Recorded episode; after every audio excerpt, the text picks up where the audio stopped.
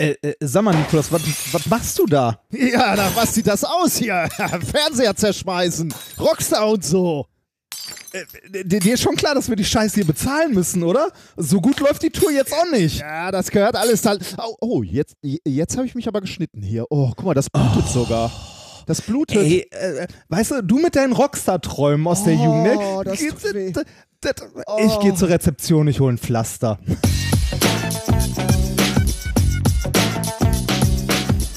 If, you, if you base medicine on, on science, you cure people. If you base the design of planes on science, they fly. Um, if you base the design of rockets on science, they reach the moon. It works. Bitches. Methodisch inkorrekt, Folge 134 vom 18.12.2018, direkt von der Weihnachtsfeier der Wissenschaft. Mit mir heute wieder mein Rentier Reinhard Remfort. Das Schlimme ist, mein, mein Vater hieß tatsächlich Rudolf. Ernsthaft? Ja, ernsthaft. Oh, auch RR, wie du? Ja, ja, das war immer schön, wenn Post kam. Herr R. Remfort, das ist so. Ah, das heißt, er hat immer aus Versehen deine Post geöffnet ja, ja, und gesehen, dass du wieder Schulden hast oder geblitzt ja. wurdest und so. Ja. Und ich bin der Geschenkesack der Wissenschaften, Nikolaus Wörl. Glück auf. Direkt aus dem zertrümmerten Hotelzimmer der Wissenschaft. Ah, das wäre ja auch schön gewesen. ja. Mist, ja, das hätte man eigentlich. Egal. Aber wir haben uns, äh, ich glaube, wir haben uns ähm, benommen, oder? Ja, ja, wir, wir, ja, sagen wir so, ne, wir, wir haben nichts zerlegt, was wir nicht auch wieder bezahlen könnten, weil wir haben ja glorreiche, wundervolle Spender. Oh, sehr gut. Die uns auch diesmal unterstützen. Oh, der Meister der Überleitung, super. Ja. Äh, ich äh, habe ein paar rausgesucht und die lese ich mal vor. Und zwar, im Gegensatz zur ETH sind eure Songs und Videos super geil. Oh. Darum gibt es einen Teil von meinem Lohn, den mir die ETH bezahlt. Danke, das war's. Sag mal, war da ein ganz leichter Spoiler zu unserer Show drin? Ein, ein kleiner, ja, ein kleiner. Ein kleiner. Gehen wir aber nicht weiter drauf ein, oder? Äh, nein, nein. Äh, das weitere ist äh, erster, äh, erster Beitrag für den Tourbus. Danke für die vielen tollen Stunden versuchte seit eurem Besuch bei Rocket Beans TV alle Folgen nachzuhören, bin nun durch und es gibt passend nun äh, zum ersten wissenschaftlichen Mitarbeitergehalt 1 Euro pro Folge und einen Dauerauftrag. Ui, vielen, ja. vielen Dank. Ja, Fra danke schön. Fragt sich, welcher Besuch bei den Rocket Beans? Du warst hier kürzlich und wirst davon ich, ja, bei, aber dann hätte er sehr schnell gehört. Ja, also ich, ich, ich, ich weiß, ich glaube, das ist nicht möglich. Ja, das könnte sein, ja. Mittlerweile. Wo, wobei, also, wobei es gibt ja die Möglichkeit, Podcasts auf, auf höherer Geschwindigkeit zu hören. Ne? Man weiß ah, ja nicht, stimmt. ob er fünffache Geschwindigkeit hört. Stimmt. Hörst du Podcasts einfacher Geschwindigkeit? Ja. Ich bin, Ausschließlich. Ich bin mittlerweile bei 1,2-fach, weil ich festgestellt habe, ich merke kaum einen Unterschied bei 1,2 und das erspart mir dann doch ein bisschen äh, Zeit. Mhm. Und bei 1,3 schmerzt's, schaffe ich nicht mehr. Aber 1,2 ah. schaffe ich mittlerweile Englische und Deutsche auch. Ja, ich, ich bin bei einfacher, so voll ist meine Podcast-Liste einfach nicht. Und ich bin in letzter Zeit auch nicht mehr so, also ich bin zwar noch unterwegs, so, äh, ja, weiß nicht so regelmäßig. Einkaufen ne? geht, so, ja. Genau, nicht mehr so, ich fahre nicht mehr so regelmäßig mit der Bahn naja. irgendwo hin. Und ähm, ja, irgendwann fliegen dann so nach und nach ein paar Podcasts aus der Liste raus. Dann hat man nur noch die drin, die man eigentlich immer hört. Und die sind dann irgendwann auch so halt abgefrühstückt. Ne? Mhm. Also wenn ich irgendwie, beim, ich wohne ja hier auch ein bisschen außerhalb der Stadt, wenn ich einmal einkaufen gehe und wieder zurück, habe ich eine Stunde Zeit, Podcasts zu hören. Okay. Ja, da musst du dann doch dreifache Geschwindigkeit hören. Ja, ja, ja. Aber das ist ja auch interessant, du merkst es eigentlich bei der Sprache dann irgendwann gar nicht mehr. Du merkst es eigentlich nur bei der Intro-Musik, dass irgendwie du den äh, Podcast schneller abspielst. Ja, und wenn du die Leute irgendwann mal triffst und denkst, boah, die schlafen ein beim Reden. Hat uns ja mal einer äh, uns auf 50 Prozent geschickt, ne? Oder war das weniger als 50, also wo wir wirklich wie betrunken klangen, ne? Das ja, ja, lustig. ja, das war sehr schön. Ähm, noch ein paar weitere. Ähm, eben meine Physik-Doktorarbeit abgegeben. Eine oh. große Last fällt äh, von mir und etwas Geld für euch ab. Danke für die vergangenen Jahre. Guck mal, wir haben Jahre. Wir haben nicht nur meine Doktorarbeit, wir haben auch andere Doktorarbeiten begleitet. Äh, für noch mehr Comedy mit Wissenschaftsparasiten, Blut- und Heiratsanträgen. Sehr gut. Liebe aus Frankfurt, mein Herz blutet, dass ich euch live verpassen werde. Unseres auch. Wir und da ist es viel, ja, ja. Wir würden gerne vor jedem spielen, ne? Tja. Den Nobelpreis im Podcasting erhalten Reinhard Remford und Nicolas Wörl für die Verdienste im Bereich der Nobelpreis-Sonderfolgen. Ah, das stimmt Den finde ich auch schön. ja. Das war's. Vielen, vielen Dank für alle, die uns unterstützen auf den vielen möglichen Wegen. Das hilft sehr. Vielen Dank. Wie ist es denn bei uns äh, gelaufen? Ähm, wir, wa wir waren auf Tour, das ist auch eine Möglichkeit, Ja. uns ein wenig zu unterstützen, denn ähm, auch da ähm, bleibt ein bisschen was für uns hängen, so wie es im Ja. Moment aussieht. Mit noch mehr Spaß für beide Seiten. Genau, ja. Ähm, wir Also mir hatten, macht das- ich, ich, ich weiß gar nicht, mir, mir auch, ja. Ich überlege gerade, wa- was war die letzte Folge? Da waren wir gerade auf dem Weg nach Bielefeld, ne, glaube ich. Wir haben hier nach, Äh, nach Berlin und vor genau, Bielefeld haben wir Berlin, ja. aufgenommen. Das heißt, seitdem hatten wir noch Bielefeld und Osnabrück, auch zwei super Städte, wie ich fand. Ähm, äh, super Wir Publikum. waren, wir waren im Radio in Bielefeld. Genau, im, im äh, Studentenradio, im Uniradio und haben den schönen Campus gesehen. Ne? Der hat uns, äh, war interessant, sagen wir mal so. Mhm. Wenn, ich interessant sage, klingt es so negativ. Ja, ja, dann genau. War, war, war das nicht letztens mit interessant, sage ich, wenn ich irgendwas langweilig Ja, ja. finde oder doof oder Ja, ja. so? Ah, interessant. Nein, aber Mhm. das meinte ich so nicht. Wir saßen da in so einer Cafete eine ganze Zeit, ne, weil wir noch ein bisschen was zu tun hatten. Und äh, aus der Café, Cafete konnten wir in einen Swimmingpool gucken. Das wäre also in so eine. Äh, Ja, das äh, so ein Schwimmbad, also Schwimmbad, irgendwie sehr ja. verstörend. Ja, genau, Warum das- auch immer da ein Schwimmbad ist mitten in der Uni. ja, kann man uns ähm, vielleicht mal schreiben und, und erklären. Ja, und ich fand es in Bielefeld sehr, äh, sehr interessant, diesen langen, also die, es gibt da so einen zentral langen Gang anscheinend zwischen den Fakultäten, wo sich so das studentische Volk trifft, wo dann auch so Waffeln verkauft Ah, ja, ja, wurden an genau, dem Tag, ja. als wir da waren. Sozusagen ein ja. überdachter Campus eigentlich, ne? Ja, ja, so ein bisschen, genau. Das fehlt ja in Duisburg zum Beispiel komplett. Bisschen, ja. Also Duisburg hat ja keinen richtigen Campus. Ja, stimmt, ja. Ähm, in Essen schon so ein bisschen, also in Essen, also Essen hat schon einen Campus, aber Duisburg nicht so richtig. Und das habe ich in Duisburg, muss ich sagen, auch ein bisschen vermisst. Also ich war ja noch ein paar Semester in Essen und in Essen, das war immer ganz nett, weil man da auch mal andere Leute getroffen hat. Und in Duisburg äh, ist zumindest so in der Physik bleibt man doch sehr unter sich. Ja, ja, ne? stimmt, ja. Das, Ja, sehr schön. Die Tour hat damit jetzt erstmal eine, ein Päuschen erlangt. ja, Wir sind jetzt weihnachtliche Besinnung Genau. greift um sich. einen Monat machen wir jetzt nix und dann geht's äh, wieder weiter. Und äh, ich muss sagen, ich freue mich da auch schon wieder drauf. Man hat uns ja prognostiziert oder, oder wir haben selber uns überlegt, ob es vielleicht sehr anstrengend werden könnte, auf Tour zu sein und eben Mhm. so eine Show mehrfach abzufeuern. Wobei bei uns ja auch immer viel ähm, also es war immer ein bisschen anders. Ne? Immer ein bisschen also, anders bei uns. Äh, aber ich, ich muss sagen, ich fand es jetzt zumindest so die, den ersten Durchlauf, die ersten acht Termine fand ich überhaupt nicht anstrengend. Das hat einfach nur Spaß gemacht, euch zu treffen und mit dir auf einer ähm, Bühne zu stehen, wieder mal und, und mit, mit vielleicht dem persönlichsten Programm, was wir je gezeigt haben, weil wir da halt auch viel Energie und, und Leidenschaft reingesteckt haben. Und ich muss sagen, ähm, ich habe heute jetzt so, als ich mich darauf gefreut habe, dass wir heute podcasten, habe ich so richtig gedacht, äh, dass ich dich schon wieder vermisst habe jetzt so nach Oh. den, ja, weil wir so viel Zeit irgendwie verbracht haben. Das war ja jetzt nicht nur die, was haben wir jetzt zwei Wochen oder so, die wir, die wir quasi auf Tour waren und uns ja wirklich viel gesehen haben, sondern war dann ja auch noch die, die Planung und das Bauen und Wochenenden alles. davor. Ne? Wir hatten ein Ja. Bauwochenende, wir hatten ein Filmwochenende, wir hatten ein Planungswochenende. Also da war schon, ähm, war schon viel Zeit auch so. Und äh, jetzt habe ich so richtig ähm, mich gefreut, mal wieder mit dir in Mikros zu sprechen. Ja, ich hätte aber nichts dagegen gehabt, heute oder morgen auf einer Bühne zu stehen. Das Ja, finde ich auch schon wieder ein bisschen. Das Ja. macht, also es macht echt richtig viel Spaß. Vor allem, weil, äh, weil unser Publikum auch echt toll ist und äh, es bis jetzt immer rappelvoll war. Ja, die gehen halt auch super mit, ne? rufen Ja. rein, bringen dadurch irgendwie so ein bisschen so eine Jetzt Unsicher- ermutige die nicht. Ja. Oder wie, wie schöne, dieser schöne Moment in Osnabrück, wo wir ein Feuerzeug vergessen hatten und du gefragt hast, hat hier vielleicht einer ein Feuerzeug? Und Reinhard wurde sofort mit dem Feuerzeug beschmissen. Er wurde nicht vorsichtig auf die Bühne befördert. Nein, oder es wurde mir äh, es wurde fast schon an den Kopf geworfen. aber sowas. Und ich, Beim nächsten Mal verlange ich nach leeren Bierflaschen für dich, um mal zu gucken, was dann passiert. Aber es war sehr, sehr lustig, ja. Und dann Ja. kam echt mit voller Kraft angeflogen. ja, das, äh, es tat weh. Also das so Trotzdem die, war es hilfreich. das sind so die Momente, die wirklich Spaß machen, ne? wenn Sachen passieren, die überhaupt nicht ähm, eingeplant waren.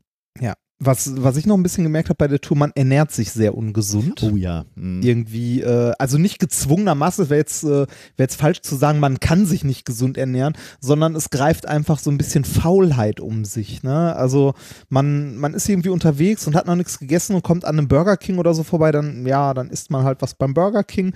Dann äh, steht man hinter der Bühne und äh, wartet irgendwie, hat noch so zwei Stunden, äh, bis das Ganze losgeht, weil man schon den ganzen Kram auf die Bühne gepackt hat und Sachen verteilt hat und so. Und äh, dann steht da so eine große Schale Snickers und was weiß ich nicht was. Und dann, äh, ja, man, man wird nachlässig. Mm, ja, es ist mir auch aufgefallen. Ich habe ja auch mit meinem Sport geschludert. Äh, zum einen, Mhm. glaube ich, weil, weil ich vor der Tour auch krank, also erkältet war so und dann auch nichts riskieren wollte, mir da irgendwie mich zu überlasten und dann irgendwie wieder gleich wieder krank zu werden.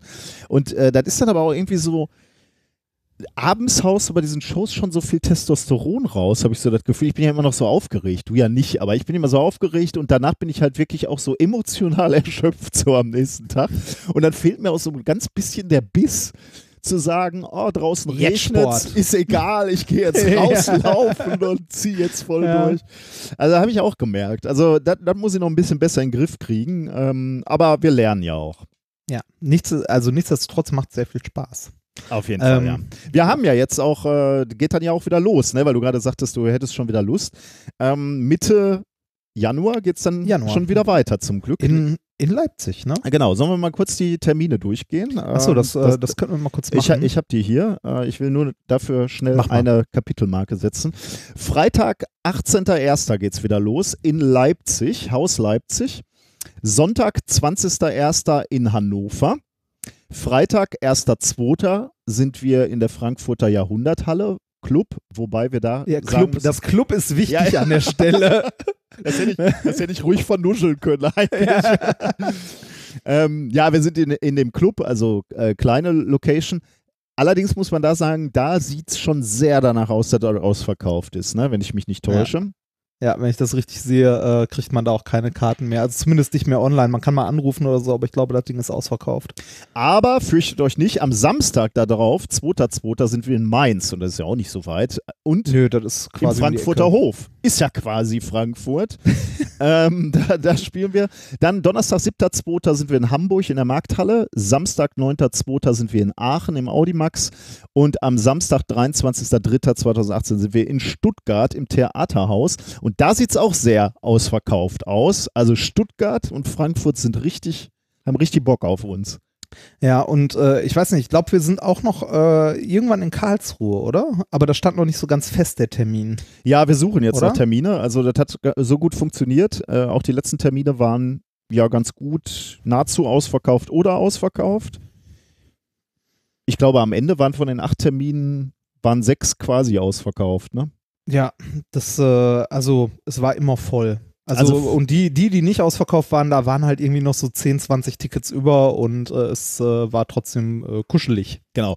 Deswegen ähm, vielen Dank dafür. Deswegen haben wir uns überlegt, dass wir das noch etwas weiter treiben wollen. Also vom, ja, je nachdem, wo sich Dinge anbieten.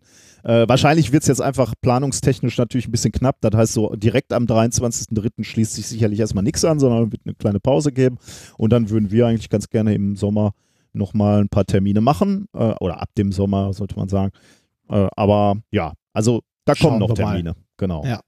Übrigens, die- auch, äh, man kennt das ja, ne? Man hat auf einmal kein Weihnachtsgeschenk. Könnte man ja schnell noch ein Ticket von uns. Oh, bitte. Bitte nicht. Ausverkauf. bitte nicht. Ausverkauf. Oh Gott. Aber komm, ist nicht das schlechteste Geschenk, oder? Kommt drauf an, wenn ich das meiner Liebsten schenke, sagt Okay. die mir. Ja, aber ist die Frage, wie verzweifelt du bist. Also, nicht sehr. okay. Ähm, ja, gut. ja. Okay, findest du jetzt ein bisschen armselig, wenn wir. Aber wir, wir müssen uns jetzt auch ein bisschen verkaufen. Okay, lassen wir. Weihnachtsgeschenke, Weihnachtsgeschenke, Weihnachtsgeschenke. So, ähm, ich war übrigens zwischen, äh, zwischen Berlin und Bielefeld war ich noch in Darmstadt und hatte dort eine Lesung. Oh ja. Wie war äh, das? Im, äh, Im Künstlerkeller. Das war prinzipiell äh, eine witzige Sache. Also äh, war ganz, war ganz nett. Wobei dieser Keller, äh, finde ich, für Lesungen nicht so geil geeignet ist, weil der ist halt, das ist so ein. Gewölbekeller. Oh ja. Der ist halt lang. Ne? Oh ja, also ja. der ist lang und schmal. Und ich habe da vorne an einem, äh, an einem Tisch gesessen mit einem Mikrofon. Und zum Glück hatte ich ein Mikrofon, denn äh, ich hatte komplett gar keine Stimme mehr. Du hattest äh, das in Berlin ja, glaube ich, mitbekommen. Ja. Da äh, hat sich meine Stimme langsam verabschiedet. Und bei dieser Lesung in Darmstadt war sie wirklich äh, komplett weg. Also es waren noch so Reste vorhanden. Äh, hat trotzdem sehr viel Spaß gemacht. Es waren einige Hörer da, hat mich sehr gefreut und ähm, ja, war, war insgesamt äh, nett, aber extrem anstrengend, weil ich quasi zwischen, äh, zwischen Berlin und Bielefeld, äh, Bielefeld und Osnabrück, glaube ich. äh, Bielefeld und Osnabrück quasi keine richtige Pause hatte, sondern so immer nächsten Tag irgendeinen Termin und äh, ja, war, war trotzdem sehr, war trotzdem sehr nett. Insgesamt. Hat meiner Ernährung äh, nicht gut getan. Hattest du äh, das Fäkalpapier, äh, also nicht Papier, sondern Paper gesehen, was ich neulich Das- äh, rumgeschickt habe? Das habe ich gesehen mit dem Easter Egg. Ne? Ja, genau. Ich, ich Ja. möchte das äh, kurz, äh, habe ich als Tweet abgesendet, aber äh, ich packe den Link mal in die Show Notes, beziehungsweise habe ich schon getan.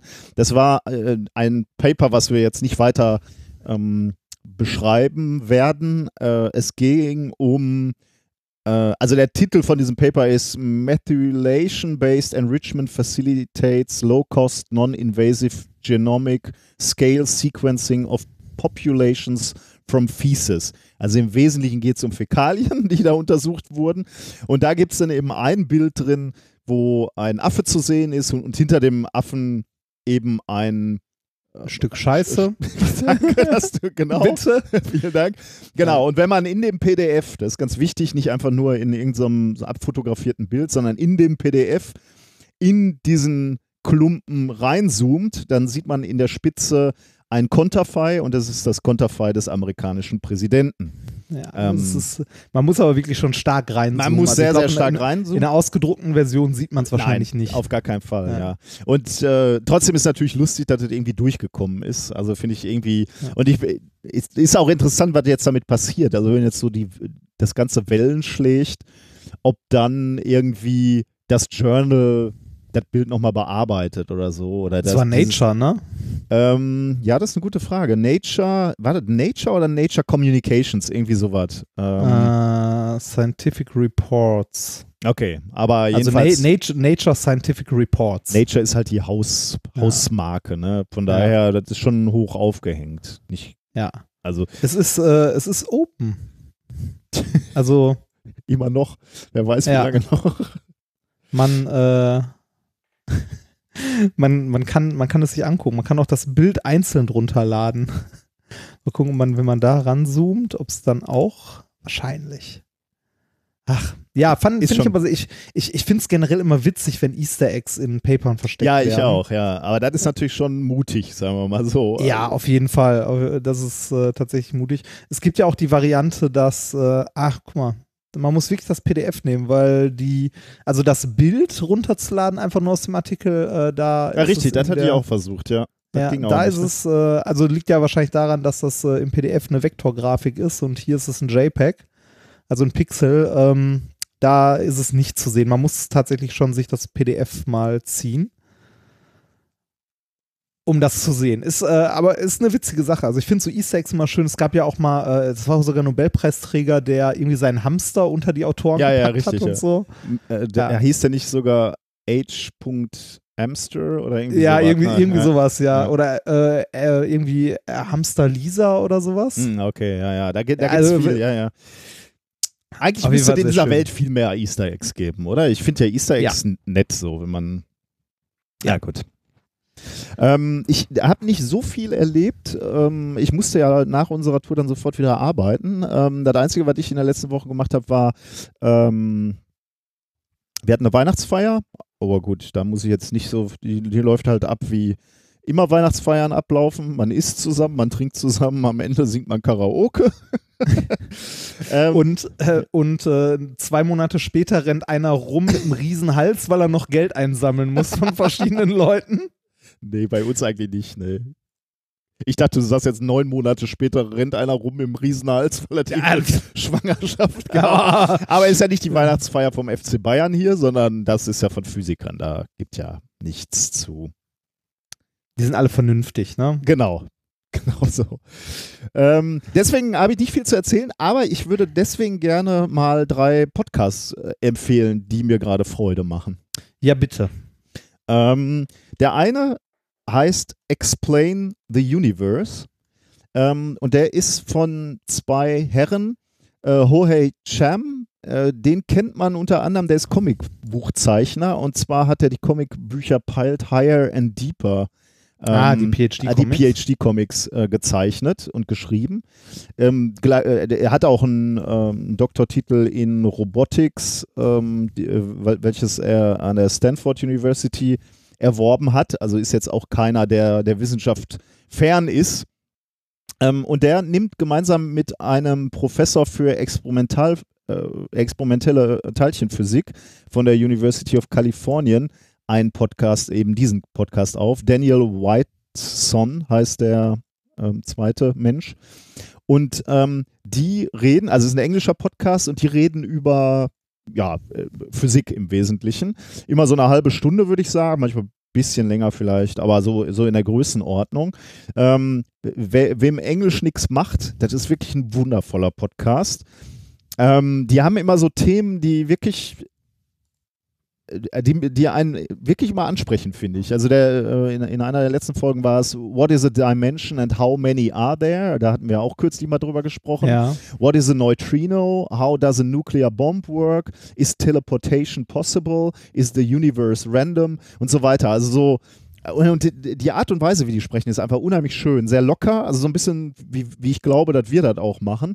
Ähm, wobei ich mir das gar nicht vorstellen kann, dass das alles nicht geskriptet ist bei denen, weil die dann doch auch irgendwie einen sehr klaren roten Faden haben und dann trotzdem sich auch schon mal so in Seiten, kurzen Seitensträngen verlieren. Also es ist ein unheimlich lebendiger Podcast, also nicht nur, äh, dass die so äh, Fachwissen rezitieren, sondern wirklich äh, sehr lebendig davon sprechen und die funktionieren halt auch super zusammen. Das sind wahrscheinlich Profis. ich. ja, das könnte so sein, ja. Ja. Äh, meinst du nicht so wie wir oder ja.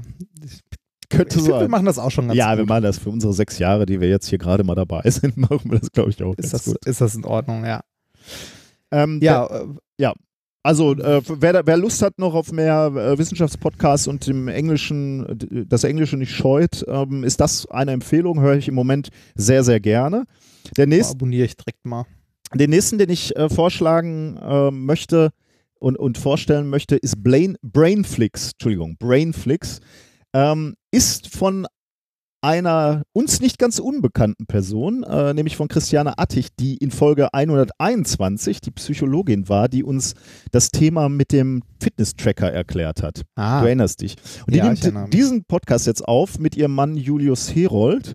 Und die, äh, worum geht's da? Sie reden im Wesentlichen über Filme, aber eben nicht nur, sondern äh, weil Christiane ja Psychologin ist ähm, und da gerade äh, studiert, ähm, reden sie zwar über Filme, aber auch über die psychologischen Aspekte dieser Filme. Also in, in Filmen kommen ja, sagen wir mal, psychische Störungen vor oder Beziehungen zwischen Menschen oder äh, so, so KIs, die durchdrehen und so. Und genau diese ähm, Themen greifen sie dann auf. Also sie reden erst sehr detailliert aus meiner Sicht, ich bin ja nicht so ein Cineast, aber äh, sehr detailliert über Filme. Das kann ja Leute schon interessieren. Und dann nehmen sie sich eben noch diese psychologischen Themen vor. Und Julius ist da eher so der Cineast, würde ich jetzt mal so sagen, ohne den beiden da jetzt irgendwie was zu unterstellen. Und Christiane ist eben eher so die Psychologin, aber zusammen kommt da was sehr Interessantes zusammen, also eine interessante Mischung. Also nicht nur die Wissenschaft, sondern eben auch dieser unterhaltende Aspekt äh, durch die Filme. Wobei das jetzt nicht nur immer unterhaltene Filme sind, sondern auch manchmal dramatische und äh, eher traurige Filme. Ähm, aber ich finde find die, die Mischung ganz spannend. Wäre ich jetzt nicht so drauf gekommen, ähm, so, so eine Mischung als Podcast rauszubringen, aber ich glaube, das funktioniert. Die beiden funktionieren natürlich, ich meine, das sind ähm, Eheleute. Sagt man das noch heutzutage? Also, die sind, beide sind verheiratet, die sollten schon funktionieren zusammen. Ähm, aber machen sie tatsächlich sehr, sehr gut. Also Brainflix kann man auch mal reinhören, wenn man sich für Filme interessiert und vielleicht auch noch so ein, so ein Interesse an Psychologie hat. Ähm, und äh, schließlich würde ich gerne noch minutenweise Matrix empfehlen.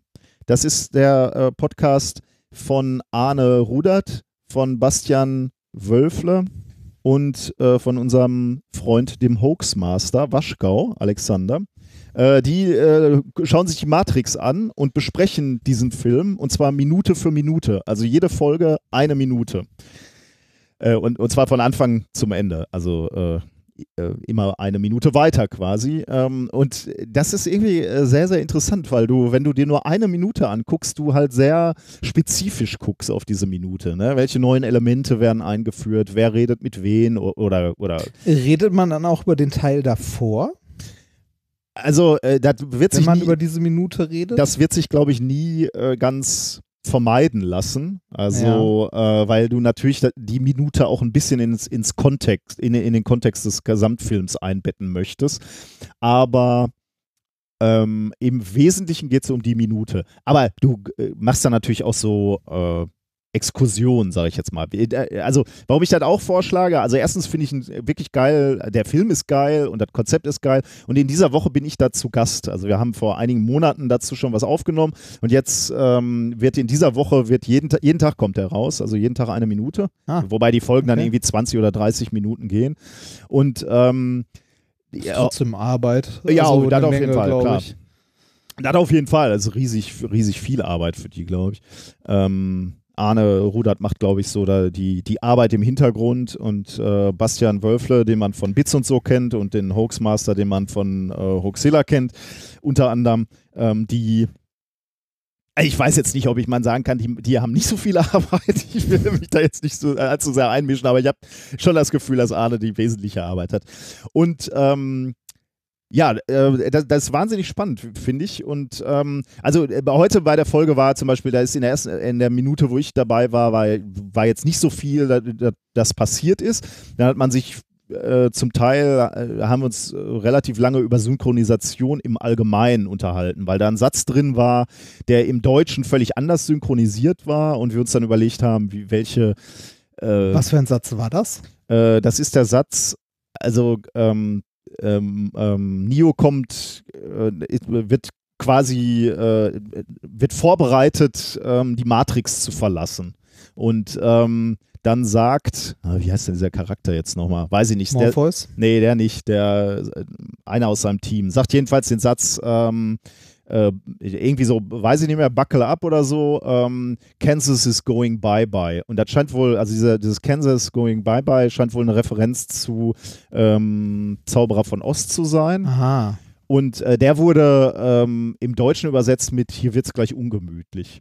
Und da haben wir uns halt so ein Okay. bisschen drüber äh, unterhalten, Ja. ob man mit so einer Übersetzung dann, in dem Fall vielleicht jetzt nicht so sehr, aber bei anderen Filmen, bei anderen Übersetzungen vielleicht dann auch irgendwie so ein bisschen die Bedeutung des Films ändert. Ähm, und ich, ich fand es halt interessant, und das habe ich dann da angesprochen, ähm, dass so Regisseure ja häufig echte Kontrollfreaks sind. Ne? Also so, äh, wenn ich so an Pete Jackson denke, ich glaube, der überlässt da nichts dem Zufall und da alle wesentlichen Entscheidungen laufen über seinen Schreibtisch. Aber dann kommt irgendwie so ein Moment, wo so ein Film fertig ist und dann irgendwie an andere Länder geschickt wird.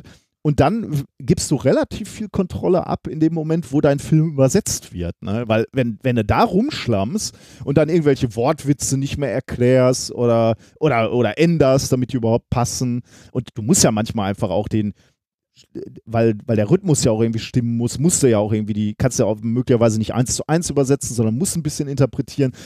Ähm, und das finde ich schon, ich meine, allein diese Tatsache so, im deutschen, in der deutschen Synchronisation werden dann ja manchmal Leute gesiezt und geduzt. Ne? Damit machst, greifst du ja schon sehr in die, in, ins Beziehungsgeflecht ein. Ne? So wie nah steht sich ein Charakter, wie, wie geht der miteinander um?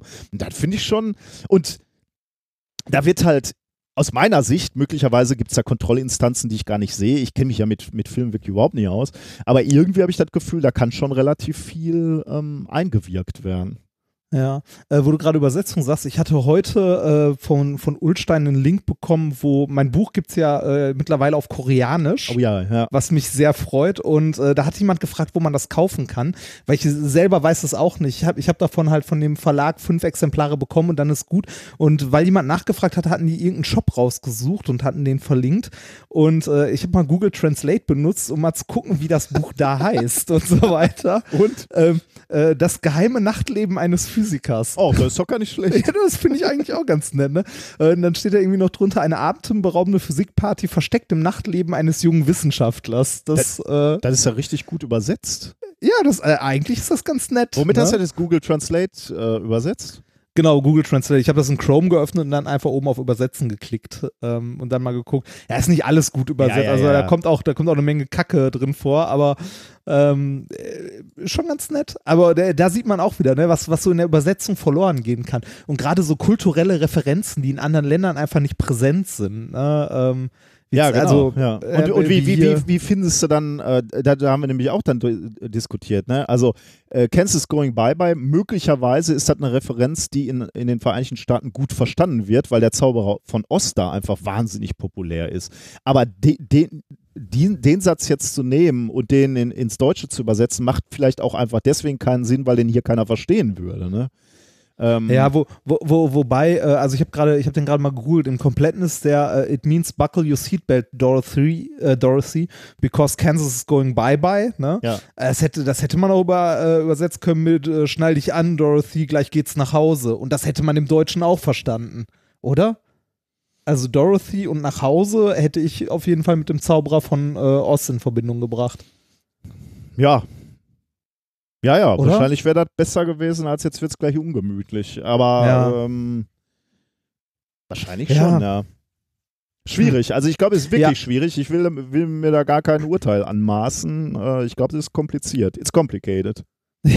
Aber jedenfalls, was ich sagen wollte, äh, den könnt ihr auch mal hören. Minutenweise Matrix, der macht wirklich Spaß. So, das waren meine äh, drei Podcast-Empfehlungen. Wobei, ähm, ich muss einen noch, äh, weil ich den auf dem Weg nach Hause jetzt gerade gehört habe, äh, den Kohlenpott, ne, den haben wir ein paar Mal erwähnt. Ich mache es Ah, ja. auch ganz, ganz kurz, Ja. weil, äh, weil wir den schon ein paar Mal er erwähnt haben. Und ich weiß, es ist auch kein Podcast sicherlich für jeden, weil klar, man muss eine Affinität zum Schon Special Ruhrgebiet Interest, haben. Ja. aber Aber da war jetzt Trotzdem. wieder einer, so ein, so ein alter Bergmann, der äh, aus Niedersachsen kam ins Ruhrgebiet und zwar mit 15 oder so, 15 Jahren oder so, ne? Und dann irgendwie 1955 oder so, ganz kurz nach dem Krieg, alles noch kaputt hier. Und der erzählt, wie er ins Ruhrgebiet kommt. Dann erst nach Essen, da wurden die irgendwie untersucht, dann, dann hat er, weil er dann als tauglich äh, beurteilt wurde, hat er Straßenbahngeld gekriegt, musste mit der Straßenbahn dann nach Schlegel und Eisen fahren in Herne und du war, äh, Herten und du weißt, was das bedeutet, mit der Straßenbahn Ja, durchs Ruhrgebiet fahren. das dauert. Und der Junge kam vom Land, sitzt dann in so einer Straßenbahn und fährt dann durch dieses dreckige, qualmende Ruhrgebiet in ein äh, Le Le Lehrheim, wo dann diese Gesellen da untergebracht waren, weit weg von seiner Familie.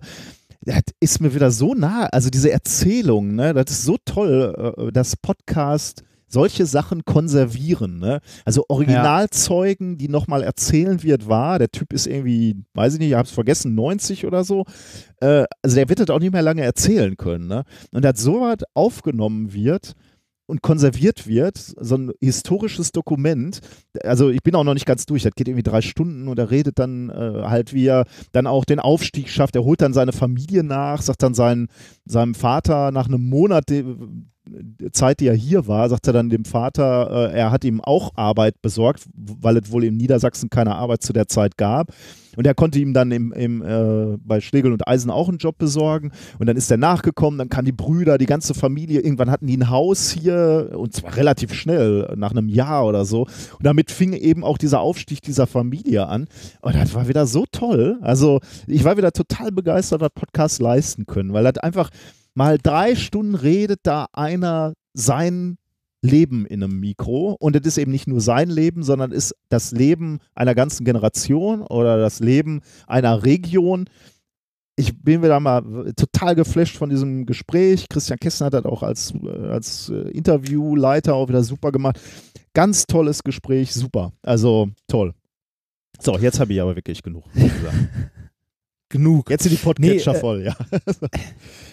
Nee, es, äh, also äh, gerade den Kohlenpott finde ich, äh, ich werde mir die nächsten Folgen auch noch anhören, weil es geht jetzt zu Ende, ne? Also das ist ja ein Projekt, das, äh, das mit diesem Jahr endet. Richtig. Also mit dem, mit dem Kohlenbergbau erscheint, also mit dem Ende des Steinkohlebergbaus erscheint irgendwann Episode 1 und dann äh, Null sogar. Äh, null, null sogar, Ja. null. Ja, und dann äh, ist Schicht im Schacht, wie man so schön sagt. Sehr gut. Ja, äh, finde find ich toll.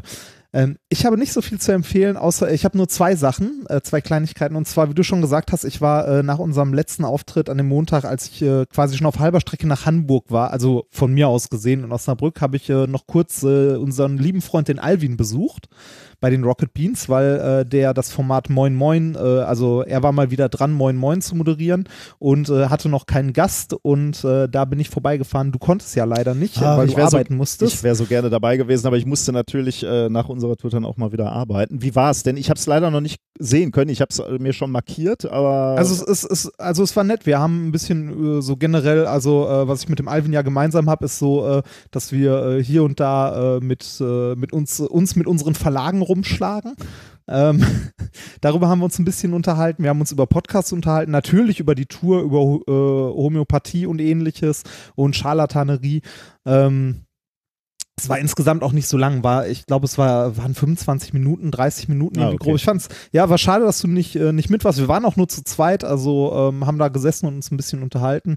Äh, du hattest leider keine Zeit, der Basti hatte keine Zeit und deshalb bin ich alleine hingefahren und äh, ja, Es war nett. Kann, kann man sich mal angucken. Äh, eine Menge, eine Menge Kommentare bei YouTube drunter. Äh, viele Leute, äh, die es gut fanden. Äh, natürlich auch den einen oder anderen Esoterik-Menschen. echt. Der, ja, ja, auf, ja, sowas Krass, hätte ich, hätte. So. hätte ich bei denen gar nicht erwartet. Also bei der Zielgruppe. Also an, anscheinend doch, an, doch hast du auch dabei. okay. äh, da war auch direkt einer, der irgendwie geschrieben hat, so ja, äh, hier Reinhard scheint ein äh, neu also ein frisch gebackener Physiker zu sein, so nach dem Thema, der hat ja gar keine Ahnung. Ja. Ähm, ne, so hier, wenn er sich mal ordentlich mit Vakuum und Nullpunktsenergie beschäftigen Ah, würde und so, klar. ne, äh, genau, das so. Und schön, also richtig schön fand ich einen, ähm, äh, fand ich einen äh, Kommentar, der damit anfing. Äh, boah, warte mal, den, den muss ich mal kurz raussuchen, weil das, das so, so absurd, äh, so absurd angefangen hat. Ähm, äh, ja, Moment, da ist es. Äh, jetzt muss ich noch die Werbung kurz überspringen. Ich hasse Werbung. Ähm, so, äh, jetzt muss ich den nur noch finden. Und zwar fängt er fängt mit etwas an, was überhaupt nicht in einem Gespräch vorkam mit dem, ähm, mit dem Alvin. Und zwar äh, mit, mit sowas Belehrendem. Und zwar, äh, genau, von, äh, schön ist auch schon der Name, Obscura Nebula. Ich, ich glaube mittlerweile, das ist ein Troll. ähm, und, und zwar fängt es an mit, alle heutigen Prozessoren sind auf Silizium aufgebaut, in, Christi, äh, in kristalliner Form. Das nur, ist- so viel, nur so viel dazu, lieber Reinhard. Kann es sein, dass du ein frisch gebackener Physiker bist? Das Geile ist, Was? ich habe weder Nein. über Prozessoren gesprochen, ich habe noch über Silizium gesprochen, noch über irgendetwas in diese Richtung.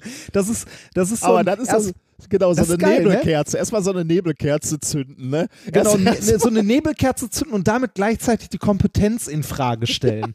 Ne? Oder nicht in Frage stellen, sondern diffamieren. Da habe ich mir auch gedacht, so, b- was ein Pisser. Geil. Ja, Ja, cool. super. Ja, aber ich, ich, bin der, ich bin mittlerweile der festen Überzeugung, dass das ein Troll ist. So, so durch kann niemand sein.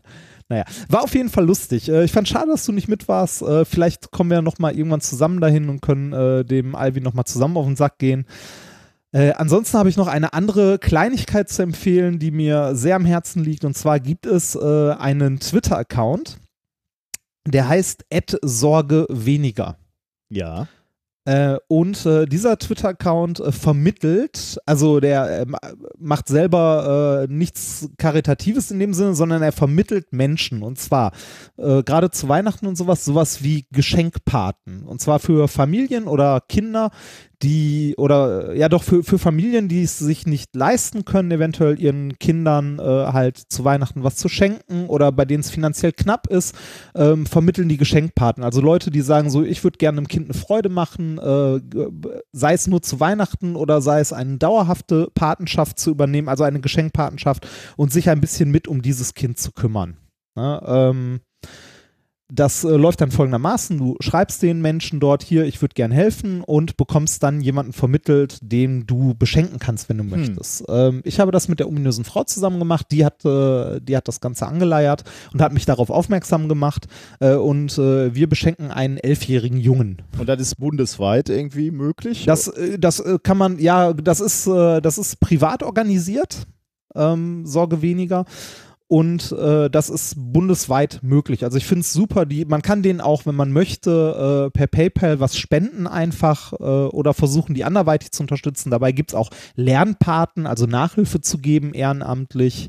Und äh, ich finde das eine wunderschöne Aktion. Gerade sowas wie äh, Geschenkpaten zu Weihnachten und so finde ich toll.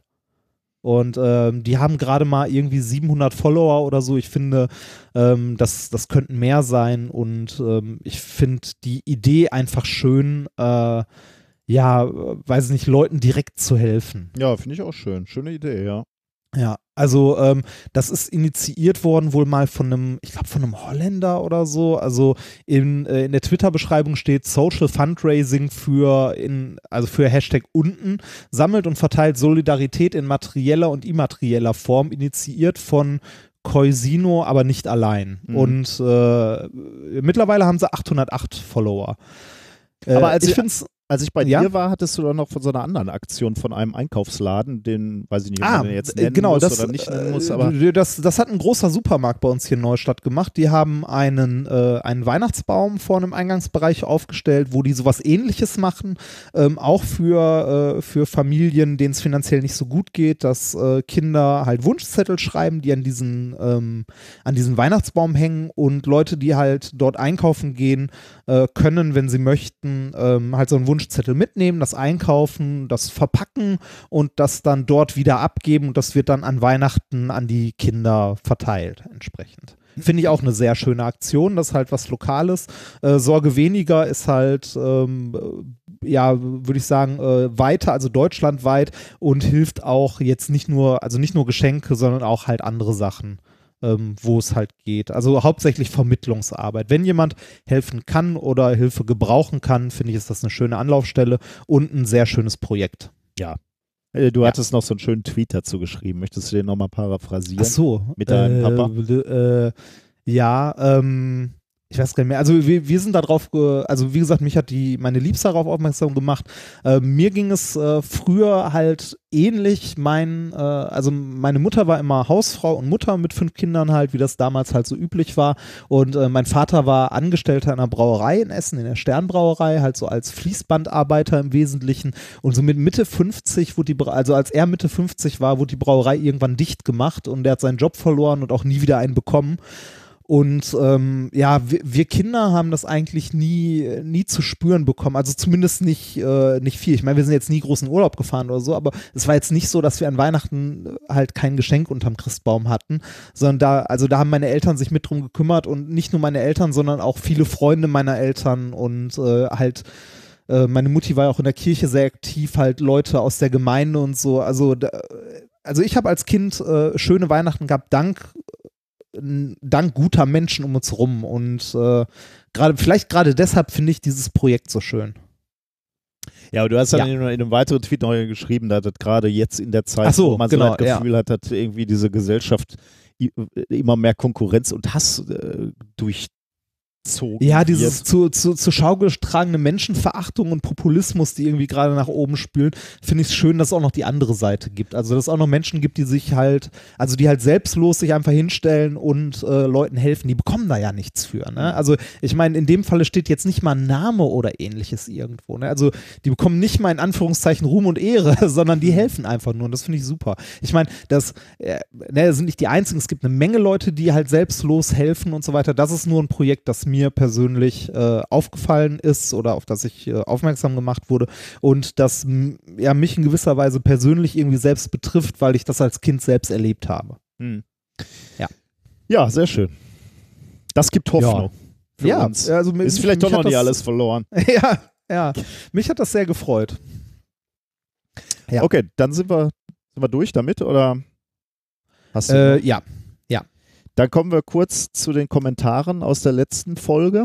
Da kam natürlich viel zu Politik, weil wir hatten ja so ein bisschen über Politik gesprochen und wir hatten über, ja, auch Bildung, Bildungssystem und so gesprochen. Ach, den Digitalpakt ja, und sowas, genau, ne? Und ja, ja, ja. Also viel, viele, viele nette E-Mails und Kommentare zu diesem Komplex Politik bekommen.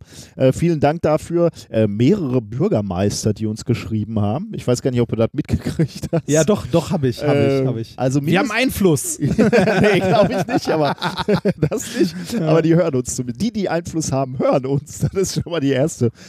Ähm, Wir haben so subtilen Einfluss. Genau, ganz subtil, ja. Ähm, ich möchte trotzdem mal äh, zwei, drei Sachen vorlesen. Äh, mhm. Sassi Flo schreibt kurz zum Thema Politik und Politiksystem.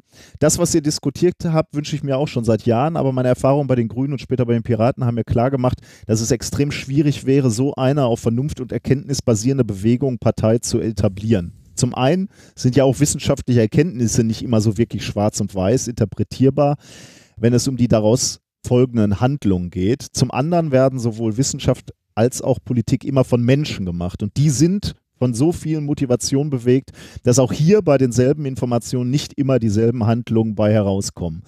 Und vorausgesetzt für gute Kompromisse wäre ja, dass trotz eigener Motivation immer das Wohlwollen für den anderen und das Interesse des Ganzen im Vordergrund steht. Neid, Missgunst, Ehrgeiz etc. stehen dem doch sehr häufig im Weg. Da hat er natürlich recht. Diesen Faktor Mensch hatten wir natürlich so ein bisschen rausgelassen und äh, ja. äh, da wird er recht haben. Also da kommen natürlich persönliche Interessen rein, Machtinteressen, dann kommen äh, Lobby, Lobbyisten, die auf dich einwirken und äh, ja, ja, das ist alles komplexer, als wir dargestellt haben, keine Frage.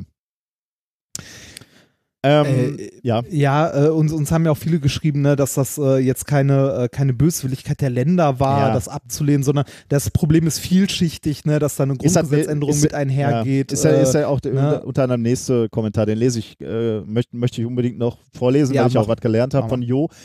Der Vorschlag, die Länder sollen sich nicht so haben und das Geld nehmen, in Klammern paraphrasiert, klingt erstmal gut, aber wie so oft sind die Details relevant.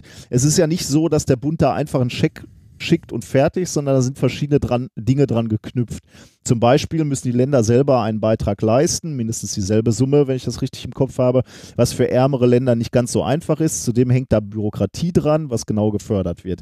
Wenn ein Land das Geld anruft, oder abruft wahrscheinlich eher, muss es eine zum Geld passende Struktur bauen. Eine möglicherweise existierende Infrastruktur muss dafür weg. Doof, wenn da wer gerade investiert hat und jetzt nicht von profitiert. Definiert man das Förderbare aber zu allgemein, hat man das Problem, dass clevere Länderfinanzierminister das Geld umleiten. Jetzt kann man die einfache Lösung nehmen und den zentralen Punkt den Ländern in Eigenverantwortung haben zu Bundessache machen. Das hatten wir ja auch gesagt, ne? Also äh, ja. Bildung nicht mehr Landessache, sondern Bundessache. Und ja, ein zentrales Bildungssystem hat Vorteile. Nicht nur Eltern, die mal vor einem Bundesland ins andere ziehen wollen, wissen das. Andererseits hat das System auch Vorteile. Bildung ist ein zentrales Thema mit starkem Einfluss auf die heranwachsende Generation. Nehmen wir an, Herr Merz wird Kanzler und lässt sich von der AfD dulden.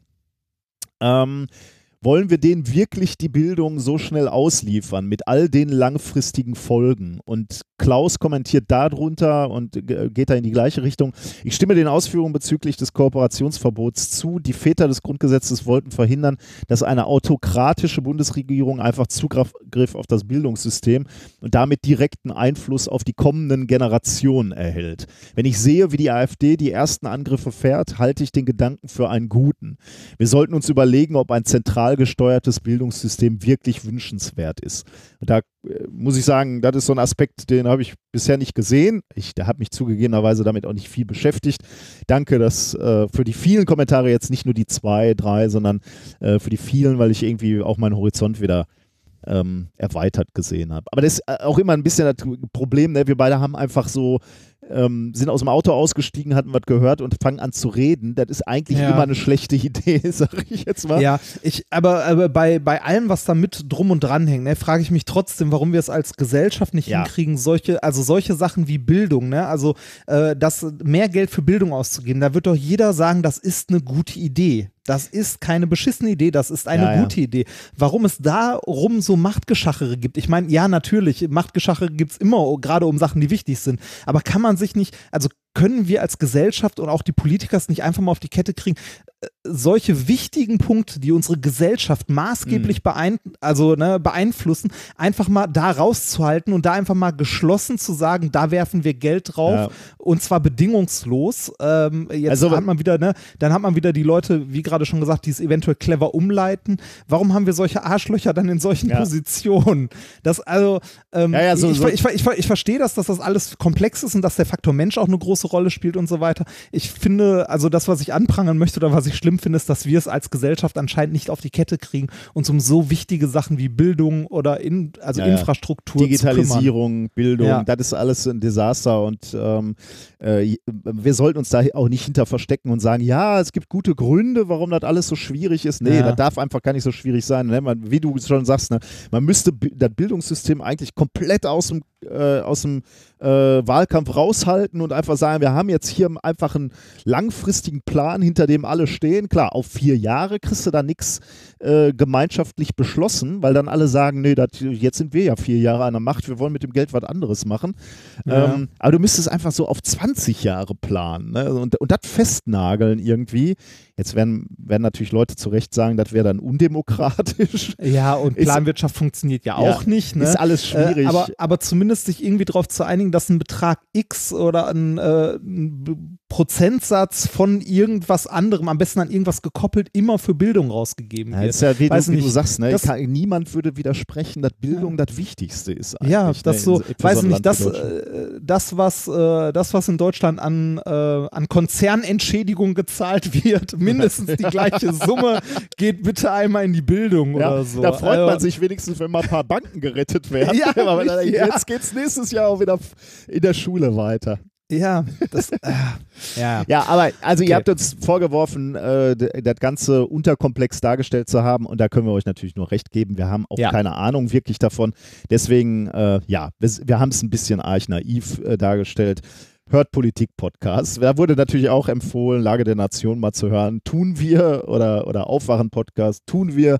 Ja. Ähm, es ist nun mal ähm, ja, ist, ist, nicht, ist auch nicht unser Metier, äh, da habt ihr sicherlich recht. Ähm, Erik hat noch geschrieben, Kleine Anmerkung zum Experiment. Du erinnerst dich, die Nadel in dem Wasser, die wir ja. gemacht haben, Kompassnadel. Ihr wundertet euch, dass die Nadel wie angenagelt auf Nord stehen bleibt, wenn ihr das Glas dreht. Macht doch mal die Gegenprobe mit einer nicht magnetischen Nadel. Ich wette, ihr werdet dann feststellen, dass sie sich beim Drehen des Glases auch kaum mitdreht. Da könnt ihr ja, ja recht Trägheit. haben. Ja, das, die Massenträgheit des Wassers, er könnte recht haben. Wir waren ja. nur so beeindruckt in dem Moment. Ne? Das ist ja. wieder ein schönes Beispiel dafür, wie man als Wissenschaftler sich auch seine eigenen Hypothesen, die, dass man die so ein bisschen hinterfragen sollte. Ne? Ja. man dann so, super, super Einwurf, Erik, da lernt man wieder was. Du hast natürlich absolut recht. Da hätte ein Kontrollexperiment gut getan, bevor die ja. Herren Physiker hier wieder gleich durchdrehen und sich freuen. Ähm, du hast natürlich recht. Aber habe ich nicht gemacht, das Kontrollexperiment. Das könnt ihr ja draußen machen. Oder äh, vielleicht mache ich es später auch nochmal mit, mit dem Sohn. Weil ich, möglicherweise sieht man ja sogar einen Effekt oder einen Unterschied bei der, ähm, bei der magnetisierten Nadel. Äh, Steffen hat noch geschrieben, fand ich lustig, deswegen muss ich äh, schnell erzählen. Wir hatten ja über Listen gesprochen. Du, du kannst dir immer eine Liste bauen, wo du die Nummer eins bist. Ja. Und darin hat er noch ein Beispiel geliefert. Buzz Aldrin, das war, ist ja der Typ, der das zweite, der als ah, zweiter Mensch ja. auf dem Mond war, äh, ist nach eigener Aussage, das finde ich auch schon mal super, dass Buzz Aldrin das selber sagt, nach eigener Aussage der erste Mensch, der auf dem Mond gepinkelt hat. ich, ich meine, da muss man auch, also möglicherweise hat er einfach am Ende den Nil gefragt, sag mal, hast du eigentlich mal gepinkelt da auf dem Mond? ja, genau, irgendwas suchen, was er nicht ja, getan genau, hat. Ne? Genau. Der zehnte war dann, hast du, hast du gepinkelt?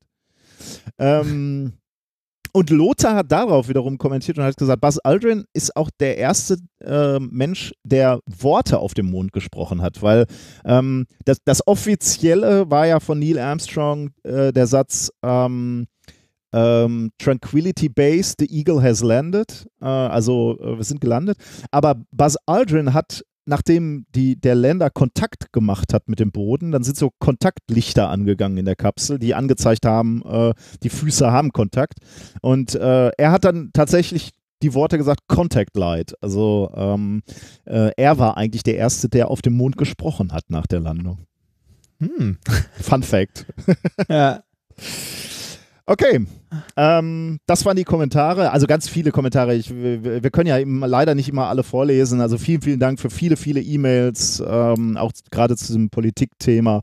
Ähm, vielen Dank, dass ihr euch die Mühe macht. Äh, das bereichert unsere Sendung immer sehr. Und achso, da war auch noch ein ganz, ganz langer Kommentar ähm, zu diesem Politikthema. Also wer, wer sich dafür nochmal interessiert, auch ruhig nochmal in unseren Kommentaren lesen, weil da hat sich, haben sich mehrere Leute sehr, sehr viel Mühe gemacht. Das lohnt sich eh immer. Das stimmt, ja.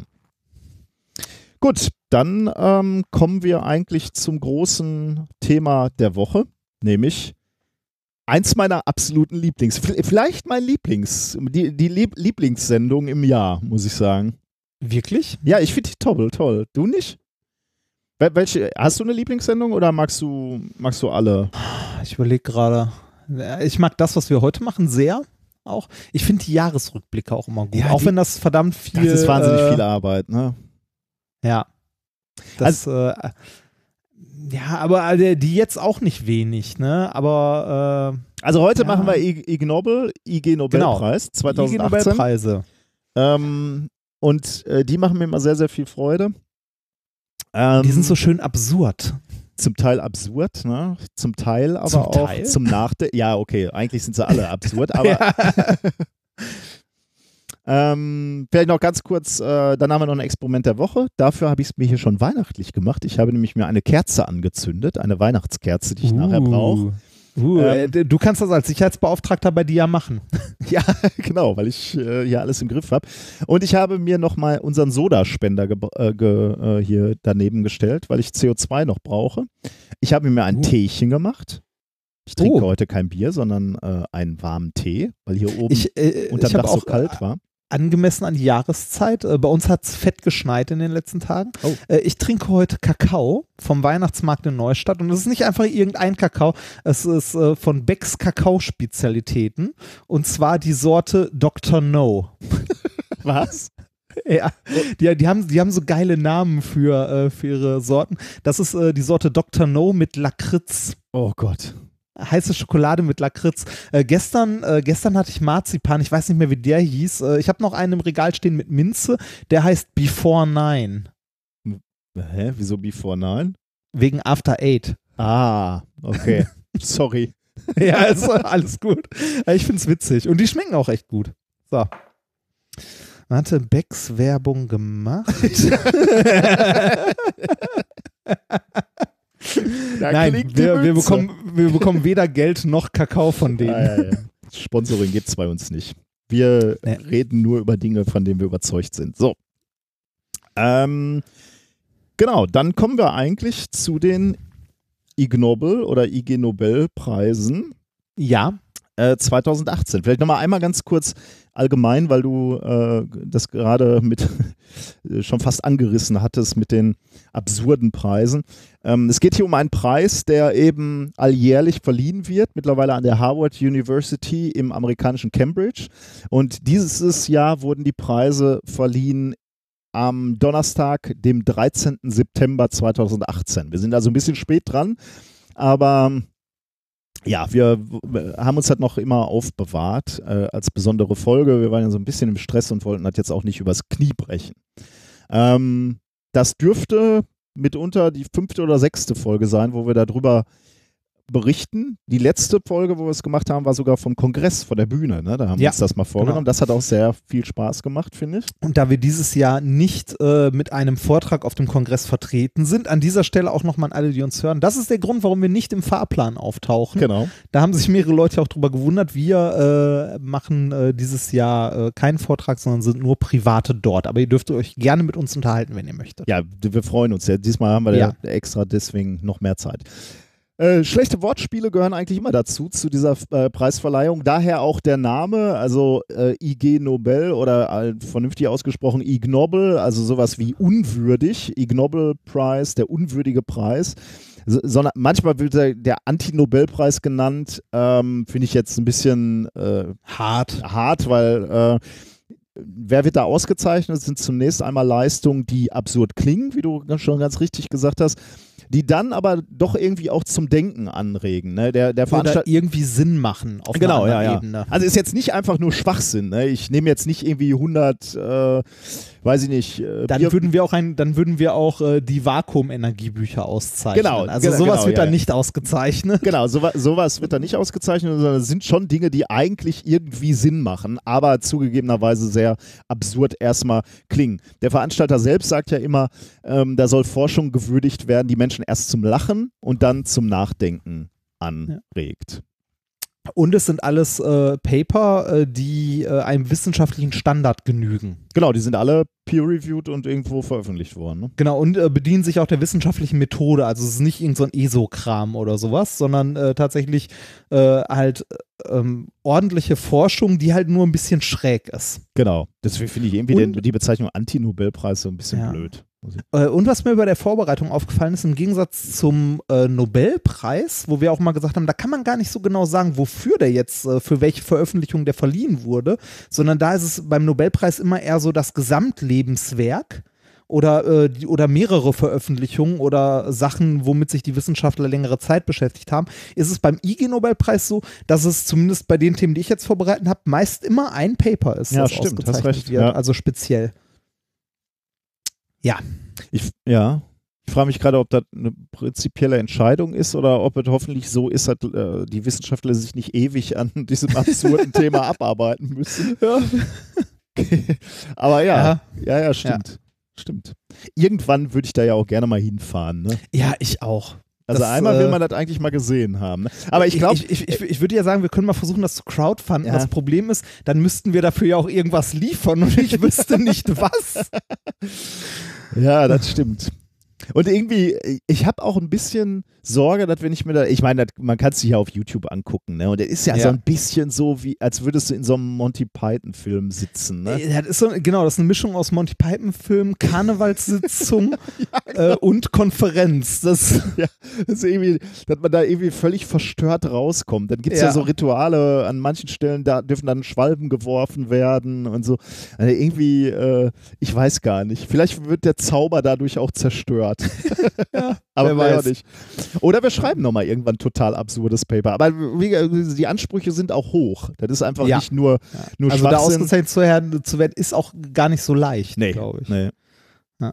Ich finde zum Beispiel, das finde ich auch irgendwie, über, überhöhen wir beide das vielleicht auch. Ich finde zum Beispiel auch, unsere Uni ne, hat ja mal den Preis gewonnen. Ne? Das war Ja, damals eine diese, Forscherin an uns. Eine Forscherin, genau. Ja. Das war damals diese, diese äh, Hunde, ähm, Richten sich am Magnetfeld der Erde aus. wenn, sie, wenn sie ihr Geschäft äh, verrichten, genau. Ja. Ähm, und irgendwie, da, da wurde zwar berichtet äh, auf der Homepage unserer Uni, aber ja jetzt Aber nicht groß. dann, ne? ne? Ja. Und ich finde, das hätte man doch richtig. Also ich finde das viel berichtenswerter. Ich finde das viel sensationeller.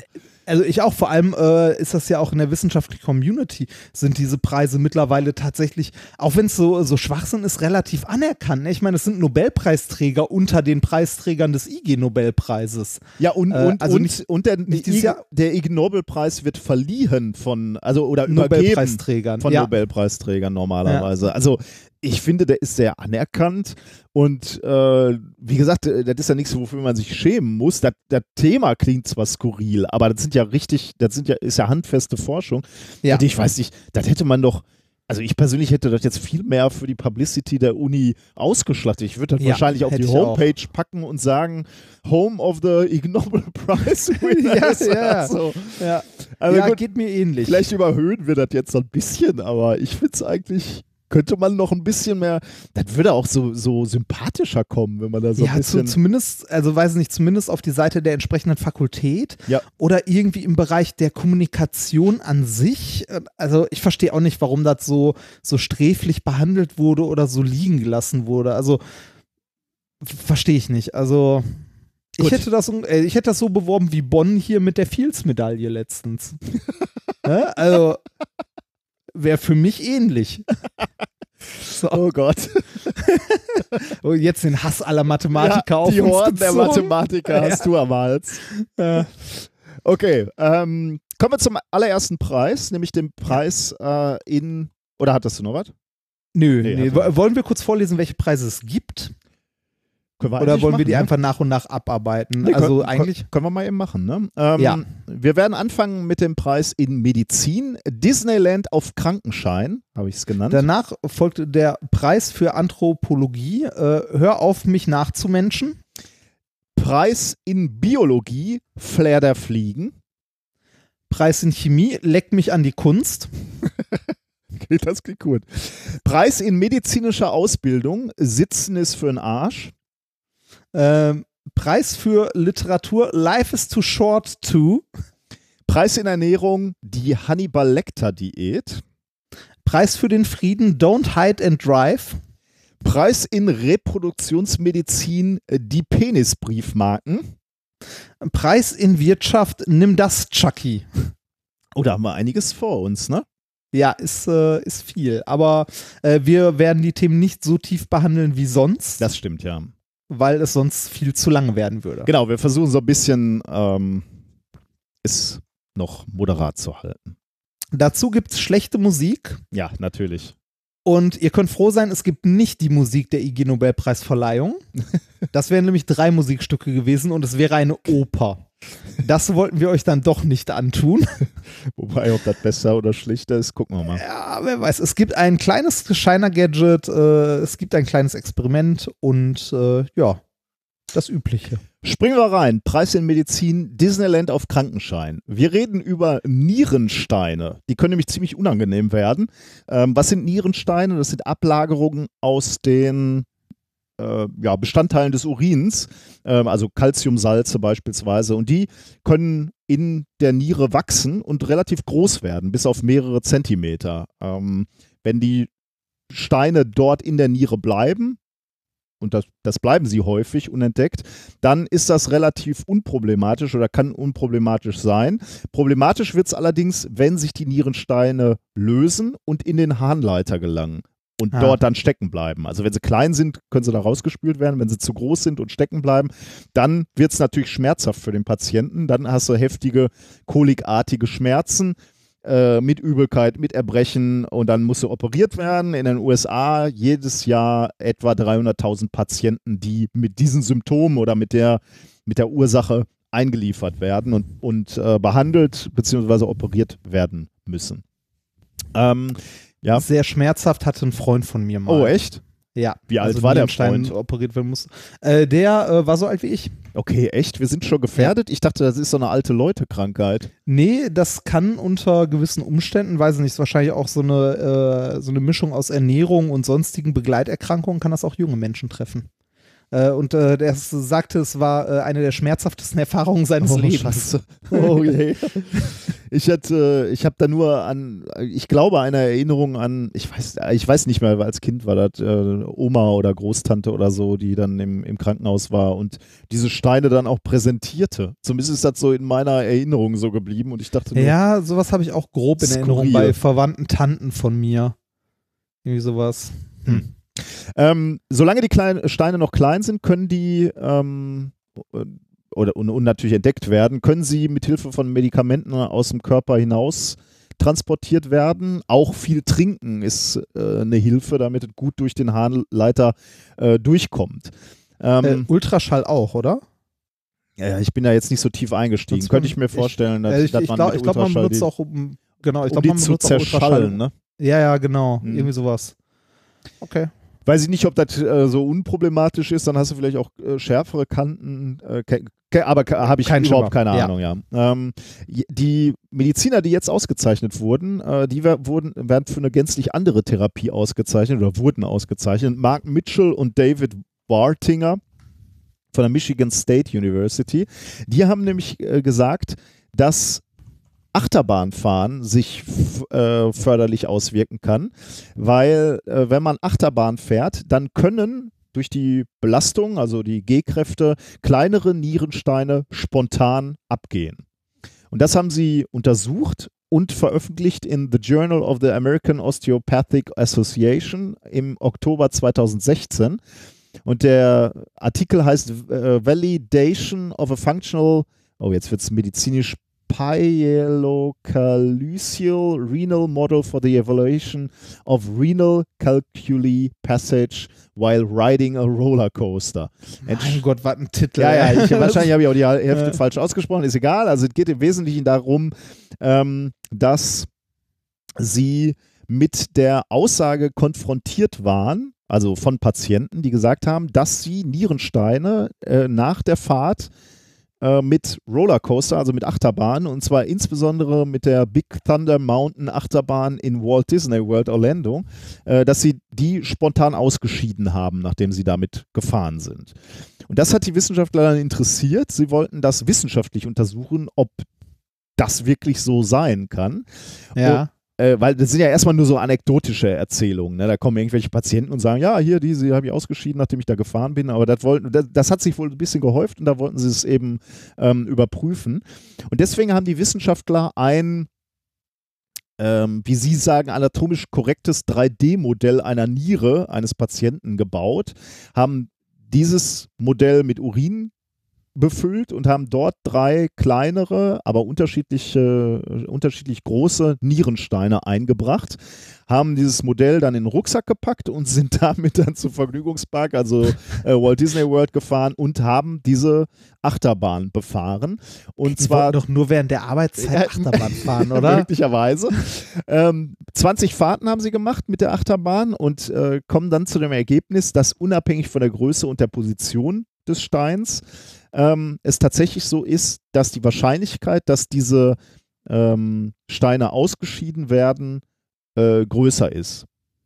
Ähm, und ähm, dann haben sie noch analysiert, ob es eine Abhängigkeit gibt, wo du in dieser Achterbahn sitzt und haben dann festgestellt, dass es, dass die Abgangrate hinten in der Achterbahn, also da, wo es besonders viel Spaß macht, Ja. äh, bei 63,9 Prozent liegt und dass die Ausscheidungsraten bei Fahrten in den vorderen Sitzen, da wo es langweilig ist zu sitzen, bei 16,7 Prozent liegt. Ey, so, so ein krasser Unterschied. Wahnsinn, ne? Also Ja. das ist ja wirklich äh, enorm. Also ich, ich, ich, ich hätte jetzt gesagt, ja, hinten äh, ist die Beschleunigung, die man abkriegt, ein bisschen mehr. Bisschen höher, ne? Ja. Ja, aber ich hätte nicht gedacht, dass das so einen Unterschied macht. Ich hätte jetzt gesagt, so plus minus 10 Prozent vielleicht, aber das ist krass. Also zumindest mit deren Modell und mit deren Fahrten, wie sie es da gemacht haben, ist es eklatant. Ne? Ist, eine, ist ein deutlicher Unterschied. krass.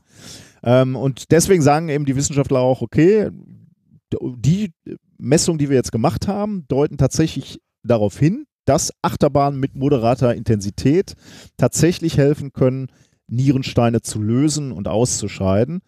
Ähm, und dass man äh, eventuell dadurch tatsächlich verhindern kann, dass Steine größer werden und dann irgendwann operativ entfernt werden müssen. Denn Das, das ist geil. Das heißt, es gibt mehr oder nein, es gibt mehr bis ähnlich viele Belege dafür. Also, nein, eigen, ja, wobei, naja, äh, ja, ist zumindest ein Modell. Also, es gibt, es gibt Belege dafür, dass die Krankenkasse Ja. mir Achterbahnfahrten bezahlen könnte. Und wenn die dann sagen, nee, das ist ja Quatsch, gibt ja nur eine Studie, dann kann ich sagen, aber ihr bezahlt auch Zuckerkugeln. wo es keinen Beleg gibt. Äh, deswegen habe ich das Thema genau auch Disneyland auf Krankenschein genannt. Wir sollten jetzt alle eigentlich einreichen und sagen, präventiv einfach mal überlegt euch mal, liebe Krankenkasse, was das kosten wird, wenn die Dinger erstmal groß geworden sind und ich unter das Messer muss. Ihr könnt jetzt durch den Einsatz von 70 Euro und ich verspreche euch, also, oder was kostet Disneyland pro Tageskarte? Wahrscheinlich irgendwie so in der Größenordnung. Ne? Sagen wir mal Keine 70 Euro oder was auch immer.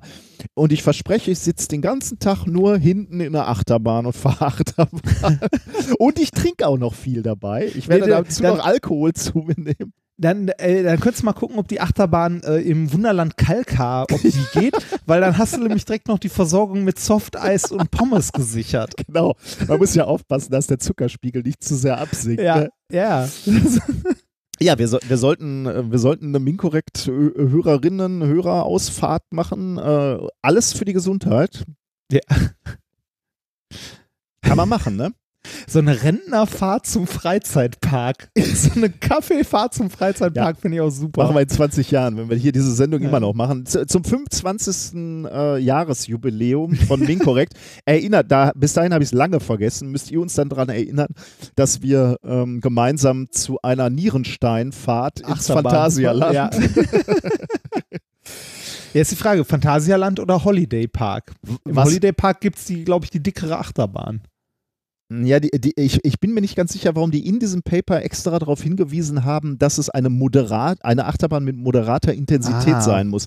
Ich, ich weiß nicht, ob, ob daran liegt, dass sie nur diese ausprobiert haben. Ähm, Wahrscheinlich, oder?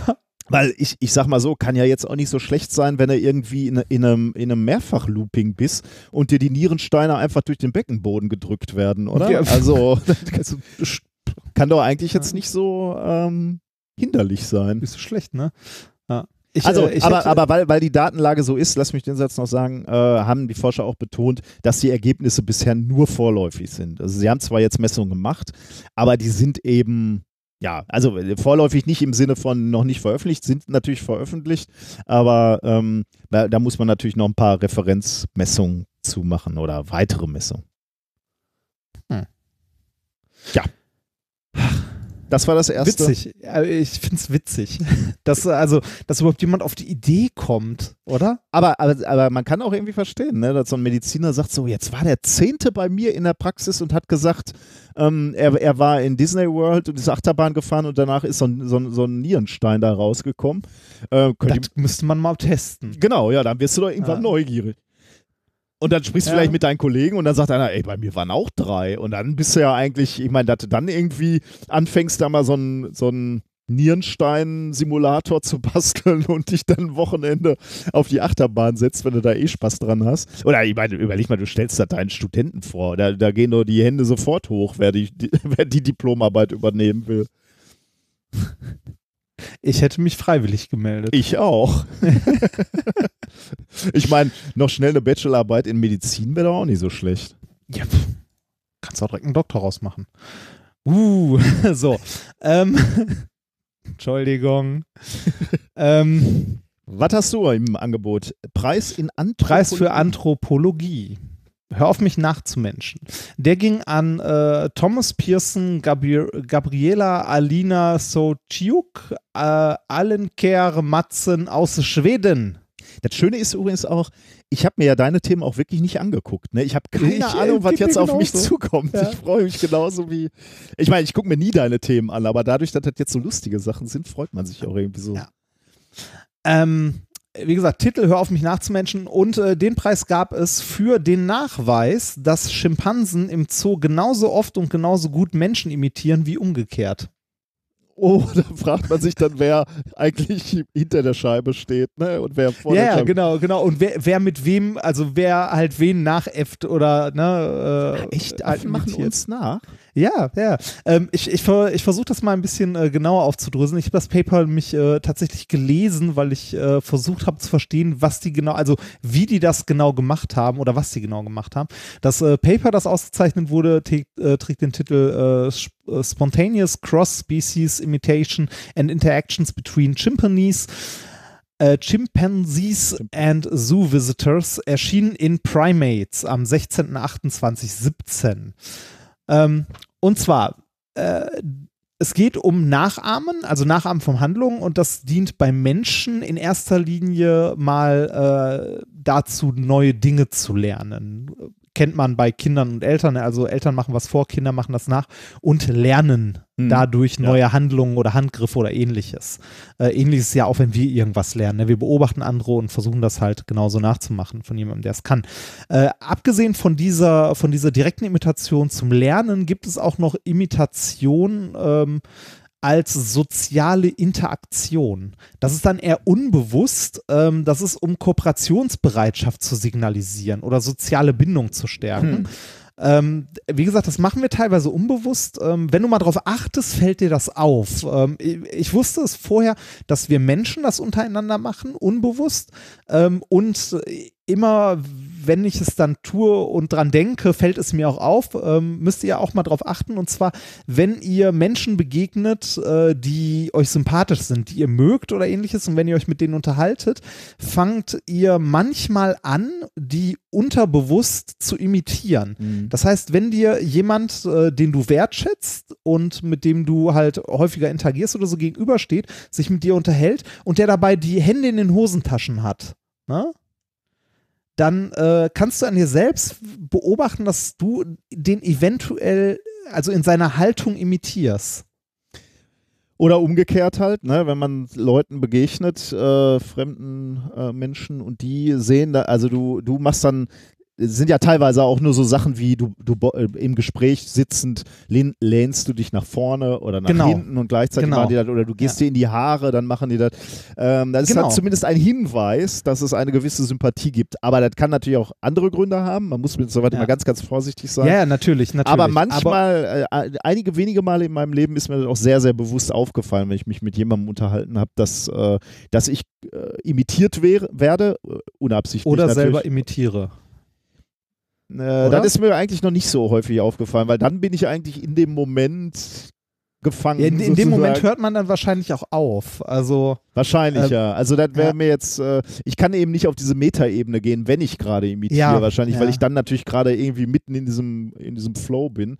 ja, Äh, es, es, ist, es ist halt eine unbewusste Handlung. Ne? genau, Ähm, ja. Es ist eine unbewusste Handlung. Äh, also definitiv äh, ein sozialer Aspekt. Ja, ja. Das, äh, also das äh, Imitieren auch einen äh, sozialen Aspekt hat. Bei Primaten, also bei, bei Affen, ähm, ist dieser erste Aspekt, dass äh, die Handlungen beobachten und imitieren, um etwas zu lernen, ne? also zum Beispiel mit Werkzeugen umzugehen oder sowas. Äh, das ist gut dokumentiert und untersucht. Dieser zweite, äh, eher soziale Aspekt des, äh, des Imitierens, also des Nachmachens, äh, ist bei äh, Affen bis zu diesem Paper eigentlich noch gar nicht untersucht Mhm. worden. Beziehungsweise es gibt, es gab sogar Vermutungen, dass das bei Affen nicht vorkommt. Oh, okay. Dieses soziale Imitieren. Und das hätte ich gar nicht gedacht. Da, äh, da, da, es gab keine Untersuchung dazu. Da hätte ich gedacht, dass man da früh mal anfängt, Nee, sich äh, zu in, gucken. in, in, diesem, in diesem sozialen Aspekt nicht. Zumindest, äh, also ich äh, will jetzt hier nichts Falsches behaupten, Ja, ja, okay. äh, zumindest, äh, zumindest nicht den Aspekt zwischen verschiedenen, also zwischen Mensch und Affe. mhm. Interessant.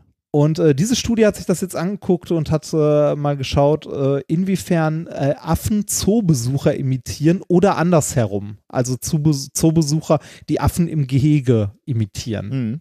in gewissen Handlungen. Äh, die Probengröße war dabei so, ja, einerseits groß, andererseits nicht so groß. Und zwar aus Seite der Schimpansen waren es gerade mal fünf.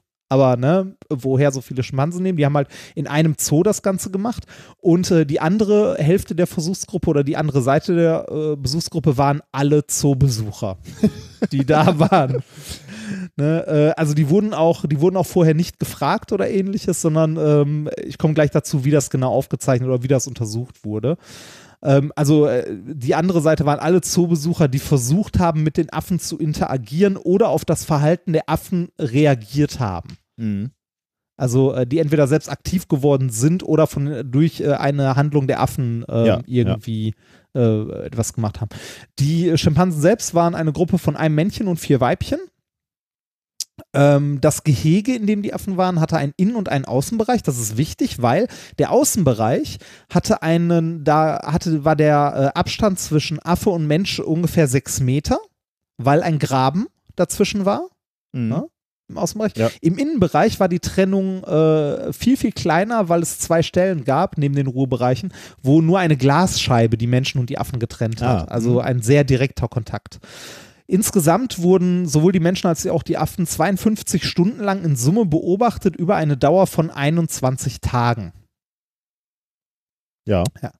Ähm, die Affen und die Besucher wurden von den Wissenschaftlern ähm, beobachtet und dabei wurden von den Wissenschaftlern äh, Notizen gemacht und zwar lediglich schriftliche Notizen. Es gab keine Videoaufzeichnungen oder ähnliches.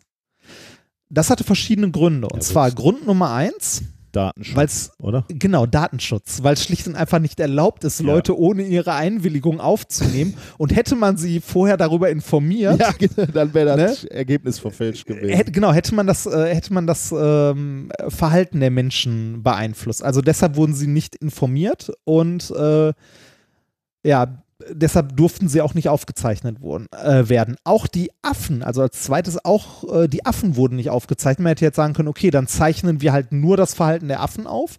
Da haben wir das zumindest schon mal auf Video und ähm, äh, schreiben zu den Menschen was auf. Das hat man auch nicht gemacht, weil man davon ausgegangen ist, dass die Menschen misstrauisch werden, wenn die Affen gefilmt werden. Hm, okay. Hm. Ne? Ähm, ja, äh, die ähm, Datenaufzeichnung, also die Notizen, die sich die Wissenschaftler gemacht haben, haben, äh, die haben immer dann angefangen, sich was aufzuschreiben, wenn ein Schimpanse versucht hat, mit einem Menschen zu interagieren oder andersrum und äh, haben das so lange fortgeführt, halt ihre Notizen zu machen, wie die Interaktion angedauert hat. Mhm. Insgesamt wurden dabei 354 Ereignisse aufgezeichnet wovon 37 Prozent imitierende Handlungen enthalten haben. Also entweder von der einen Seite oder von beiden Seiten. Wie, wie viel? 300 insgesamt? 354 Ereignisse insgesamt, Und davon wo ein wo ein Mensch oder ein Affe irgendwas gemacht hat, ne? Und 37 Prozent davon in, äh, waren imitierende Handlungen. Krass. Also ne, Gar nicht mal so wenig. Nee, ein gutes Drittel. Ähm, die Rate, mit der Affen und Menschen einander imitiert haben, war dabei fast gleich. Aber also- was, ist denn eine Handlung eigentlich? Also wenn ich jetzt äh, da irgendwie vor das Gehege trete und mir das nur angucke, habe ich dann eine Handlung gemacht oder? Ja, wenn, wenn, also eine, eine Handlung ist, äh, wenn, wenn du irgendwie genau vor, vor das Gehege trittst und irgendwie einem Affen zuwinkst oder Ah, so ja, und der okay. auf dich zukommt. Ja, okay, jetzt. das ist schon eine Interaktion, aber noch keine Imitation. Okay, hm, ne? ja, das verstehe ich. wenn ja. du, wenn, wenn du jetzt, sagen wir mal, dir die Augen zuhältst und der Affe hält sich auch die Augen zu, dann ist es eine imitierende Ja, Handlung. Oder sei es nur eine Körperhaltung, ne? Irgendwie äh, die Arme hängen lassen oder sich an der Nase kratzen oder so. Aber wenn ich da jetzt einfach Ja. nur hingegangen wäre und ich hätte ähm, nur geguckt und wäre wieder weggegangen, äh, dann wäre ich in dieser Statistik gar nicht aufgetaucht. Ne? Genau, dann wärst du gar nicht aufgetaucht, weil du nicht reagiert hast und der Affe auch nicht auf, äh, also, ne, weil es keine Interaktion gab. Ja, okay. Dann wärst du da gar nicht aufgetaucht. Ähm, ein Ergebnis der, äh, ein weiteres Ergebnis der Studie ist, dass die Imitationsrate bei physischer Nähe deutlich ansteigt. Also in dem Ah, ja. Innenbereich, wo nur die, wo nur die Glasscheibe dazwischen war und sich die Parteien näher waren, ähm, war die Imitationsrate deutlich erhöht. Ja. Und äh, die, Ereignis, äh, die Ereignisse, also die Interaktionen, die Imitation beinhalten, also es kann ja sein, dass man dem irgendwie winkt und länger, also die Aktion, äh, also die Interaktion insgesamt länger dauert und mehrere Ereignisse enthält. Ne? Mhm. Dann waren die Ereignisse insgesamt, die Imitation enthalten haben, also beziehungsweise die Interaktionen, die Imitation beinhaltet haben, doppelt so lang oder haben doppelt so viele Interaktionen beinhaltet wie die ohne Imitation. Oh, okay. Also dauerten deutlich länger, wenn Imitation äh, Teil war. Mhm. Ähm, viele dieser Imitationen, also es war sowas wie ne, Nasekratzen und sowas, ähm, waren derart, dass man davon ausgehen kann, sagen die Forscher, dass auch Affen Imitation als soziale Aktion benutzen. Mhm. Das ist so das Ergebnis der Studie. Insgesamt hat sich aber gezeigt, dadurch, dass äh, die, äh, die Raten an Imitationen und so sehr ähnlich waren, sowohl bei Menschen als auch Affen, dass nicht nur Affen die Menschen nachahmen, sondern auch die Menschen die Affen nachahmen. Genau das, wofür es den Preis gab. Und zwar gleich gut und in gleicher Menge. Ja. Ja, ich überlege jetzt gerade, was wir daraus lernen. Ähm, einfach Das, nur äh, wieder, wieder mal die Aussage, die, die äh, Affen sind uns näher, als wir uns, als wir ja, denken. Ne? ja, also auch im sozialen Verhalten anscheinend oder in Gesten und Mhm. ähnlichem. Aber jetzt würde mich ja doch noch interessieren, und da bin ich mir fast, ähm, bin ich mir fast sicher, eine Untersuchung, ob Affen untereinander diese sozialen Ja, das, das Spiele ich, machen, Ich, ich denke, ne? das wird es schon gegeben haben. Ich meine, dieses Lausen ist doch auch so, so, so eine Nummer, oder? Der eine laust den einen und der für der andere auch. Ja, gut, das ist natürlich eher Ja, so aber das ist keine Nehmen. Ja, ja, das ist Imitation, keine ne? Imitation, ja, das stimmt. ja. Aber ich glaube, ja, aber ich, ich, Imitation ich glaube, das, ist ja auch praktisch, ne? wenn du jetzt irgendwas Ja. lernen willst, sagen wir mal. Also so ein junger Schimpanse, der sieht, wie der Alte eine Nuss knackt. ja, äh, die, die, die ist reichlich untersucht. Das haben, Ah, okay, das haben die in okay. dem Paper auch geschrieben. Es geht um diese soziale Achso, okay, okay. Das, ja, ja, okay. lediglich. Aber ich glaube die ist noch nicht so sehr, äh, anscheinend noch nicht so sehr untersucht und bis zu diesem Paper anscheinend noch gar nicht äh, Spez also speziesübergreifend. Übergreifend, ja, okay. Mhm. Ja. ja, spannend. Irgendwie schon. Dann- das, äh, das lässt den nächsten Affen, äh, den nächsten Zoobesuch in einem anderen Licht erscheinen. Ne? Also auch wenn man es nicht glaubt, man könnte Teil eines wissenschaftlichen Experiments sein. Ja, stimmt. Genau. Die, die Leute haben das nie erfahren, dass die Teil Nein. waren, ne? Nein. Nicht mal beim Rausgehen. Ja. Ja, krass. Okay, dann äh, kommen wir zum nächsten Thema, oder? Ja, bitte. der Preis in Biologie und ich bin ein bisschen stolz, muss ich sagen, auf den Titel. Der Titel lautet Flair der Fliegen. Ah, weißt Von du, Herr der Fliegen. Ach, das, du merkst es. Ja. Schön, ne? Ja, ja. Das, ich, ich finde ja, ist schön. Ich finde es schön, ja. sehr schön, weil darum geht es im Prinzip.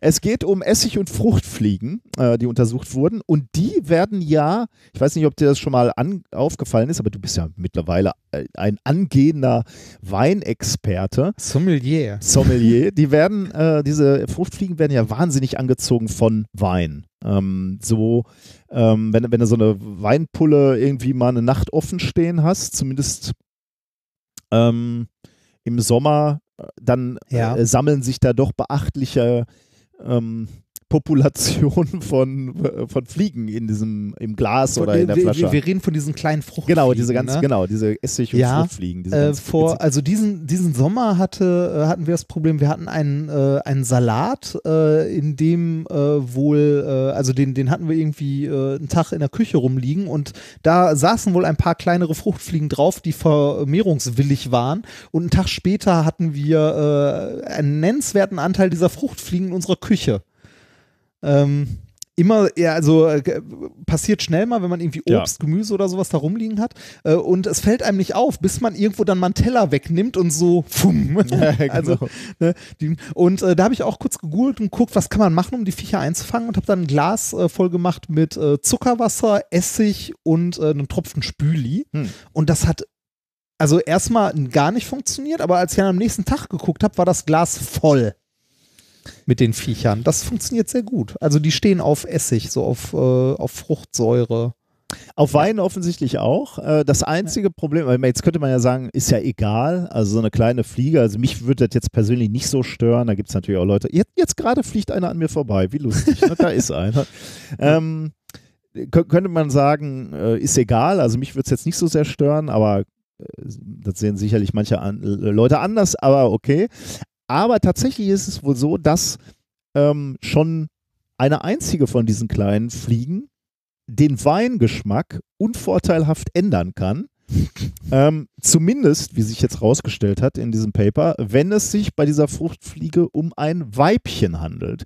Und wenn ich sage, den Geschmack des Weins äh, nachhaltig verändern, dann tatsächlich in einer Art und Weise, dass das Weinkenner, Sommeliers, tatsächlich schmecken können. Ähm, ein, ein Hauch von Drosophilia melanogaster im Abgang. Das wäre auch gut, ne? Wenn man das mal so sagen würde bei so einer Ver ja. äh, Weinvergass. Und, und das könnten hier, glaube ich, diese Weinexperten äh, tatsächlich machen. Ähm, ja. weil, weil sie wirklich schmecken. Also, sie haben jetzt erst geschmeckt, dass ja, oh gut, ist eine gute Frage. Sie schmecken natürlich jetzt nicht Fliegenaroma, sondern sie merken, dass sich der, der Wein, das Weinaroma geändert hat. Ähm, wo, womöglich, aber vielleicht, wenn, wenn man sie trainieren würde, könnten sie sogar merken, ähm, dass, es, dass die Ursache eine Fliege ist. Äh, ich erzähle erstmal, was passiert äh, ist oder wer hier ausgezeichnet wurde. Paul Becher, Sebastian Le Breton, Erika Wallin, Erik Hedenstrom, Philippe Boreo Echeverri, oh mein Gott, das sind viele, Marie Bengsten, Volker Jorger und Peter Witzgal, alle aus Schweden, Kolumbien, Deutschland, Frankreich und der Schweiz. Sie haben nämlich genau das untersucht, dass Weinkenner schon am Geruch erkennen, ob sich eine Fruchtfliege im Weinglas befindet. Und tatsächlich, wir reden über eine Fruchtfliege. Oh Gott. Also das ist ja sowieso schon Wahnsinn, ne? Äh, wie, wie geschult diese Nasen sind ne, von, von Weinkennern. Das finde ich ja sowieso schon beeindruckend. Aber hier können sie eben wirklich die, die Existenz von einer einzigen Fruchtfliege im Weinglas erriechen und erschmecken, glaube ich auch. Obwohl wahrscheinlich erriechen nur. Ähm, denn das Paper heißt The Scent of the Fly, ähm, Journal of Chemical Ecology, veröffentlicht im Mai 2018. Warum verändert sich der Geruch überhaupt so dramatisch? Schuld daran sind offensichtlich Hormone, ähm, die ähm, von diesen Fliegen produziert werden und schon ein Nanogramm von diesen Hormonen reichen, um eben einem Wein einen unangenehmen Geruch zu verleihen. Ähm, und diese Insekten, also diese, diese Fruchtfliegen, sondern 2,4 Nanogramm eines Pheromons ab, ähm, mit dem sie Männchen anlocken. Also natürlich nur die Weibchen von diesen, ähm, mhm. von diesen Fliegen. Das heißt, Aber, das heißt, männliche Fliegen schmecken neutral. Äh, da kommen wir gleich drauf, aber genau das ist der Punkt, ja. Ähm, äh, sorry, ich habe gerade, glaube ich, nicht gesagt, 2,4 Nanogramm pro Stunde ähm, sondern ah, die ab. Okay. Ähm, das heißt, und du, du, brauchst ein Nanogramm, damit das überhaupt schon ähm, wahrgenommen werden kann. Also und, und pro Stunde sondern die eben schon 2,4 Nanogramm ab. Was haben die Wissenschaftler jetzt gemacht? Sie haben ähm, Taufliegenmännchen oder Weibchen für jeweils fünf Minuten in ein Glas badischen Wein gegeben. Übrigens steht keine Sortenbezeichnung in dem Paper, also es wird nur als badischer Wein bezeichnet. Und ähm, dann haben sie den Wein, also erst haben sie die Fliegen rausgeholt und dann haben sie den Wein an acht Experten gegeben und die verkosten lassen. Und diese Fachleute waren ausnahmslos einig, dass die Proben, die eine äh, seltsame Geschmacks- oder Duftnote aufwiesen. Also, oder sie, sie haben die erkannt, wo die Fliegenweibchen drin waren, und zwar daran erkannt, dass äh, eben die, die komisch geschmeckt und gerochen haben.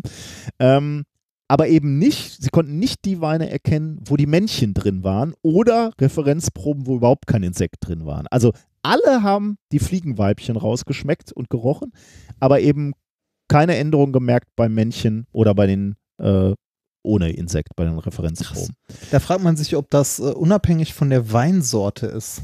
Äh, sie haben es tatsächlich dann noch äh, mit einer anderen Probe gemacht, nämlich mit einem Weißburgunder. Und da haben sie entweder fliegen Weibchen reingepackt oder eine synthetische Version des Aha. Pheromons, äh, was sie schon vermutet haben, was daran schuld ist. Und dann haben sie eben äh, festgestellt, dass bereits, also bei diesem äh, Weißburgunder, schon ein Nanogramm des Stoffs ausreicht, damit der Wein irgendwie merkwürdig, als irgendwie merkwürdig, das ist ein Zitat auffiel. Äh, bei 10 Nanogramm ähm, äh, äh, erinnerte der Geruch dann und der Geschmack dann bereits an Proben, wo eine echte Fliege drin war. Also die echte Fliege schmeckt also nochmal viel intensiver. Ne? Also schmeckt und riecht so, als wären da 10 Nanogramm drin. Jetzt könnte man sich wundern und sagen, äh, Moment, die sondert doch eigentlich pro Stunde nur 2,4 Nanogramm ab. Ja, sagen die äh, Wissenschaftler, es liegt vermutlich daran, dass die Fliegen auf ihren Körpern, auf der Oberfläche ihres Körpers bereits eine Vorläufersubstanz dieses Hormons haben Aha. und dass deswegen in dem Moment, wo die Fliege reinfällt, eigentlich schon äh, der Drops gelutscht ist, weil eben schon so viel von dem Zeug äh, in, in den Wein gekommen ist, dass es halt auch nichts bringt, jetzt sagen wir mal, die, die Fliege da sehr schnell drin zu ertrinken, tränken beispielsweise und zu sagen, okay, dann kann die den, dieses Hormon nicht mehr produzieren. Dann ist eigentlich schon ähm, dann ist es schon zu spät eben. Also äh, du kriegst so schnell kannst du die gar nicht rausholen. Ähm, in dem Moment, wo die Fliege Kontakt mit dem Wein hat, ist es eigentlich schon fast zu spät. Zu spät. Hm. Krass, ne? Ja, krass, allerdings. Ich hätte ja, also ich, ich bin ja bei Wein eher der, ne, ich schmeck da ja gar nichts. Ja, ich auch nicht. Also ich bin, ich bin da auch ein ganz, ganz schlechter Schmecker und Riecher. Aber das ist ja jetzt wieder so was zum Klugscheißen. Wir können jetzt einfach sagen, du, du guckst, ögelst da einfach nur so in dein Glas und siehst, da ist eine Fliege drin und dann nimmst du den, riechst und sagst, das stimmt was ja, nicht. Kann man nicht mehr trinken, muss ein Weibchen gewesen sein. Ja, genau. genau. Und dann halten dich natürlich alle ja. für bekloppt und dann holst du das Paper raus. Grundsätzlich eigentlich nicht mehr ohne dieses Paper auf, auf äh, Feste gehen und Partys das, gehen. Das kann ich bei der nächsten Lesung benutzen. Ich habe ja in meinem Buch auch diesen Part drin von dem Wein, was ich von dir gelernt habe, ja, was man genau. bei Weinverkostungen immer sagen kann. Genau, und da ist jetzt ähm, äh, eine Dimension dazugekommen, genau. Ja. Es, es, es schmeckt nach Fliege und dann, dann wird man nochmal so dramatisch ausholen und sagen, es muss eine weibliche gewesen sein. Und dann werden alle lachen und dann wirst du das Paper rausholen und sagen, hier steht schwarz auf weiß. Und äh, die Wahrscheinlichkeit, dass ein Biologe da ist, der erkennen kann, dass das Weibchen eigentlich ein Männchen war, jetzt ist relativ gering, glaube ich. Ja, das stimmt. Das stimmt. Also, das ist mal wieder Wein, Klugscheißer, Wissen at its best. Das, wofür man diesen Podcast hört, oder? Und liebt. Ja, und ja. liebt, ja. Und liebt. Was hast du noch für uns?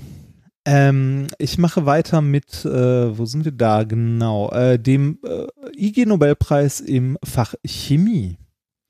Der IG Nobelpreis im Fach Chemie geht an Paula Romano, Adilia Alargao und Cesar Viana ähm, für die Messung, ob Spucke als Reinigungsmittel taugt. Oh, interessant. Wahrscheinlich äh, ja, weil äh, ist das, ist das nicht eine schwache Säure eigentlich? Äh, nee, nee, ist, äh, ist glaube ich was anderes. Okay. Ähm, das, äh, das Paper, also warum die es untersucht haben, ist eine interessante Geschichte, die erzähle ich auch gleich. Äh, Wäre ich so nicht drauf gekommen. Ähm, das Paper heißt äh, Human Saliva as a Cleaning Agent äh, for Dirty Surfaces, erschienen in Studies in Conservation 35, 1990. Jetzt kann man sich schon überlegen, ne, das, äh, das Journal äh, Studies in Conservation, worum, also wo, in welchem Fachbereich könnte das angesiedelt sein? Das, äh, das bietet nämlich auch den Grund für die Studie, mal abgesehen davon, dass jeder das kennt, Müttern mit Tempos oder Väter, die bei Kindern im Gesicht rumpatschen. Aha.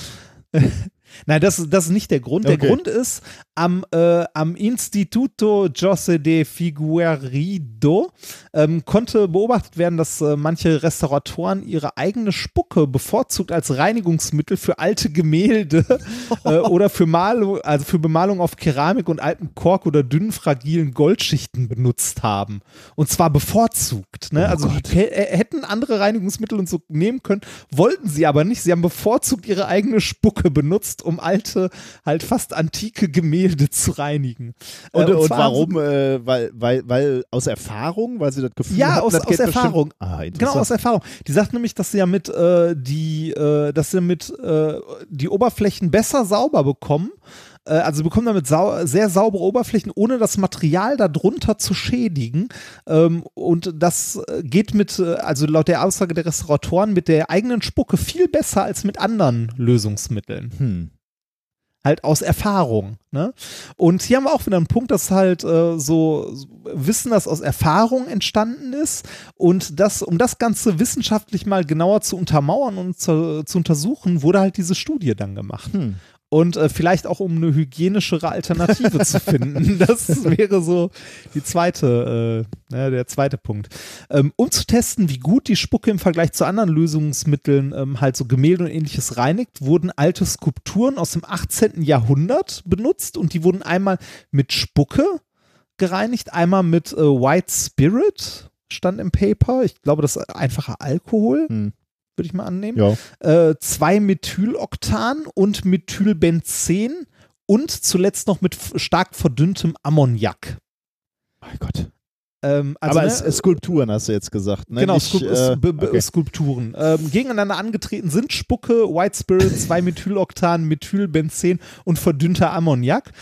Ähm, damit wurden die Skulpturen gereinigt und anschließend wurden die Skulpturen noch untersucht. Dabei haben die Tests ergeben, dass Spucke, also ne, äh, die generische Spucke tatsächlich das beste Reinigungsmittel unter den Getesteten war. Vor allem bei vergoldeten Oberflächen. Warum Ähm, nur? äh, ja, bei, äh, bei roten und bei blauen Flächen ähm, ist äh, die Spucke allerdings ähm, vorsichtig zu benutzen, weil sie äh, die Farben Zinnober und Azurit löst. Aha. Ne? Also, äh, aber generell bei den äh, Reinigungsmitteln, die getestet wurden, war Spucke das effektivste, das auch am wenigsten Schäden äh, hinterlassen hat. Hm. Der Grund für die guten Reinigungseigenschaften der Spucke liegt in den in der Spucke enthaltenen Enzymen, wie die Wissenschaftler herausgefunden haben. Vor allem in der sogenannten Alpha-Amylase. Alpha-Amylase ähm, alleine haben die Forscher nämlich auch noch getestet.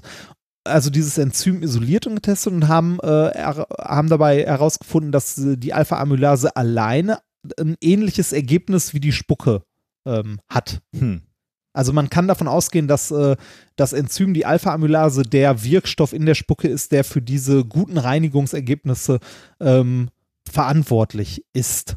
Warum ist das so? Der Dreck auf den Kunstwerken besteht zu größten Teil aus Fettsäuren und äh, Phospholipiden, also auch irgendwelche Fettverbindungen, in denen anderes organisches Material eingeschlossen ist und verklumpt. Also so ein, so ein dreckiger Fettfilm im Mhm. Wesentlichen. Ja. Ähm, und das ist einer der Gründe, warum die Spucke äh, so eine große Reinigungskraft hat, weil äh, die Enzyme, also in der Spucke sind Enzyme vorhanden, die einmal äh, diese, ähm, ja, diese fettigen Substanzen lösen und eine, die auch noch so hydro, hydrolytische Substanzen löst. Also ähm, in Spucke sind genau die Enzyme enthalten, die ähm, die Hauptbestandteile des Drecks auf Gemälden besonders gut lösen.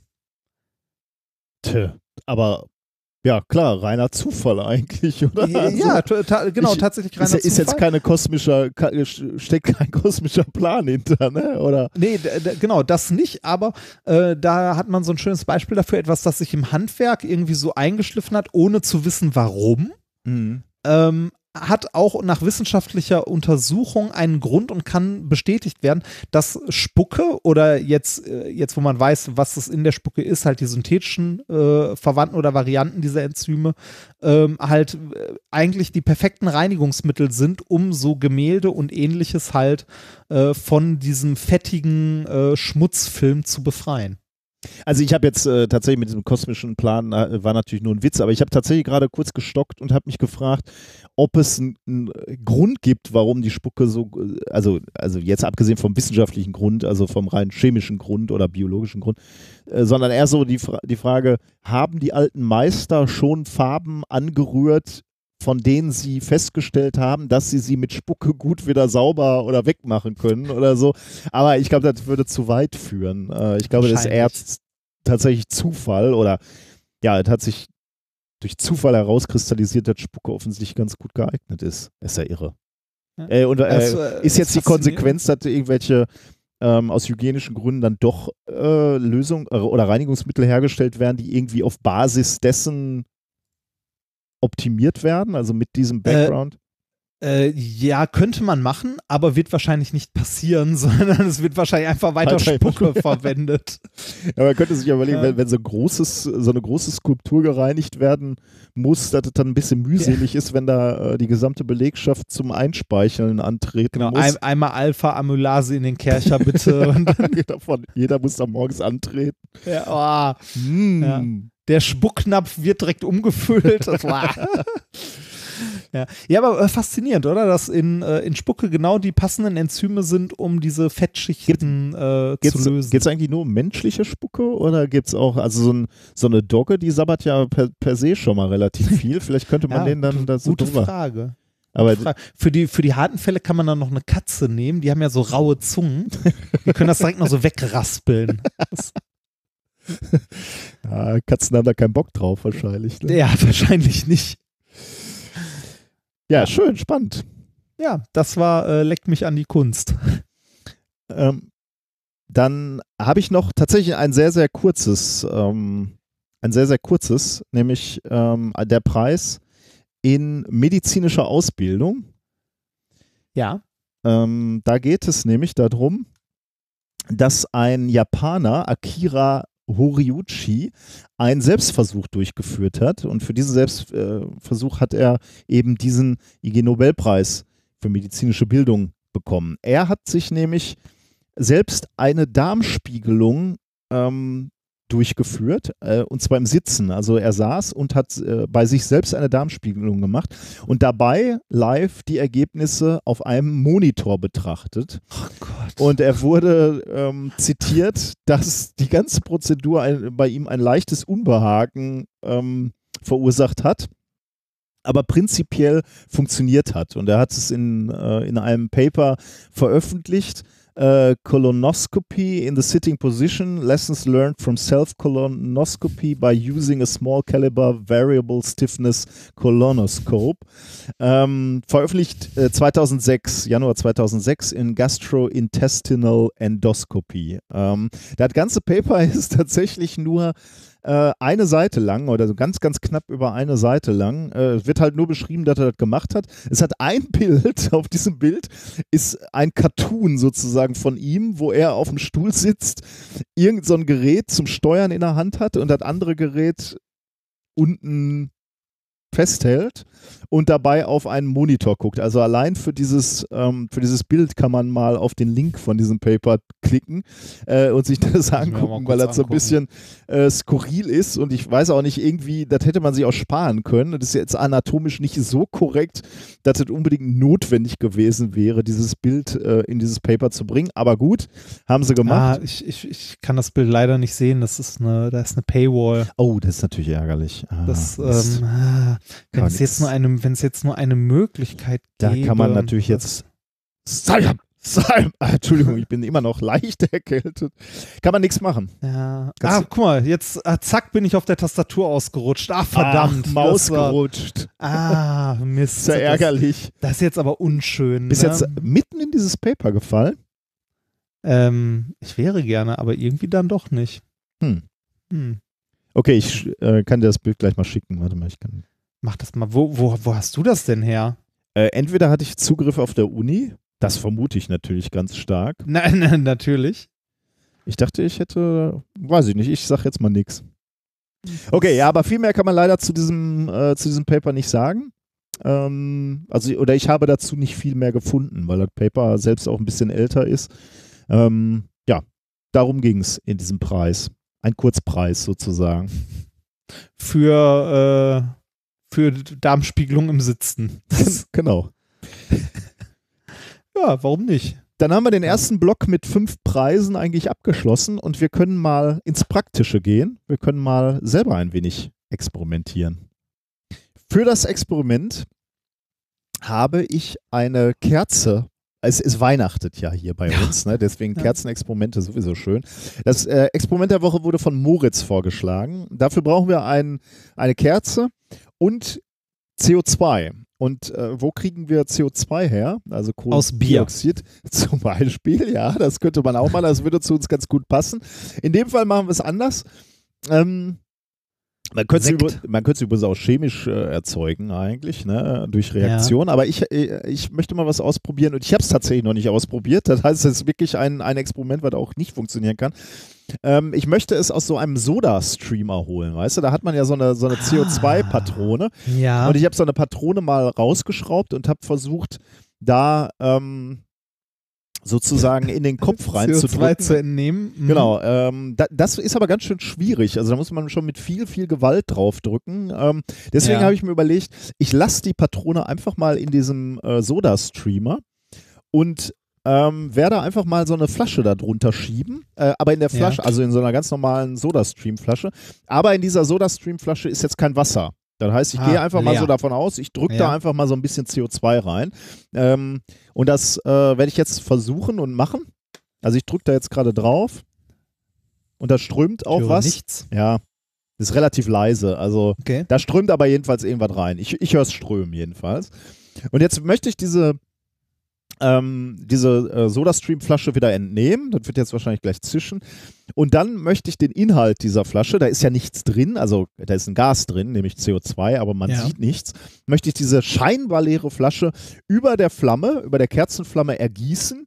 Und es ist möglicherweise ein Vorteil, dass diese Kerze unser Adventskranz ist, oder diese eine Kerze habe ich unserem Adventskranz entnommen und das ist so, so eine dicke Kerze, wo innen drin schon so eine Mulde ist, ne, äh, mhm. wo die Flamme drin ist. Und da rein möchte ich mal dieses CO2 ergießen.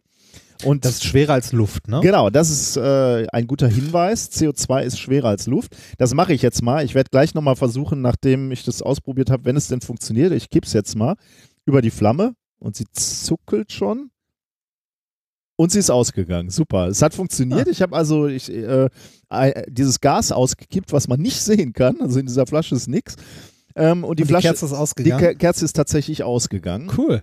Ähm, das werde ich gleich auch nochmal filmen. Oh, die Flasche ist kalt geworden, weil ich da äh, Druck drauf gegeben habe. Ich ähm, werde gleich ähm, dazu auch noch einen Film drehen und den können wir dann auch noch äh, verlinken, damit man sich das ja. angucken kann. Ähm, ähm ja. Ich hätte eine kleine Frage. Ähm, wenn du, wenn du so das, also wenn du jetzt äh, Sprudelwasser erzeugst, ne, mhm. ne, oder Sprudelwasser ja. hast und dir so ein Glas halb voll mit Sprudelwasser kippst, ne? Mhm. Hast du, hast du sowas gerade zur Hand? Nein, Nee, wahrscheinlich nee. nicht, ne? Schade. Ähm, das wäre ein schönes Experiment, äh, das mal auszuprobieren, ein Glas halb voll mit Sprudelwasser zu kippen und das einfach mal eine halbe Stunde stehen zu lassen, weil äh, das CO2 löst sich ja aus dem Sprudel, ist aber schwerer als Luft, sollte also das Glas füllen. Ja. Also, wenn, das Glas nur halb voll ist, dann müsste das damit doch auch gehen, oder? Und wenn da man willst das du dann so ein Feuerzeug. Achso, ja, mit Nee, Sicherheit. das, das dann auch vorsichtig kippen, so dass das Wasser natürlich nicht rausfließt.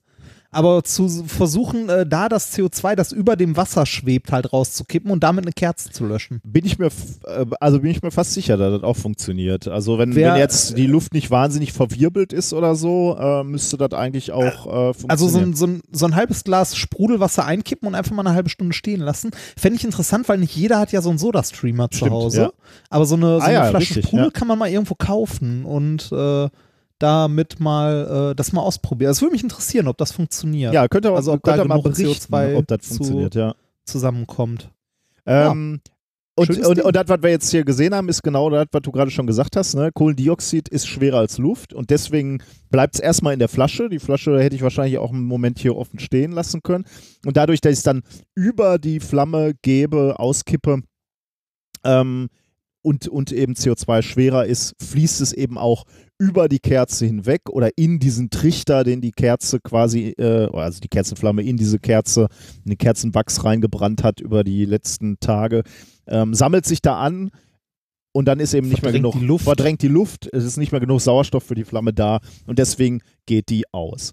Das ist übrigens auch etwas, äh, die Ursache von vielen Unglücken, ähm, kommt nämlich immer mal wieder dazu, dass sich CO2 beispielsweise in Klärgruben oder in Kellern mit Gärbottichen ansammelt und eben Luft verdrängt und dann Menschen da zu Schaden kommen. Ähm, Ja.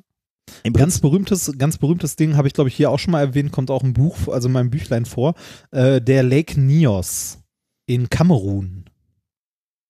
Da, ähm, da ist äh, durch eine, wahrscheinlich durch eine Eruption, man weiß es nicht genau, äh, explosionsartig äh, sehr, sehr viel CO2 freigesetzt worden. Und äh, das war äh, 86. Äh, 86. Und, äh, warte mal, schlagartig 1,6 Millionen Tonnen CO2 wurden da freigesetzt ähm, die halt in kalten, also in, ähm, in Kohlenstoff, ähm, also Kohlenstoffdioxidreichen Schichten des Wassers gelöst waren. Und dabei sind äh, 1700 Menschen umgekommen. Oh ja, das weil das halt in einem Umkreis von, was war das, 27 Kilometern oder so um den See rum die atembare Luft explosionsartig verdrängt hat. Ja, das ist halt, äh, genau, also weil auch sich in so Senken natürlich und bei einem See äh, Ja. ist, ist es natürlich auch irgendwie eine natürliche Senke, sich das Zeug dann eben auch anreichert ne, und nicht eben äh, verteilt über eine größere Fläche. Hattest du hier nicht auch mal über Bad Pyrmont gesprochen im Podcast? Da, ähm, da gibt es so, ähm, ich weiß, das ist, glaube ich, das ist irgendwie so eine natürliche Grotte und da kommt, äh, steigt auch CO2 auf. Und äh, das wird in Bad Pyrmont, wird das immer über eine Kerze vorgeführt. Also da geht irgendwie dann so ein Führer mit einer Kerze hin Ah. und äh, man, man kann dann sehen, dass eben am Boden, äh, wo diese Vorführung stattfindet, äh, offensichtlich die, die, die Kon Konzentration so hoch ist, dass die Kerze Ah. eben erlischt. Nee, das, äh, das, hatten, äh, das hatte ich mal erwähnt im Rahmen, ähm, ah, wo war denn das? Äh, bei, bei, irgendeinem, äh, bei irgendeinem Tempel oder so, bei den Griechen, Mhm. wo die so äh, Schafe oder ähnliches mit reingenommen haben und die halt verreckt sind, weil die näher am Boden waren und die Menschen, also die Priester da so wieder rausgehen konnten. Ich hatte jetzt hier nochmal im Rahmen dieses Experimentes recherchiert und habe äh, von der sogenannten Hundsgrotte in Neapel gelesen. Und da habe ich eine Quelle gefunden, die sagt, hier führt man vor, wie ein Hund, den man in den Gassee taucht, bewusstlos wird. Und dann zieht man den da wieder raus und dann wacht er auch wieder auf. Ähm, ich weiß nicht, ob man das echt immer noch macht. Also kann ich mir kaum vorstellen, dass das in Deutschland erlaubt wäre, aber äh, möglicherweise äh, aber ich weiß nicht, keine Ahnung, ob man, äh, kann ich mir kaum vorstellen, dass man das immer noch machen darf, aber äh, jedenfalls äh, in dieser Hundsgrotte in Neapel war das wohl ähm, mal die übliche Demonstration, um zu zeigen, dass da CO2 Hm. äh, sich ansammelt. Genau, also äh, auch noch ein bisschen was gelernt. Schönes kleines Experiment und ich glaube wirklich erstaunlich, ähm, wenn man das den Kindern zeigt, weil man da eben, also wir, wir Erwachsene vermuten natürlich sofort einen billigen Trick, wenn wir die, diese scheinbar leere Flasche auskippen. Aber ich glaube, Kinder kann man damit noch begeistern. Ich werde das morgen mal bei meinen Kindern ausprobieren und denen zeigen, wie ich durch magische Hand diese Flamme Kerze. Diese, uh. Genau. Ja, vielleicht, vielleicht funktioniert das noch. Bei der Kleinen bestimmt. Bei der, der Große wittert sofort Betrug. Ja, wahrscheinlich. Wahrscheinlich. Der war zu oft auch bei unseren Vorführungen, der weiß, dass wir ein paar Tricks auf Lager haben. Okay, kommen wir zur, äh, zur musikalischen Ablenkung des heutigen Mm. Tages. Du hattest es ja schon angekündigt, es wird nicht schlimmer als bei den Ig Nobel-Preisen. Schauen. Nee, ich ich, ich habe mir, ich hab mir die komplette Verleihung der Ig Nobel-Preise angeguckt. Das äh, gibt's auf YouTube, inklusive der musikalischen Einlagen und die waren echt, also lieb gemacht und so weiter, aber ja. ich bin halt kein Opernfan. Ja, okay, das ist dann natürlich schon ein Problem. Ja. Ja. Ähm, wir haben einen äh, Vorschlag bekommen, oder besser gesagt mehrere Vorschläge, und die habe ich gleich äh, an, an dieser, in, die, in dieser Folge verarbeitet. Von Ute von Ochs. Ähm, Ute, Ochs ist ja ein ähm, Fanzine, sagt man das so? Also ein Punk-Fanzine. und du hast mit äh, Ute auch schon mal gesprochen und ihr zugesagt, dass du mal irgendwann ein Interview mit ihr machst. Oh ja, ja, ich erinnere mich. Ich erinnere mich daran. Das Äh, äh, da ist wollte sie- Frage, warum das nicht passiert ist. Da wollte sie drauf zurückkommen äh, und daran Ja. erinnern. Ich, ich frage mich ja, warum du für ein Punk-Magazin äh, interviewt wirst. Immerhin habe ich mal für eine Punkband gespielt. Und Äh, ähm, Für eine Punkband? Echt? ja, unsere, also unsere allerersten Neu- Bestrebungen waren sehr Ah, punk. Okay, okay, ich höre. Ich Damals, höre. als es noch drei Akkorde waren. Mhm. Ähm, naja, wir haben auch ein bisschen, ja, wir sind dann schnell zum äh, Metal gegangen, aber immerhin habe ich ja so dieses, diese, dieses Mus Musikerleben noch gehabt. Du, äh, was hast, was verbindest du denn eigentlich mit Punk, außer dass du mal gehört hast? ich, ich war auf vielen Konzerten. Ach komm, in- passiv. ich habe in Proberäumen gelegen zwischen zwischen allem möglichen Zeug. Ich war mal in einem Proberaum, da hat sich, der hatte, der hatte zwei Räume. Der eine war der Ja. Raum, wo die Instrumente standen und unsere Sitzecke. Ach nee, das erzähle ich doch nicht, was am Backstage passiert ist. Ist doch blöd. Ähm, auf jeden Fall. Ähm, ich höre so eine Musik immer noch. So grob. Na gut, ich gönne dir deine Interviews in Punk-Zeitschriften, aber. Das wäre die zweite. ja, ich weiß. Ich, das, das, das, das ärgert den alten Mann, dass du als mehr Punk giltst als ich. Obwohl, obwohl ich das liegt, ich glaube, das liegt nur an den Tätowierungen. Ja, vielleicht, ja. Okay, die muss ich dir lassen, das stimmt, ja. Ja. Nein, ich gönn, gönn's dir natürlich. Ähm, aber Ute hat uns Folgendes vorgeschlagen, äh, nämlich äh, die Band Kommando zurück aus Münster. Und äh, sie sagt, die beste unbekannte Band der Welt, zumindest für sie. Ähm, und diese Band ist ausdrücklich damit einverstanden, dass wir sie spielen. Die äh, Musik Oh, von, schön. von der Band Kommando zurück gibt's nämlich auch auf Bandcamp zum Download und umsonst. Und das haben wir äh, natürlich auch verlinkt. Also wenn euch die Musik gefällt, schaut da mal vorbei. Wir haben zwei Lieder ausgewählt. Und möglicherweise, wenn es euch gefällt, äh, sind, da sind noch viel, viel mehr Lieder, äh, die ihr dann äh, runterladen könnt und euch anhören könnt. Äh, zwei haben wir ausgewählt, die auch einen gewissen physikalischen Bezug haben. Der erste Song heißt nämlich Entropie von Kommando zurück. Schön. Und äh, damit ähm, wünsche ich euch erstmal viel Spaß. Der Schaum zerfällt in Flüssigkeit, weil die Entropie bei diesem Schaumzerfall zur Flüssigkeit hinzunimmt. 20 Minuten wartet, ist der Schaum weg. 20 Minuten wartet, ist der Schaum weg. Sie nehmen wesentlich mehr Information auf, wenn Sie Wurstsemmel essen, als wenn Sie ein Buch lesen. Du wirst nicht glauben. Doch, ist aber so.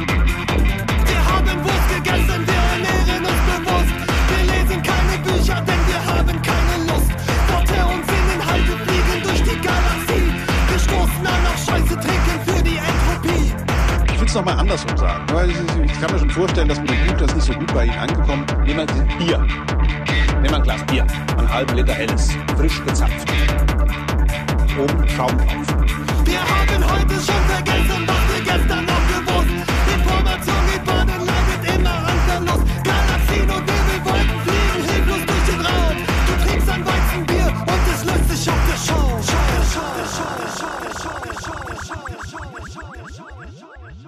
man 20 Minuten wartet, ist der Schaum weg. Sieht doch, ist doch Schaum eigentlich was völlig Ungeordnetes. Ja? Müsste doch eigentlich ein Zustand hoher, Ent- äh, niedriger Entropie sein. Ja? Nee, hoher Entropie, stimmt, genau, Sie haben natürlich völlig recht. Also völlig ungeordnet ist ein Zustand hoher Entropie sein. Ja? Und danach ist der Schaum ja weg und man sieht nur noch auf diese klare Flüssigkeit. Ja? Alles sieht sehr schön geordnet aus. Falsch. Völlig falsch. Im, Im Schaum, im Bierschaum ist eigentlich mehr Information als in der Flüssigkeit, weil die Teilchen sich in den Blasenbänken nur bewegen können, aber in der Flüssigkeit sich völlig frei bewegen können. In 20 Minuten wartet, ist der Schaum weg. Kommando zurück, Billard mit Planeten. Unsere Kurs sind galaktische Raketen. Die Erde und der Mond fliegen ziellos durch den Raum. Das ist kein Bananenweizen und der Apfel fällt vom Baum. Wenn man 20 Minuten wartet, ist der Schaum weg. Ich finde diese Kombination mit Harald Lesch finde ich ganz geil Ja. eigentlich. Ja, hat was. Hat was. Aber ähm, ich, ich würde das eher im Bereich Elektro packen. Trotzdem irgendwie ganz gut. Ich bin mal gespannt, was wir da für, für Reaktion kriegen. Ich finde es im Prinzip auch ganz gut. Und hin, hinten kommt, äh, kommt noch ein Song von Kommando. Ah, zurück. sehr schön. Eine junge, aufstrebende Band. Sehr unterstützenswert. Finde ich gut. Du hast mich nie unterstützt, aber wir waren auch nie jung. Solange wir, Aber, wir kennen. also, wenn, wenn du, wenn du gerade, also, ne, wenn, wenn du ein Lied zur Hand hast, du darfst gerne. würdest du unterstützen, ne? Ich würde es unterstützen. Kommen wir mal lieber zum China Gadget der Woche. Genau, äh, das China Gadget der Woche ist eine Kleinigkeit. Ähm, und zwar ist es etwas, äh, das du äh, für den Kongress nutzen kannst. Oh, Ähm, Wie und, praktisch. Ja, das genau, ähm, sowohl für den Kongress nutzen kannst, als auch für deine morgendlichen Joggingrunden. hm. Weil was ist das Problem bei morgendlichen Joggingrunden? Es ist dunkel, man wird nicht gesehen. Gerade jetzt in dieser Zeit. Genau. Und was braucht man sowohl morgens beim Joggen als auch immer auf dem Kongress gern gesehen? Ah, Blinklichter. Sachen, die blinken und leuchten. Richtig. genau. Deshalb bekommst du. Äh, Oh Gott, wenn du mir das jetzt gibst, werden alle erwarten, dass ich auf dem Kongress die ganze Zeit mit dem Zeug rumrenne. Und wenn ich, wenn ich gesehen werde ohne diese Blinklichter, werden alle sagen, wo ist das schöne Shiner-Gadget von Oh, ich, Reinhard? äh, ich, ich, ich, kann mal, ich kann mal ganz kurz gucken, ob ich dir, ähm, warte mal, wo ist mein Handy? Da. Ich schicke dir mal ein Foto, weil ich habe gerade, äh, ich habe gerade extra schon ein Foto davon gemacht, um dir das zu, äh, um dir das schicken zu können. Ähm, es, äh, es ist ein, äh, ein bisschen etwas wie ein Kleidungsstück. Also es ist auf jeden Fall eine, ähm, etwas, das äh, kleidsam ist. So, Fotos. Ähm, und zwar folgendes. Wenn du jetzt in deine Nachrichten guckst, siehst du dort ähm, Schnürsenkel. Es sind Schnürsenkel und zwar sind es nicht einfach nur Schnür, äh, einfache profane Schnürsenkel, es sind die High Cell Power Solution LED-Schnürsenkel, äh, die be äh, beworben werden mit ultrahell und daneben steht auch noch Schuhparty. Nicht Kloparty, sondern Schuhparty. Nein, es ist, es ist die Schuhparty. Äh, hinten ist auch eine Anleitung drauf, wie die, äh, zu, äh, wie die zu benutzen sind. Ähm, ne? Also ja, hier ziehen Sie die leuchtenden Schnürsenkel durch die Löcher, bla bla bla. Betätigen Sie den Funktionsschalter, um zwischen den Leuchtfunktionen zu wechseln. Ich habe dir noch ein zweites Bild geschickt. Äh, es sind äh, tatsächlich durchsichtige Schnürsenkel, die aber rot beleuchtbar sind. Also du kannst rot leuchtende Schnürsenkel haben und sie können nicht nur leuchten, sie können auch blinken in drei verschiedenen Modi. Oh Gott. Aber eigentlich kannst- geil, ne? Ja, eigentlich geil. Also gerade fürs Joggen ist das echt nicht schlecht, finde ich. Sind ein bisschen unhandlich. Da hätte äh, ich, also, äh, woraus, die sind aus, äh, also ich meine, sagen wir mal so, beim Joggen ne, müssen die Schuhe schon relativ gut passen. Wenn ich da jetzt mit so merkwürdigen äh, Schnüren, du hast auch immer eine Entschuldigung, ne? Ja, guck mal, Immer. we- hier auf der Abbildung mit den Schuhen, ne, da siehst du schon ungefähr, wie elastisch und, und flexibel diese Schnüre sind. Äh, also ich glaube, für die Jogging-Schuhe wird das nix, Kollege. Aber für, für einen Kongress könnte ich mir das natürlich mal überlegen. Oder ich mache die meinem Sohn dran. Vielleicht kriegt der Sohn die. Ah, äh, Auslager, ne? Mein, äh, da bringe ich dir was mit und du lagerst das aus. Ja, erstmal musst du ja dran denken. Die, also noch habe ich gute Chancen, dass du das Dass einfach vergesse. vergisst, ja. Damit hast du natürlich vollkommen recht. Was? Sie sind ultra hell. Äh, ja, äh, es kann gut sein, dass ich das vergesse. Ich habe. Ähm, du hättest jetzt die Gelegenheit, äh, die ominöse und liebe Frau äh, darauf anzusetzen. Genau, die warte denkt ja kurz, für dich mit. Warte mal kurz. Liebe Frau, Zweitieren. Z Zweitier ist gut. Nein, eigentlich, eigentlich ist sie das organisatorische Erstchen. Ich bin eher das Zweitchen. Diese Schnürsenkel hier müssen wir dem Herrn Wörl für den Kongress mitbringen, damit er sie auf dem Kongress voller Stolz tragen kann. Wenn sein Sohn sie tragen sollte, sagen wir Buh. So, Okay. ich gebe die vertrauensvoll in deine Hände, damit wir nicht vergessen, sie dem Herrn Wörl für den Kongress mitzubringen. Damit bin ich quasi. Dankeschön. Du. Jetzt bist du verdammt. Ja. Genau. Weil die Frau wird es nicht Nein, vergessen. die vergisst nichts. Nein. Verdammt. Ja, es, ähm, du hast sie gesehen. Es, ich hoffe, es äh, erfreut dich. Ich- Ich, könnte jetzt auch noch was zu, zu der Wortherkunft von Senkel erzählen, Oh, aber interessant. äh, so, möchtest du gerne? Das will, das will also ich habe äh, ja. ich habe das äh, habe ich in der Wikipedia nachgeschlagen, weil es mich auch interessiert hat. Das Wort Senkel ist eine Substantivbildung vom Verb senken, zum Sinken bringen und bezeichnet ursprünglich einen Anker. Daraus leitet sich dann die Bedeutung von Lot, Senkbeil ab, mit dem man eine senkrechte Linie ziehen konnte. Daraus ist der Ausdruck in den Senkel stellen mit der Bedeutung etwas ausrichten, auf den richtigen Weg bringen, in Form bringen entstanden. Der Begriff Schnürsenkel entstand auf dem Umweg über Kleidermoden, die zum Beispiel Gürtel mit herabhängenden Schnüren und Bommeln versahen. Am Ende dieser Schnürsenkel war früher oft auch ein Metallstück angebracht, sowie zum Beispiel das Lot.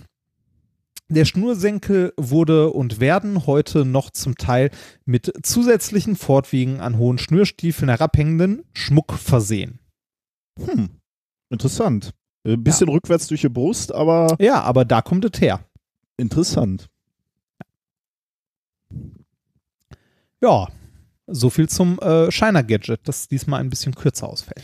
Dann sind wir ähm, beim nächsten Preis eigentlich, ne? Preis in Ja. Literatur. Ein Preis, den du auch vorstellst.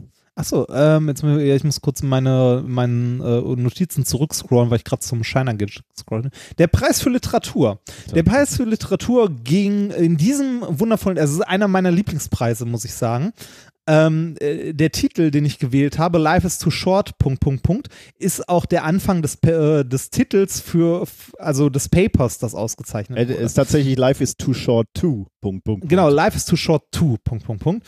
Ähm, und zwar Preis für Literatur an äh, Aletea L. Blackler, Raphael Gomez, Wessner, Bob Wick und Helen Thompson aus Australien für ihren Nachweis, dass die meisten Leute, die komplizierte Produkte benutzen, das Handbuch nicht lesen.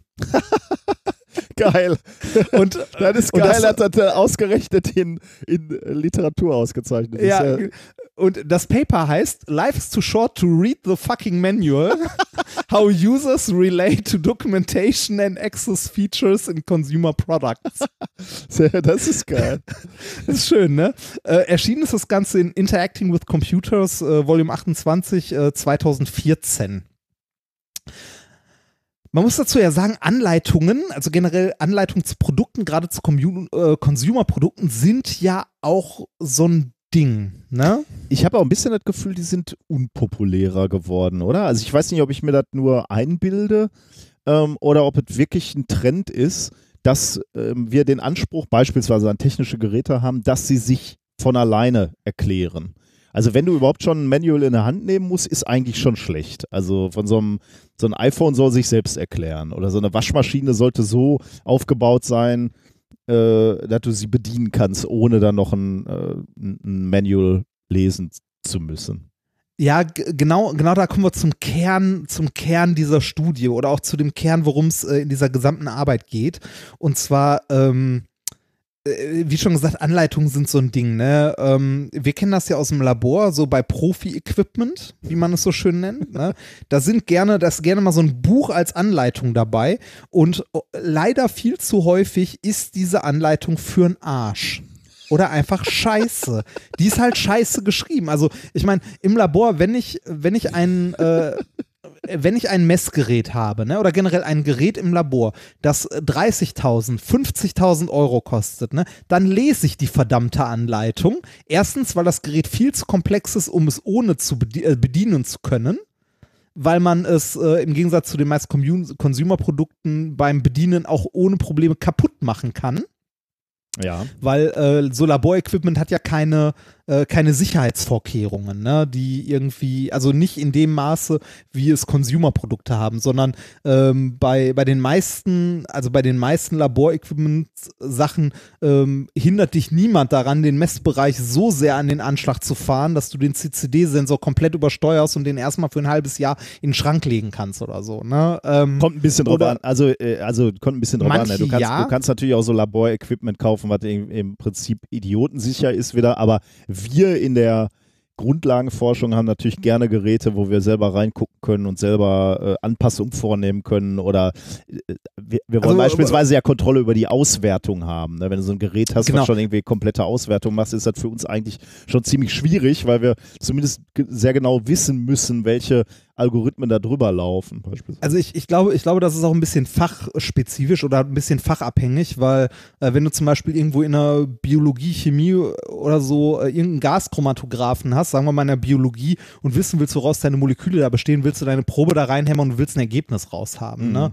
Ähm, wenn du, wenn du bei uns irgendwie, ähm, weiß ich nicht, ein Spektrometer hast, willst du an dem Spektrometer eventuell noch rumschrauben, um da irgendwie äh, halt andere Winkel für die Messung des Ja, Gitters oder ja. so einzustellen. Ne? Du willst da auch, also du willst es nicht einfach nur ähm, benutzen im Sinne von äh, das, was, also das Gerät, äh, du gibst was rein und es soll was rauskommen, sondern du äh, willst wirklich in den Innereien da tatsächlich rumspielen, ähm, beziehungsweise Sachen für dich speziell anpassen. Und daher ist es normal, dass es, würde ich sagen, in gewissen Laborbereichen ähm, äh, möglich ist, die Sachen ohne Probleme kaputt zu machen, wenn man sie falsch bedient. Oder sich damit auch gerne selbst in die Luft zu jagen, Ja. wenn man nicht aufpasst. Ne? Ähm, also es gibt hier und da mal Interlocks, aber die sind meistens nur so lange da, bis man rausgefunden hat, wie man sie überbrückt.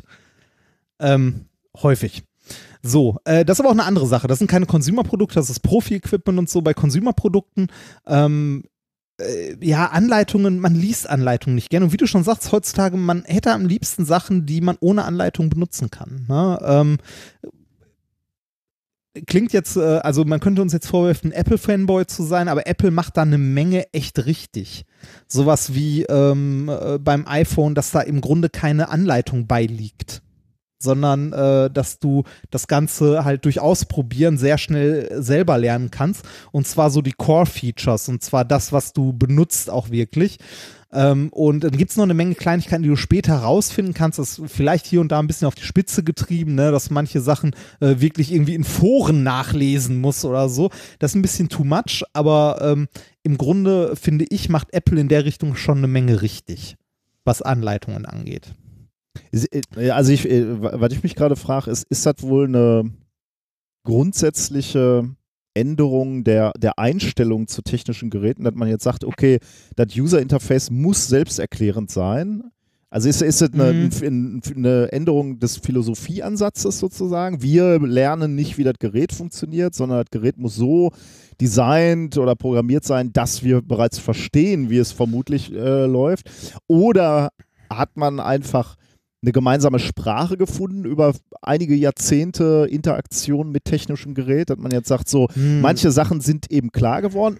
Oder drittes, sind die technischen Möglichkeiten so gut geworden, also sind äh, UIs so gut geworden, dass du, ähm, also meine, früher war es einfach ein sehr äh, schlecht auflösender äh, LCD-Display mit wenig oder wenige Punkte nur, also LEDs, die dir Ja, angezeigt haben, wie ist gerade das System äh, in, in welchem Zustand ist das System gerade und dann brauchtest du natürlich eine Anleitung, wo steht, was heißt jetzt, die drei Dinger blinken hier schnell.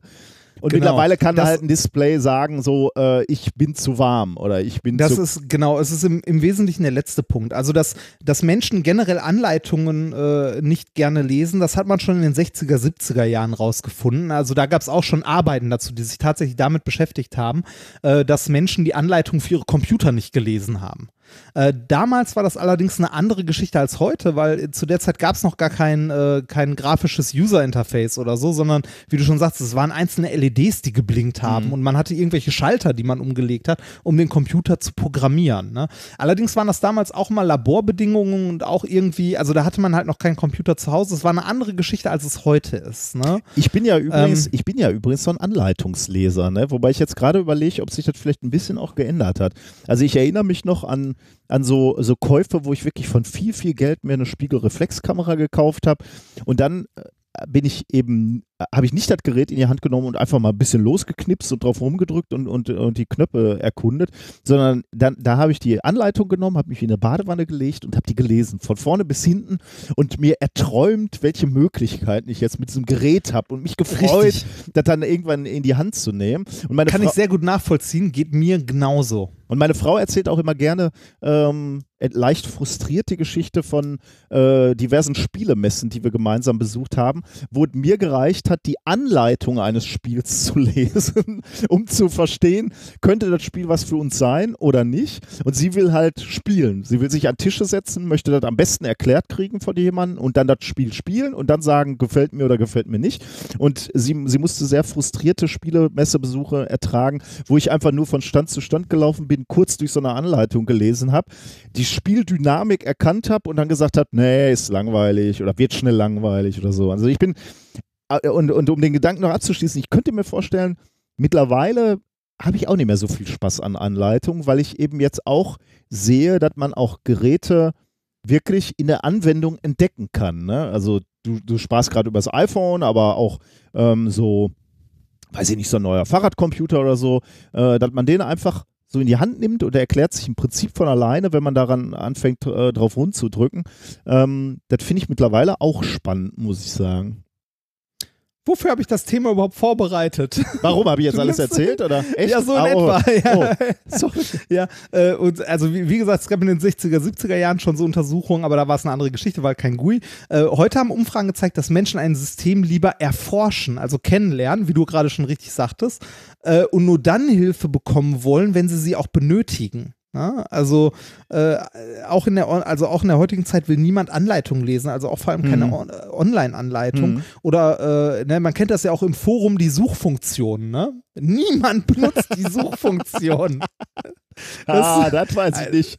Ja, das, Äh, ähm, Also das würde ich schon empfehlen, die Suchfunktion. Ah, Das steht Ja, jetzt aber nicht in dieser man. Arbeit, oder doch? Das, das Mhm. auch, die führen das jetzt nicht als Beispiel an. Ne? Nein, aber die, äh, die führen an, ähm, unter anderem noch, äh, ein Test an der Uni hat gezeigt, also da haben sie mal umge- äh, eine Umfrage gemacht bei äh, einer neuen Software, die eingeführt wurde, wie viele Leute die Hilfeseite dazu schon mal angeguckt haben oder aufgerufen haben, wenn sie ein Problem hatten.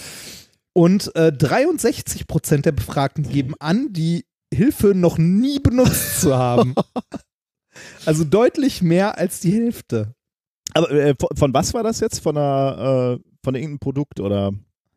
Äh, der von einer Software, die eingeführt wurde an der Uni. Aber ich sag mal so, das spricht dann für die Software, oder? Wenn du sagst, äh, die meisten haben noch nie die Hilfefunktion sich angeguckt, dann, dann funktioniert es ja einigermaßen auch Ja. ohne, oder? Ja, ja, das oder die Leute haben einfach generell keine Lust, die Anleitung zu benutzen. Ähm, ein, ein Problem, also ein Problem ist dabei, dass äh, Menschen äh, beim Lesen von Anleitungen sich unwohl fühlen, also das mit negativen Gefühlen echt? verbinden. Das haben sie äh, auch rausgefunden bei der Studie. Die haben für diese Studie zwei Experimente reingemacht. Ähm, eine quantitative, wo sie 170 Personen in einem Zeitraum von sieben Jahren halt äh, zu ihrem Benutzen von Hilfefunktionen und äh, Lesen von Anleitungen befragt haben.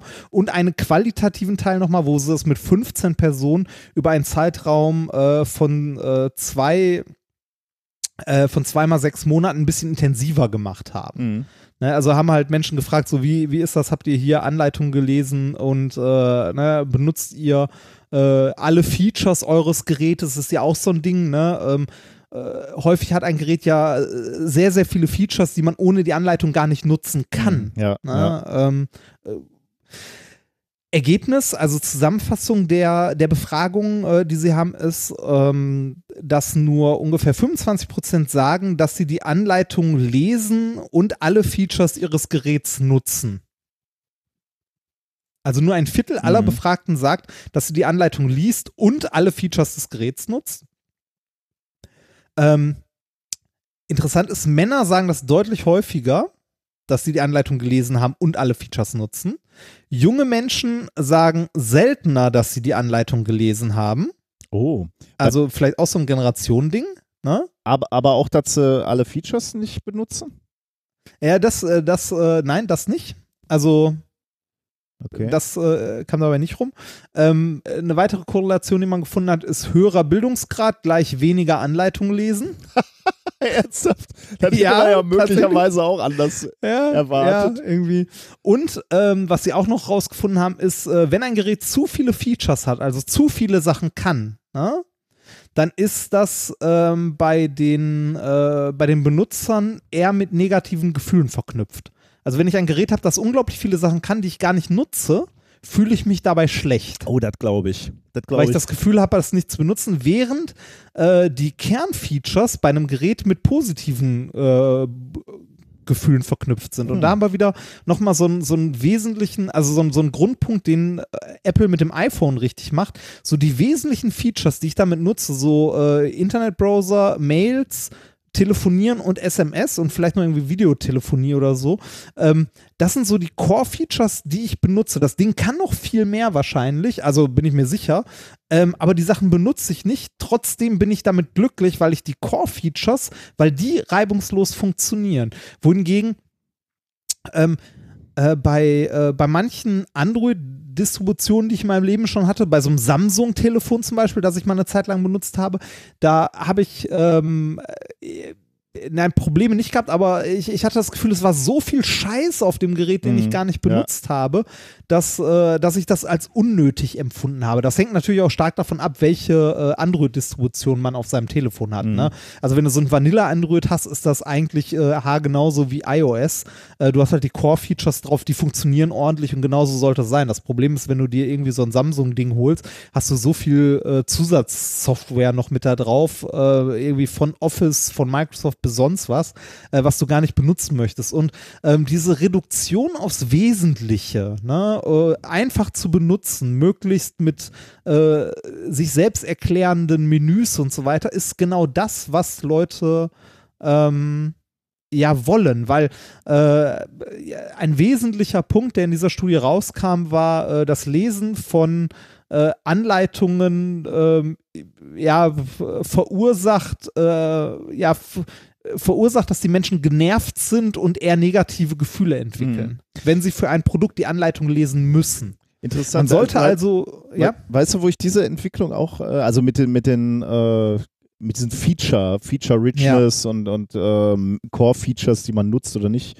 ähm, die Entwicklung habe ich ganz stark äh, auch erlebt bei, ähm, bei Apps. Äh, ich ich habe früh angefangen mit so Pocket-Computern auch. Ne? Ähm, und da gab es sehr, sehr kom Ah, kom ja. komplexe äh, Programme, die im Prinzip alles konnten. Die konnten so, die hatten so einen Taskmanager und die hatten Kalender drin und die hatten äh, eine Notiz-App, alles in einer App integriert, ne? so, ein- Ja. so ein komplettes Office-Paket quasi.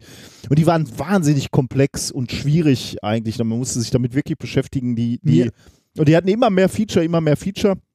Und dann, dann habe ich beobachtet, äh, dass Apps immer einfacher wurden eigentlich. Ne? Also ähm, Apps mach, haben heutzutage eigentlich nur noch eine einzige Funktion, die machen sie aber sehr, sehr gut. Ne? Also Taskliste oder Wetter-App oder äh, Wecker oder also äh, einfach nur noch eine Tätigkeit. Ähm, aber ich glaube, da liegt auch diese Befriedigung drin. Du hast ein Problem, das möchtest du gelöst haben. Du lädst dir eine App runter, die macht genau das, was du brauchst. Du brauchst von mir aus Windgeschwindigkeiten und die App macht nur das, aber hat nicht noch 200 andere Feature, die du nicht nutzt und dich dann schlecht fühlst, weil du für die App 5 Euro ausgegeben hast, aber nur äh, 20% nutzt. Also ist ganz, ganz interessant. Und bei technischen Geräten sehe ich das auch, ne? dass ich es äh, selber befriedigend finde, wenn ich einen Fahrradcomputer habe, der nur das macht, was ich brauche und nicht irgendwie noch eine große Navigation, die ich eh nie nutze.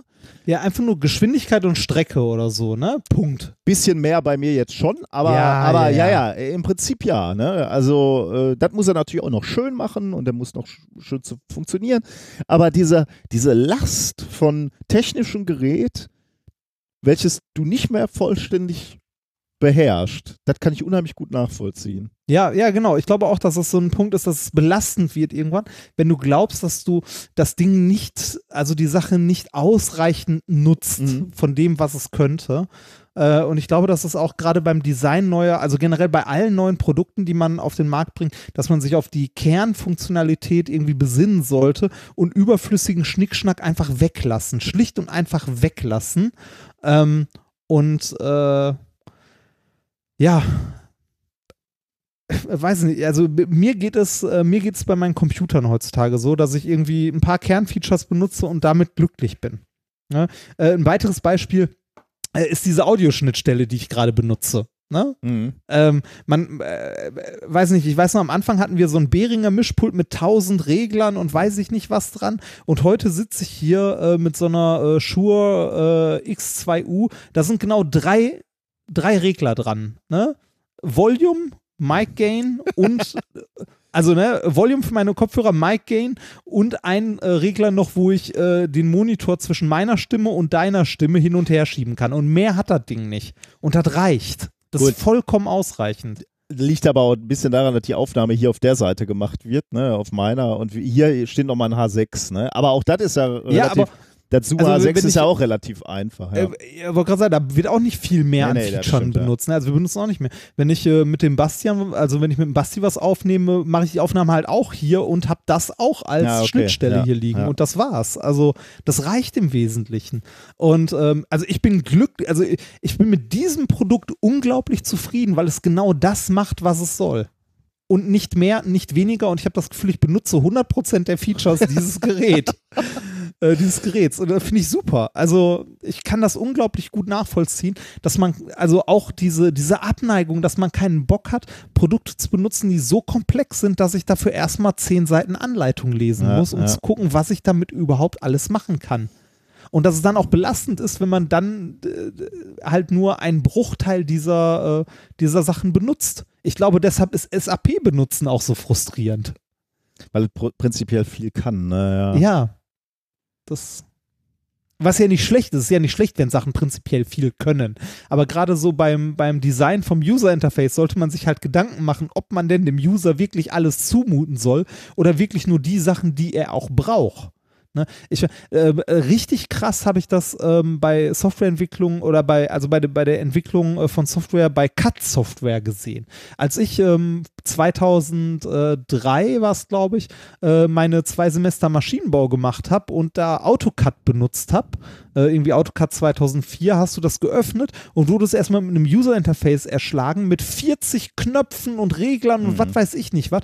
Wenn du heute AutoCAD öffnest, hast du da fünf Knöpfe oder so die Ach im so. Wesentlichen, äh, also die im Wesentlichen auch das machen, was du brauchst. Du hast alles andere natürlich auch noch, aber irgendwo in Untermenüs und zwar Mhm. da, wo du es brauchst. Und ja, vielleicht müsste Software viel auf einen mehr, Schlag. äh, genau, viel mehr so designt sein, dass es sich langsam freischaltet, ne? Oder, oder bei Bedarf freischaltet. Also man, manche Software hat ja genau diesen Ansatz auch, aber Ja. ähm, also dass jeder, die Software im Hintergrund ist die gleiche, aber du kriegst eine Bedienoberfläche, ähm, die halt reduziert ist entsprechend deinen Anforderungen, um, um dann dem User wiederum ein gutes Gefühl zu geben, dass er alles benutzt und bei Bedarf dann halt einfach noch zuschalten kann, wenn es komplexer werden soll. Ja, genau. Interessant, ja. Ja, äh, auf jeden Fall, äh, darum geht es im Wesentlichen in, äh, in, dieser, äh, in dieser schönen kleinen Studie, wofür es auch den Preis gab. Vollkommen zu Recht. Dann kommen wir schon zum nächsten, oder? Ja. Der Preis in Ernährung ähm, für die Hannibal Lecter Diät. Ähm, hier geht es um, naja, äh, ich sag mal so, die Zombie-Apokalypse kommt ja näher und näher, ne? Und deswegen müssen wir langsam die Frage stellen, ähm, oder wir müssen uns damit auch wissenschaftlich auseinandersetzen. Unter anderem mit der Frage, ist Kannibalismus eine gute Alternative zum Verzehr von Tieren, Hirschen, Rindern und anderen Tieren. Ja, Also wirklich unter wissenschaftlichen Aspekten lohnt sich das aus einer rein nährwerttechnischen Sicht. Und wenn wir schon dabei sind, wenn wir schon anfangen darüber nachzudenken, gleich noch die Fragen hinterher, welche Körperteile des Menschen liefern denn besonders viele Kalorien? Und genau dieser Frage ist ein Archäologe nachgegangen. Da kann man jetzt, da sieht man vielleicht schon, ähm, dass der Aufhänger dieses Themas natürlich ein bisschen anders war, als ich es dargestellt hatte. Es geht natürlich nicht um die Zombie-Apokalypse, sondern äh, das ist das wissenschaftliche Fachgebiet eines Archäologen, nämlich James Cole von der britischen Universität Brighton. Ähm, der hat äh, ein Paper veröffentlicht mit dem Namen Assessing the Calorific Significance of Episodes of Human Cannibalism in the Paleolithic. Also irgendeiner so Mhm. ein Zeitabschnitt. Äh, veröffentlicht Scientific Reports ähm, 2017. Er hat sich also angeguckt, ähm, wie aus ernährungstechnischen Gründen, wie sinnvoll es ist, Menschen zu essen. Und er hat herausgefunden in diesem Paper, dass Menschen kein besonders er ergiebiger Fleischlieferant sind. Ähm, das liegt schon mal allein daran, dass ein Mensch relativ leicht ist mit so durchschnittlich 65,9 Kilogramm, sind in einem Paper angegeben. Ähm, und davon, von diesem Gewicht, sind nur 24,9 Kilogramm Muskelfleisch, also das, was man so im Idealfall essen sollte. Und der Nährwert des Fleisches ist mit 1300 Kalorien pro Kilogramm relativ gering. In, in das nicht auch davon ab, ob man einen fetten Menschen isst oder Ja. einen dünnen? ja, da kommen wir gleich drauf. Äh, äh, äh, aus rein ernährungstechnischer Sicht würde ein fetter Mensch natürlich mehr Sinn machen, weil er mehr Kalorien dir bringen würde. Der schmeckt dann aber auch nicht so gut. Ne? Das kommt drauf an. Also so ganz, ganz Also- fettig, äh, also wer, wer isst schon, also Bacon. Bacon, ja, okay, zugegebenerweise. Was hat das Schwein je für uns getan? ja, Bacon, okay, Bacon würden wir schon sehr vermissen. ähm, also man, man vergleicht zu, zu, zu einem Menschen, äh, im Vergleich dazu bietet ein einziges Pferd ähm, so viel Kalorien wie fünf oder sechs Menschen zusammen. Ähm, und ähm, dazu kommt, dass Menschen sich wehren würden, bevor sie gegessen werden und damit also relativ gefährliche Beutetiere wären im Vergleich zu einem Pferd oder einer Kuh oder einem Schwein, was du relativ leicht erledigen könntest. Also das ist tatsächlich ein Aspekt, der in diesem äh, Paper noch erwähnt wird. Ähm, und, und diese Argumente, also geringer Nährwert und die Tatsache, dass sich die ähm, die Menschen eben wehren und uns schwer zu fangen sind, äh, spricht eben eindeutig gegen kan Kannibalismus und könnte auch ein Grund dafür sein, dass sich äh, der Verzehr menschlicher Artgenossen in der Evolution nicht wirklich durchgesetzt hat. Ähm, für, für so Jäger äh, in, im, in der Steinzeit war es eben lohnender, sich auf, auf die Jagd nach so einem Mammut zu machen, weil es einfach mal über, über Wochen und Monate dann eben ähm, ausreichend Nährstoffe geliefert hat für die ganze Gruppe. Mhm. Ähm, wenn man sich jetzt, äh, das steht auch noch in dem Paper, wenn man sich jetzt wirklich für ein Körperteil entscheiden müsste beim Menschen, dann sollte man die Hüften wählen. Die machen nämlich etwa ein Zehntel des gesamten Nährwerts eines Menschen aus. Da wären wir dann wahrscheinlich beim Bacon, ne? Also das, was du gerade schon vorgeschlagen hast. Ähm, die, ähm, in dem Paper steht dann auch noch, dass es eben nicht, also bei Menschen sehr unübliche ist, äh, Kannibalismus, im Tierreich aber gar nicht mal so unüblich. Ähm, allerdings ähm, hat der Autor auch äh, darauf hingewiesen, er, der, der hatte jetzt, also bis jetzt klingt es alles relativ albern so, aber er hatte tatsächlich ein seriöses Forschungsziel. Äh. Okay. Ähm, Zombie-Apokalypse, Nee, eben, oder? eben, eben nicht. Ne. Ähm, er hat sich nämlich tatsächlich den Lebensstil von Neandertalern angeguckt und anderen ausgestorbenen Menschenarten. Und ähm, die aßen teilweise auch Artgenossen, also die haben äh, äh, Kannibalismus betrieben. Das kann man nachweisen an Knochenfunden mit entsprechenden Biss- und äh, ja, so Kratzspuren, sage ich jetzt mal, an den Knochen. Also konnte man nachweisen, dass da Menschen dran rumgenagt haben. Mhm. Ähm, der Brite will jetzt aber mit dieser Studie, die er veröffentlicht hat und wofür er ausgezeichnet würde, aber zeigen, dass es den, den Neandertalern oder diesen anderen Menschenarten äh, nicht einfach nur darum ging, dieses Fleisch zu essen, weil sie sich ernähren wollten, sondern er möchte zeigen, dass vermutlich der Grund ein bisschen ein anderer war, nämlich vermutlich eher ein spiritueller. Dass also die Neandertaler glaubten, dass sie, wenn sie die Artgenossen äh, gegessen, die verstorbenen Artgenossen gegessen haben, dass die in ihnen weiterleben konnten irgendwie. Also so, du hast deine Verwandten in So ein dich aufgenommen. religiöses Ding. Genau, spirituell bis religiöses Teil, ja genau. Ähm, das war eigentlich die Studie, also damit ist sie im Prinzip schon abgeschlossen. Ähm, äh, dieser äh, Forscher, ähm, wie hieß er jetzt nochmal, Cole? Wie hieß er? Äh, James Cole war natürlich bei der Preisverleihung, hat sich den Preis abgeholt und ähm, hat auch eine ganz lustige Rede gehalten. Unter anderem hat er versichert bei dieser Rede, dass keine Menschen zu Schaden gekommen sind während dieser Studie. Ähm, und er wurde dann aus dem Publikum auch noch gefragt, wie denn Menschenfleisch eigentlich schmeckt. Und er sagte, von der Textur ähnelt das wohl dem Schweinefleisch. Aber ähm, Hat er es probiert? ja, oder? nein, nein, nein, nein, natürlich nicht. Aber du kann, das wirst du ja wahrscheinlich, äh, ich weiß nicht, oh, wie, wie der das, Tastes like chicken. Ja, genau, alles schmeckt immer wie Hühnchen. Ja. Ist doch ein schöner, schöner Vergleich. Nährwert in dem Paper, Gesamtnährwert in Kalorien im Vergleich äh, Mensch zu anderen Tieren. Ähm, der Mensch liefert 32.000 Kilokalorien. Ähm, so ein Rind, sage ich jetzt mal, gut das Zehnfache, 370.000. Ähm, Pferd 200.000. Was ich erstaunlich fand, ein Biber, der liegt bei 48.000 Kalorien, also deutlich über Oh. dem Mensch mit 32.000. Hätte ich jetzt Ein erstmal nicht so. Biber? Ja, ich glaube, Ein Biber hat mehr Nährwert als Ja. ein Mensch? ja, ist besser, du isst ein Biber als ein Mensch, wenn er jetzt überhaupt unbedingt was essen muss. Und ein Hase hat natürlich wieder deutlich weniger. Der ist etwa bei einem Zehntel von einem Menschen, 3800. Aber Biber hat mich überrascht. Mich auch. Ja, Aber wahrscheinlich besteht der aus wahnsinnig viel Fett, oder? Wenn der immer im Wasser rumhängt. Ähm, ich vermute, äh, dass das der Grund ist. Wahrscheinlich schmecken Biber nicht besonders gut. Äh, ich habe zum Beispiel noch keinen Biber gegessen.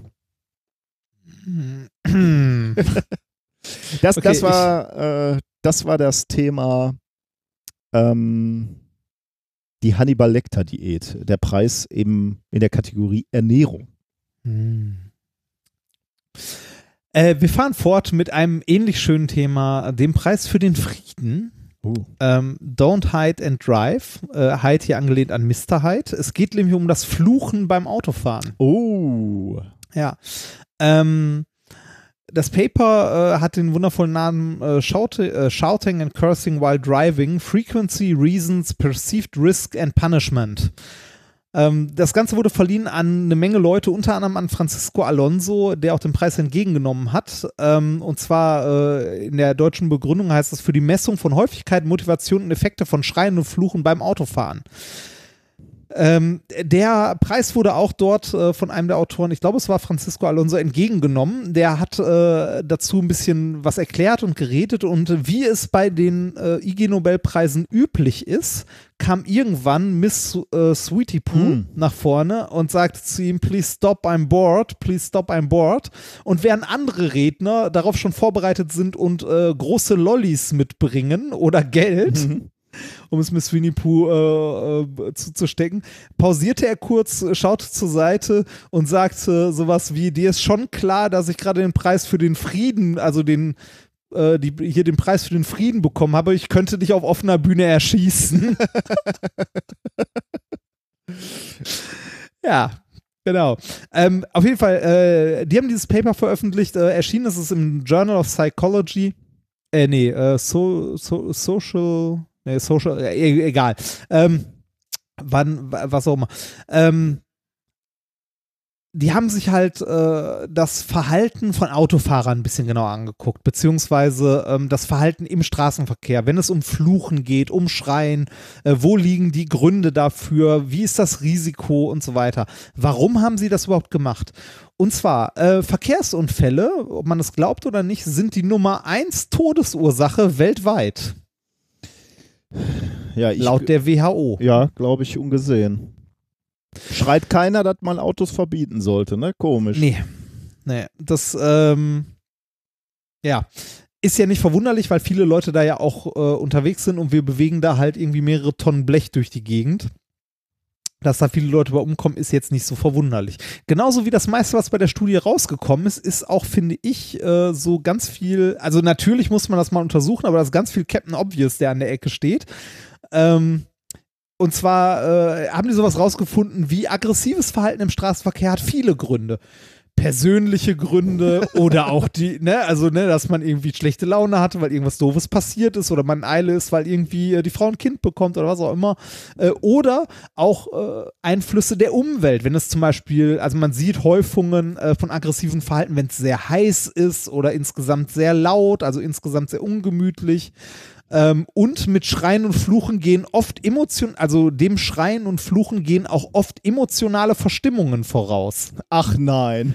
Ja, genau, ja doch, das, das, sind, so, das sind so Sachen, die sie, die sie rausgefunden haben. Und äh, man kann das Ziel der Studie auch in einem Satz ziemlich gut zusammenfassen. Sie wollten halt mit dieser Studie äh, die Faktoren beschreiben, äh, die zu aggressiven Verhalten führen oder äh, halt aggressives Verhalten im Straßenverkehr generell beschreiben. Das Ganze äh, aus der Sp Sicht der spanischen Bevölkerung, weil dieses Paper ist halt ähm, von Spaniern und äh, die haben auch ihre Umfragen hauptsächlich in Spanien gemacht. Hm.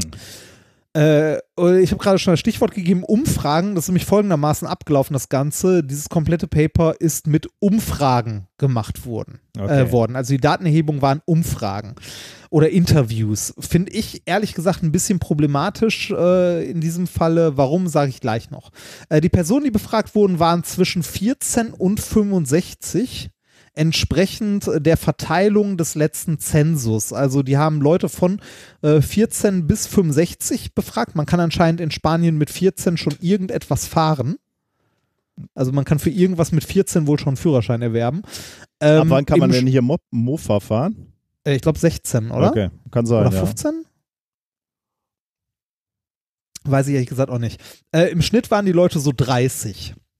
Äh, 1100 Leute wurden insgesamt befragt, 60% Männer, 40% Frauen. Ähm, in den Umfragen ähm, wurden so Sachen gefragt wie, haben Sie schon mal geflucht oder schon mal jemanden beim Autofahren beleidigt? Was war der Grund dafür? Wie beurteilen Sie die Gefahr von irgendeinem Verhalten auf einer Skala von 1 bis 10 und so weiter und so weiter? Und da sind wir an dem Punkt, wo ich sage, so, ich weiß nicht, ob eine Umfrage da der richtige Moment, also der, der richtige Ansatzpunkt ist, aber die werden schon wissen, was sie getan haben. Ähm, ich würde ja denken, wenn man die Leute fragt, ist jeder ein guter Autofahrer. Auf jeden ne? Fall. Ich glaube auch. Also, ich kenne, habe hab ein paar Leute in meinem Umfeld, die würden sagen, die sind total ausgeglichen. Ja, genau. Ich schreie nur, wenn es nötig ist. Ja, genau. Und äh, so ähnlich sehen auch die Ergebnisse der Studie aus. Und zwar 41,6 Prozent haben angegeben, noch nie beim Autofahren geflucht oder gebrüllt zu haben. Oh Gott. Das glaube ich ehrlich gesagt nicht. Ähm,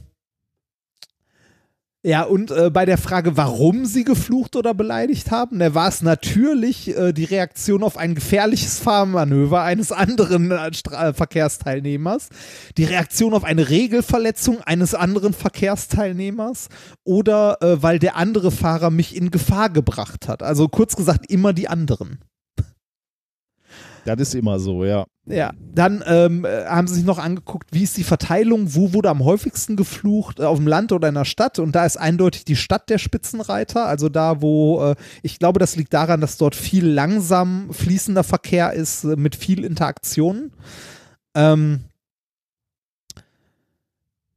die äh, ja, die Versuchspersonen insgesamt äh, halten Fluchen im Wie, Straßenverkehr. äh, ich muss mal kurz sagen, aber langsamer Verkehr befördert, fördert, dass mehr geflucht wird? Ja, also in einer, in einer Stadt.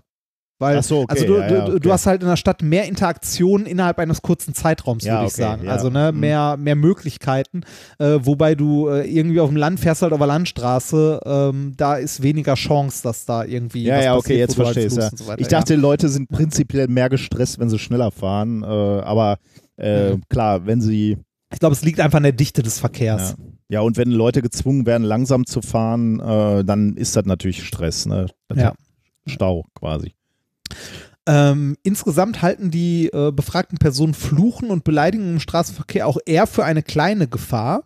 Also, dass das äh, halt keine Ursache für weitere Unfälle oder so ist, im Vergleich zu äh, halt zu schnellem Fahren, Trinken, Abstand, mangelndes, äh, also mangelhafte Fahrzeuge oder ähnliches. Hm. Äh, also glauben, also die Leute glauben, dass äh, Fluchen im Straßenverkehr durchaus okay ist, weil kein, also keine Gefahr. Ne? Also weiß ich nicht. Ähm, das Ergebnis der gesamten Studie ist, dass eine bessere Verkehrserziehung dazu führen könnte, dass das Fluchen und Beleidigen verringert wird. ja. Wie gesagt, also ähm, ich habe versucht, das ganze Ding zu lesen und irgendwie hatte ich die ganze Zeit das Gefühl, dass das so Captain Obvious ist, der da an der Ecke steht und winkt, aber ja. Dafür gab es den IG-Nobelpreis äh, für den Frieden. Ich meine auch bessere Verkehrserziehung, ne? Ja.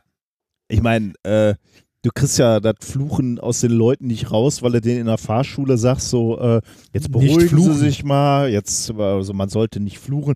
Das ist ja eine Charakterfrage, würde ich mal so ja, sagen, das oder? Hätte, ich, würde ich auch sagen, ja. Also, Ja, okay, da ist, sind wir ein bisschen enttäuscht, oder? äh, ein bisschen, ja, ja.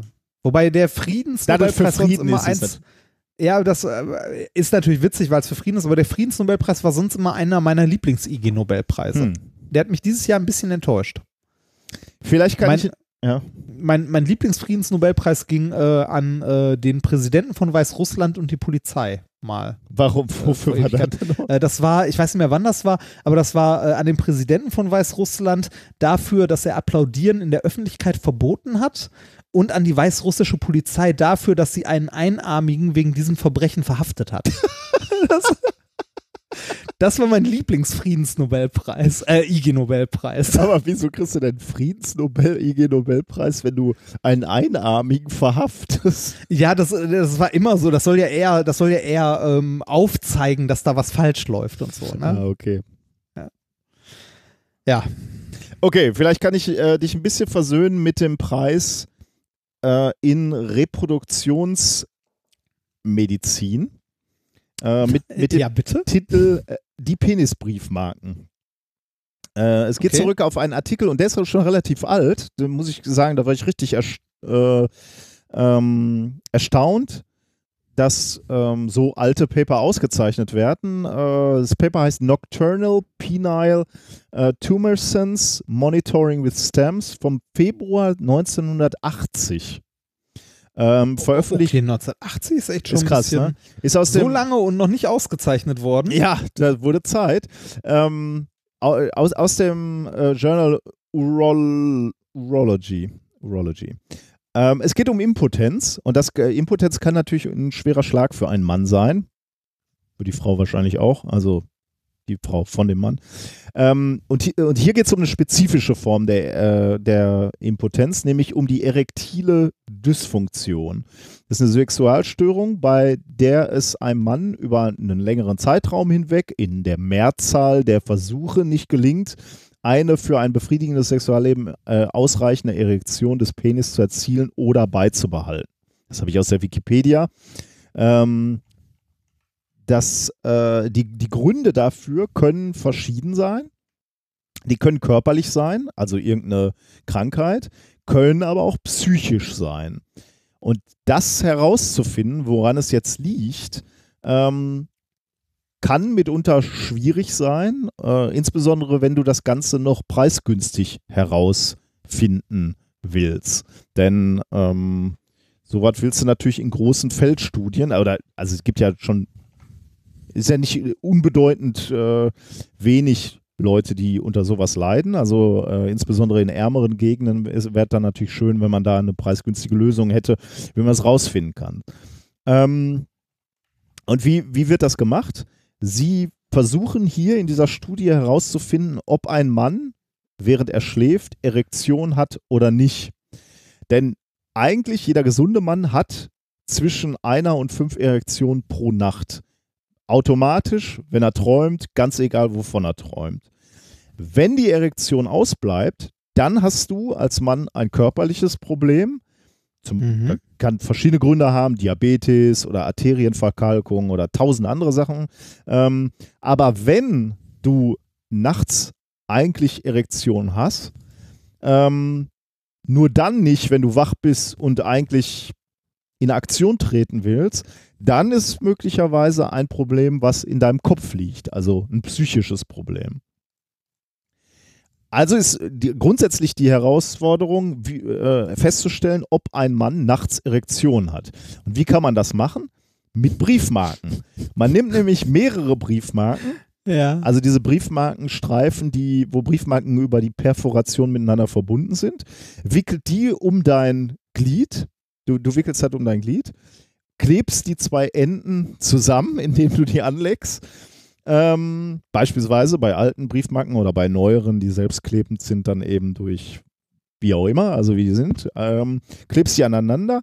Und wenn du jetzt eine Erektion, also relativ stramm, also oder schließend, sagen wir mal, dieser Ring um deinen dein Penis, und wenn du jetzt eine Erektion über Nacht hast, dann wird der äh, dein Penis nicht nur länger, sondern auch dicker. Und dicker heißt natürlich, dass irgendwann diese Ah, Briefmarken reißen an der Aufreißen. Perforation, genau. ah. Und am nächsten Morgen guckst du dir dann eben deinen Briefmarkenring an. Und wenn der Ring gebrochen ist, weißt du, war eine gute Nacht, lief.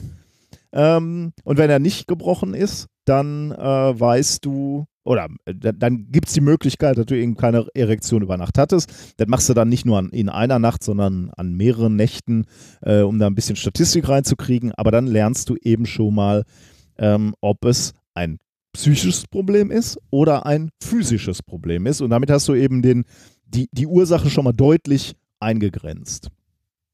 Ähm, der Preisträger Barry war jetzt auch natürlich ähm, bei der Preisverleihung. Und da waren auch lustige Fragen, die aus dem Publikum gestellt wurden. Wurde nämlich zum Beispiel gefragt, wie viel Briefmarken man denn bräuchte für so einen Penisring. Ähm, und, und er antwortete darauf, ein durchschnittlicher kaukasischer Penis äh, kommt mit vier Briefmarken aus.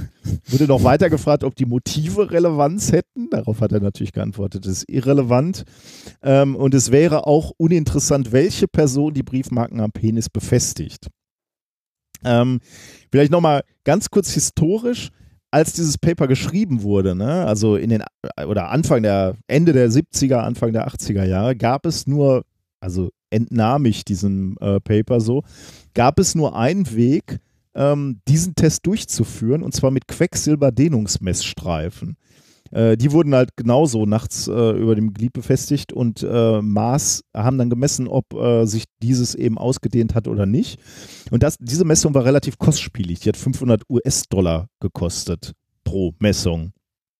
Und dieser Briefmarkentest, ähm, der kostet, so, so geben die in dieser Studie an, für vier aufeinanderfolgende Nächte nur 12 Cent, äh, nämlich 1 Cent pro Briefmarke. Kosten können höher sein, wenn die Postwertzeichen eben auch höher sind, aber äh, also eine relativ kostengünstige, ein relativ kostengünstiger Test. Und der, der Arzt hier äh, sagte, die, ähm, die Akzeptanz bei den Patienten ist super, weil sie eben, wenn sie mit diesem Problem zu einem Arzt gehen, äh, eben einen unheimlichen Drang und Wunsch haben herauszufinden, wo das Problem liegt, ob das im Kopf oder irgendwie was, was, äh, was äh, körperliches, physisches ist und welche Therapie dann eben helfen kann.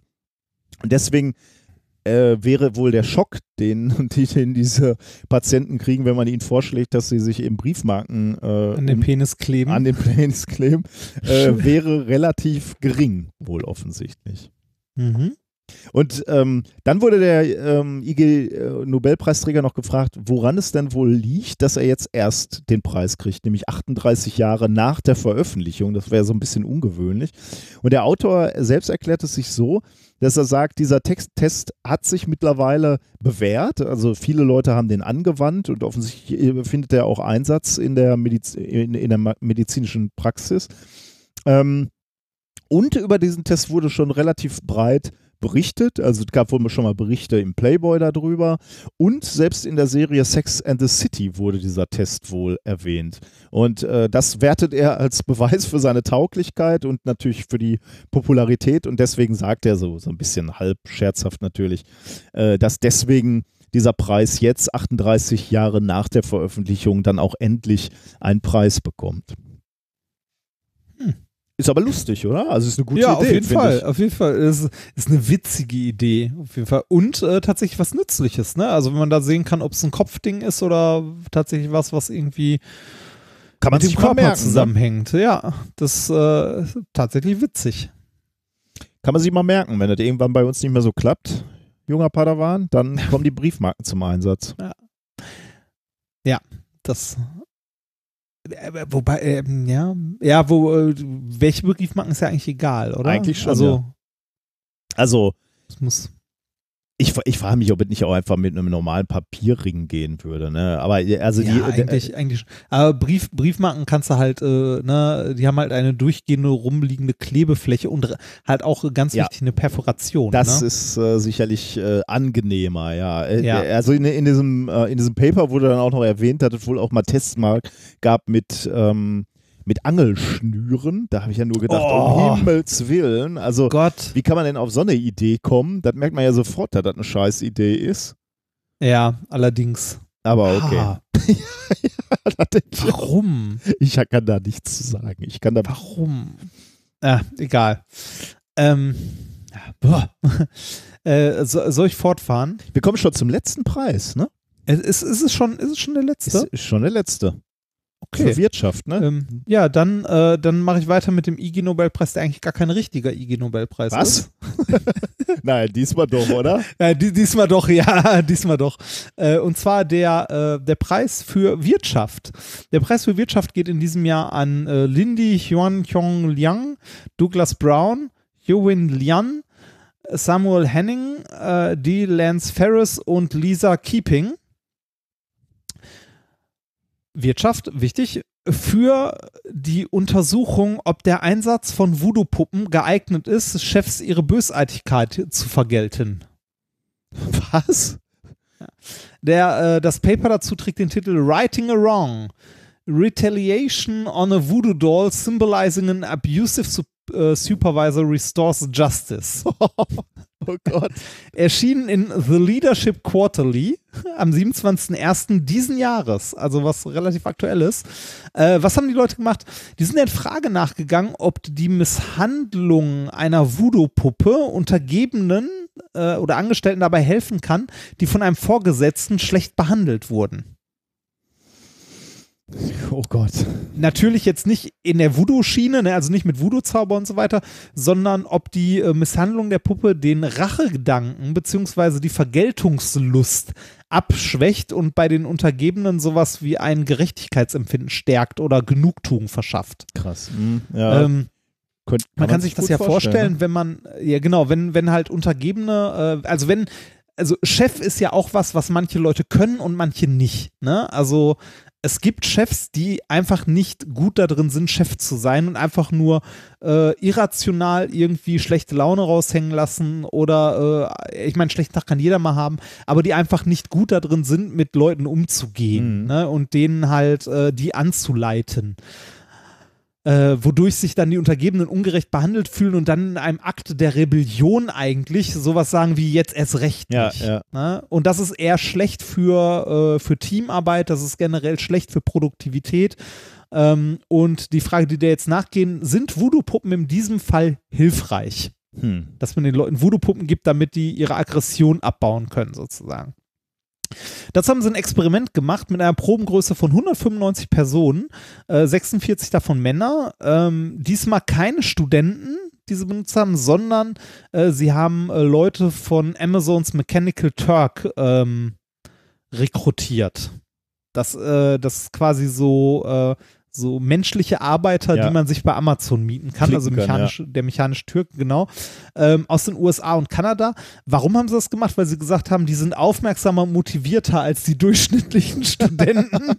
Ehrlich? ja, das steht so da drin. Ähm, diese äh, Hilfsarbeiter wurden in verschiedene Rollen zugeteilt. Also ihnen wurden gesagt, sie sind jetzt Supervisor oder sind Angestellter äh, mit oder ohne Rachegedanken und, eine und in eine entsprechende Kontrollgruppe eingeteilt und sollten dann äh, sich verschiedene Situationen vorstellen und die durchspielen. Ich weiß auch nicht, wie gut. Also ich finde das auch so mittel. Ne? Also wenn ich jemand sage, so stell dir mal vor, du bist jetzt Chef und mach dann mal Folgendes. Ähm, ne, äh, weiß ich nicht. Also ich finde, ich hätte es besser gefunden für die Studie, wenn die einfach mal Voodoo-Puppen in einer größeren Firma verteilt Mhm. hätten. Hm. Ne, also irgendwie, weiß ich nicht, gehst du zum Siemens Headquarter und sagst, hier ist eine Ladung Voodoo-Puppen. ähm, ne. Äh, bei einem Teil der Leute äh, wurde bei, also ne, wurde halt nach diesen Situationen, die sie sich vorstellen sollten, wo sie ungerecht behandelt wurden oder, oder halt nicht, wurden halt virtuelle Voodoo-Puppen mit Nadeln versehen. Also sie konnten dann virtuell, also Nadeln in virtuelle Voodoo-Puppen stecken und mussten anschließend dann ähm, äh, ein Wortvervollständigungsspiel spielen. Also es gab verschiedene Situationen. Einmal die, sie wurden ungerecht behandelt und sollten dann das Wort vervollständigen oder sie wurden ungerecht verhandelt, Voodoo-Puppe gespielt und sollten dann Wörter vervollständigen. Okay. Äh, also ne, verschiedene Szenarien und diese Wörter, die sie vervollständigen sollten, waren sowas wie äh, UN, zwei Leerzeichen, UAL und das konnte man, ne, also das könnte man jetzt vervollständigen zu unusual Hm. oder zu unequal. Oh, okay. Also äh, ungewöhnlich oder ungleich. Und äh, daraus lernst du dann, äh, wie dein seelisches Gleichgewicht ist quasi. Ja, also da, daraus lernst du so ein bisschen, wie die, wie die Haltung ist. Ne? Also jemand, der sich gerade ungerecht behandelt fühlt, neigt wahrscheinlich eher dazu, das Wort äh, ungleich, also das Wort zu ergänzen in Richtung ungleich anstatt in ungewöhnlich. Okay. Ja, also die, die hatten eine ganze Reihe von Wörtern, die man halt immer irgendwie vorbelastet äh, Richtung Unterdrückung vervollständigen konnte oder neutral. Hm. Und ähm, das scheint wohl eine gängige Praxis zu sein, dass man so den Gemütszustand von Menschen Ja, erfasst. gut. Möglicherweise, ja. Ja, ja ähm, Ergebnis von diesem ganzen Pipapo war, äh, das Malträtieren von den Voodoo-Puppen kann Von helfen. dem ganzen Pipapo hast du jetzt ja, ja, von, von den Leuten, die sich vorgestellt haben, in einer gewissen Situation zu sein. Wie gesagt, ich hätte es immer noch besser gefunden, wenn man einfach Voodoo-Puppen irgendwo in einer Kontrollgruppe oder in irgendeinem großen Unternehmen mal verteilt hätte und die Leute dann befragt hätte. Aber Ja. egal.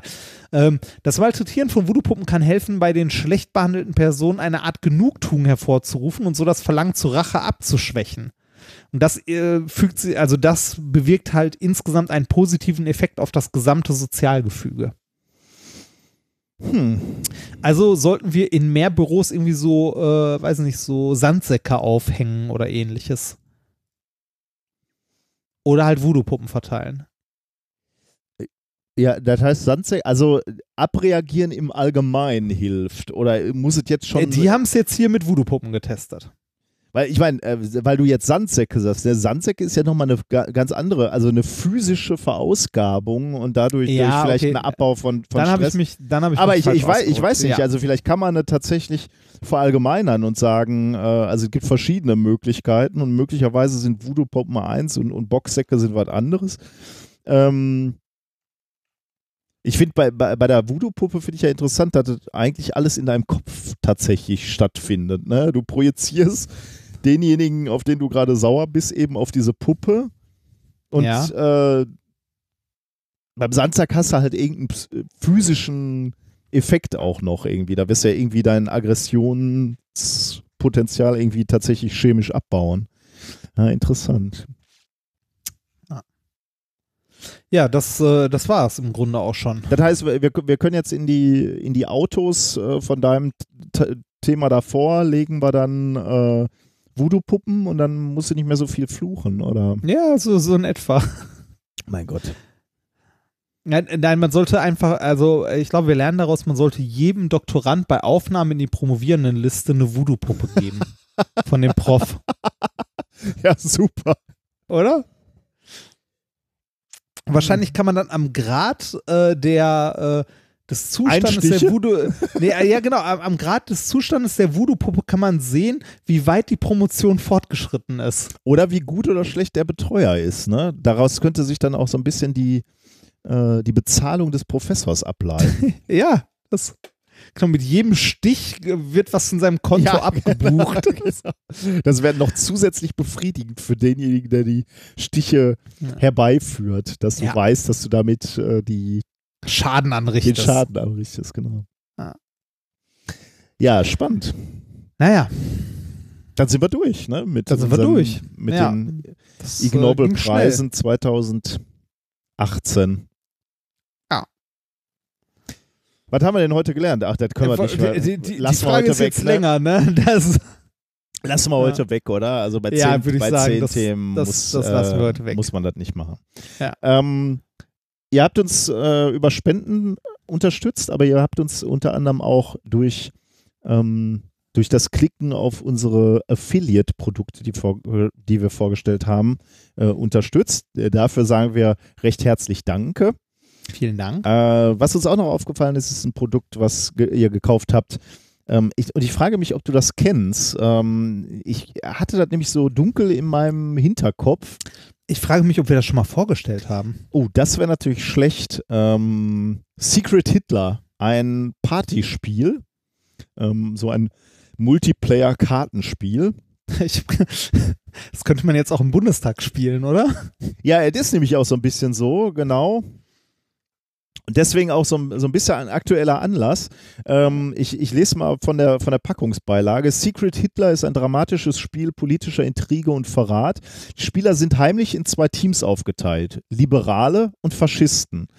In diesem Spiel behält. Äh, behältet, oh, das ist ein bisschen schlecht übersetzt, äh, bekommt jeder Spieler von Anfang an heimlich eine Rolle, nämlich liberal, Faschist oder Hitler. Zuerst lassen alle ihre Augen zu, dann können die Faschisten ihre Augen öffnen und wissen, wer ihre Mitglieder sind.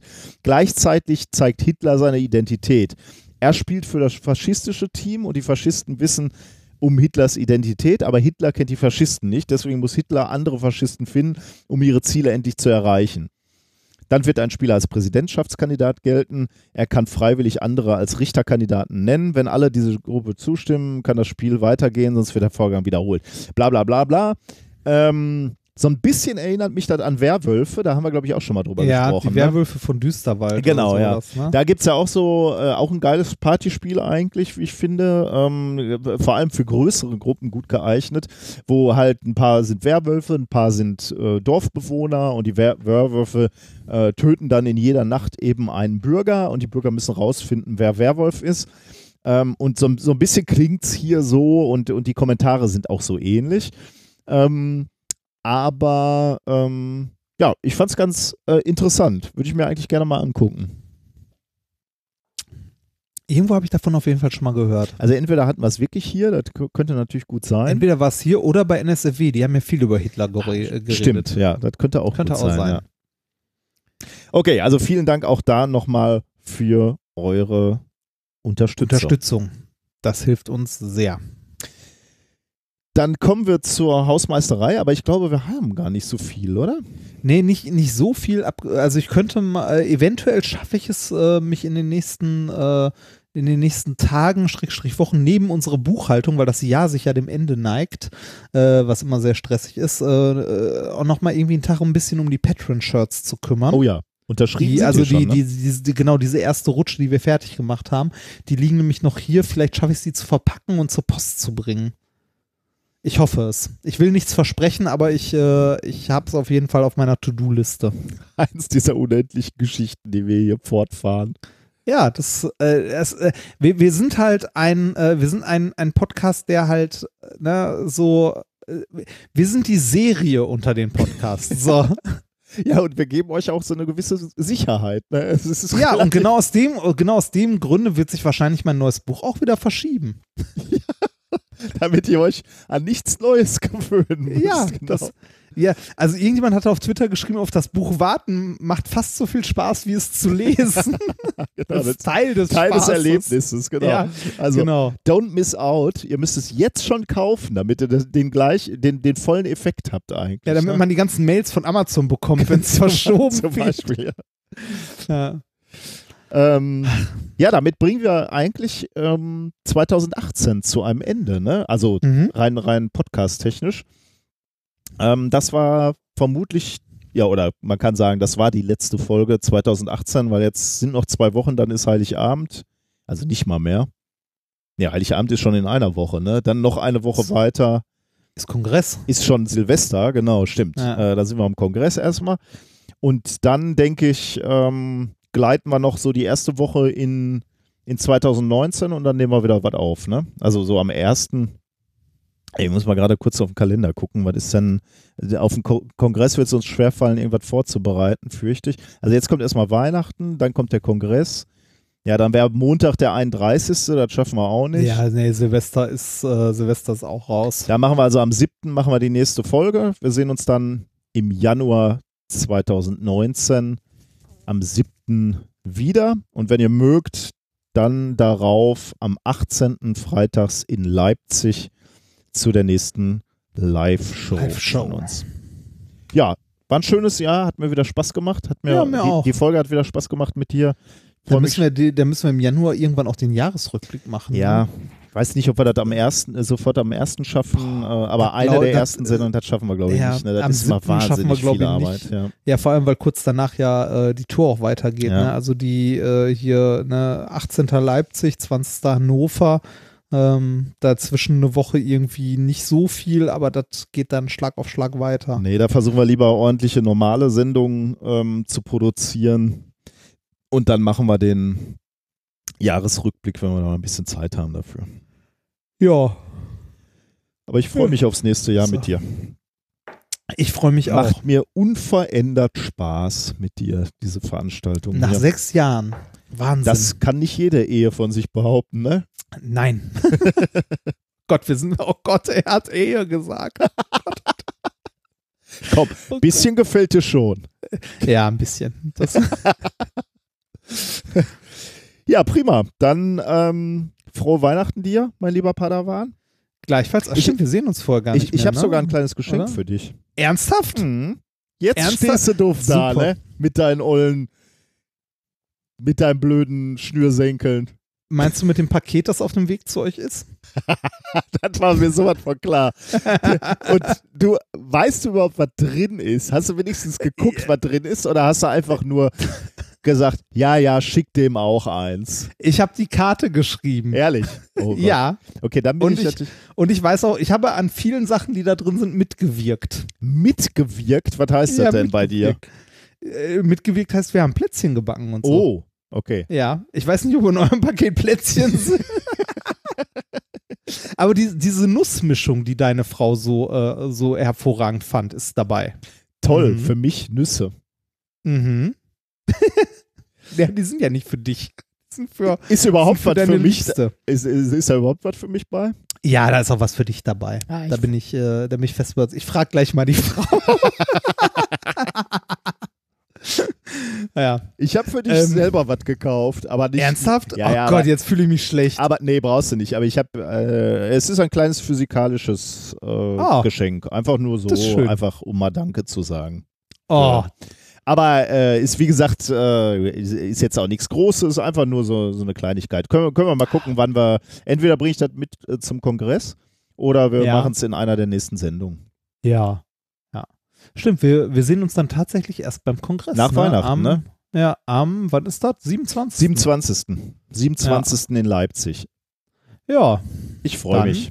Ich freue mich auch sehr darauf. Auf dich und auf alle, die wir da treffen. Wir haben keinen Stress, wir haben nichts zu dies, es ist tun. diesmal so ruhig. Ne? Oh, herrlich. Wir können da ganz ich finde das normal. auch super. Ich finde das richtig, richtig gut. Da freue ich mich richtig, mich äh, am äh, Donnerstag ins Auto zu setzen und Richtung Leipzig zu tuckern. ja, ich auch. Ohne, dass der Kofferraum voll ist mit irgendeinem Gerödel. Wir Ja. fahren da hin. Wir können uns Ja. jederzeit betrinken da, Ja. oh, weil wir abends keine Veranstaltung Service, mehr äh, Serviceinformation von mir, ich fahre mit dem Auto haben. Äh, was ist das nach für, Leipzig. für wen ist das jetzt die Für Serviceinformation? jeden, der mit der Bahn fährt. Ah, okay. Ich, ich dachte also ich dachte, du lädst Leute ein, mit dir mitzufahren. Nein, aber nein, nein. du wolltest ich, damit äh, nur sagen, äh, Bahnreisen ist safe. Ja, genau. Ich äh, werde äh, Weihnachten äh, mit meiner Liebsten verbringen und äh, irgendwie wahrscheinlich am zweiten Weihnachtstag äh, den Rest meiner Familie im Pott besuchen und dann äh, am dritten Weihnachtstag, der wichtigste, äh, nach Leipzig fahren. Sehr schön. Kongresstag. Das ich weiß war, nicht genau, wann ich da ankomme, aber das war methodisch inkorrekt Folge 134, die letzte Folge des Jahres 2018 vom 18.12.2018.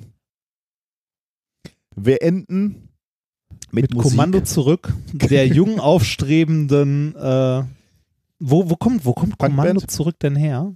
Ich finde ja immer noch, das ist eher Elektro. Ich weiß nicht, wie das nächste Lied ist, aber Die kommen aus Münster, also, äh, sagtest du vorhin sagte auch, ich ne? vorhin. Ja.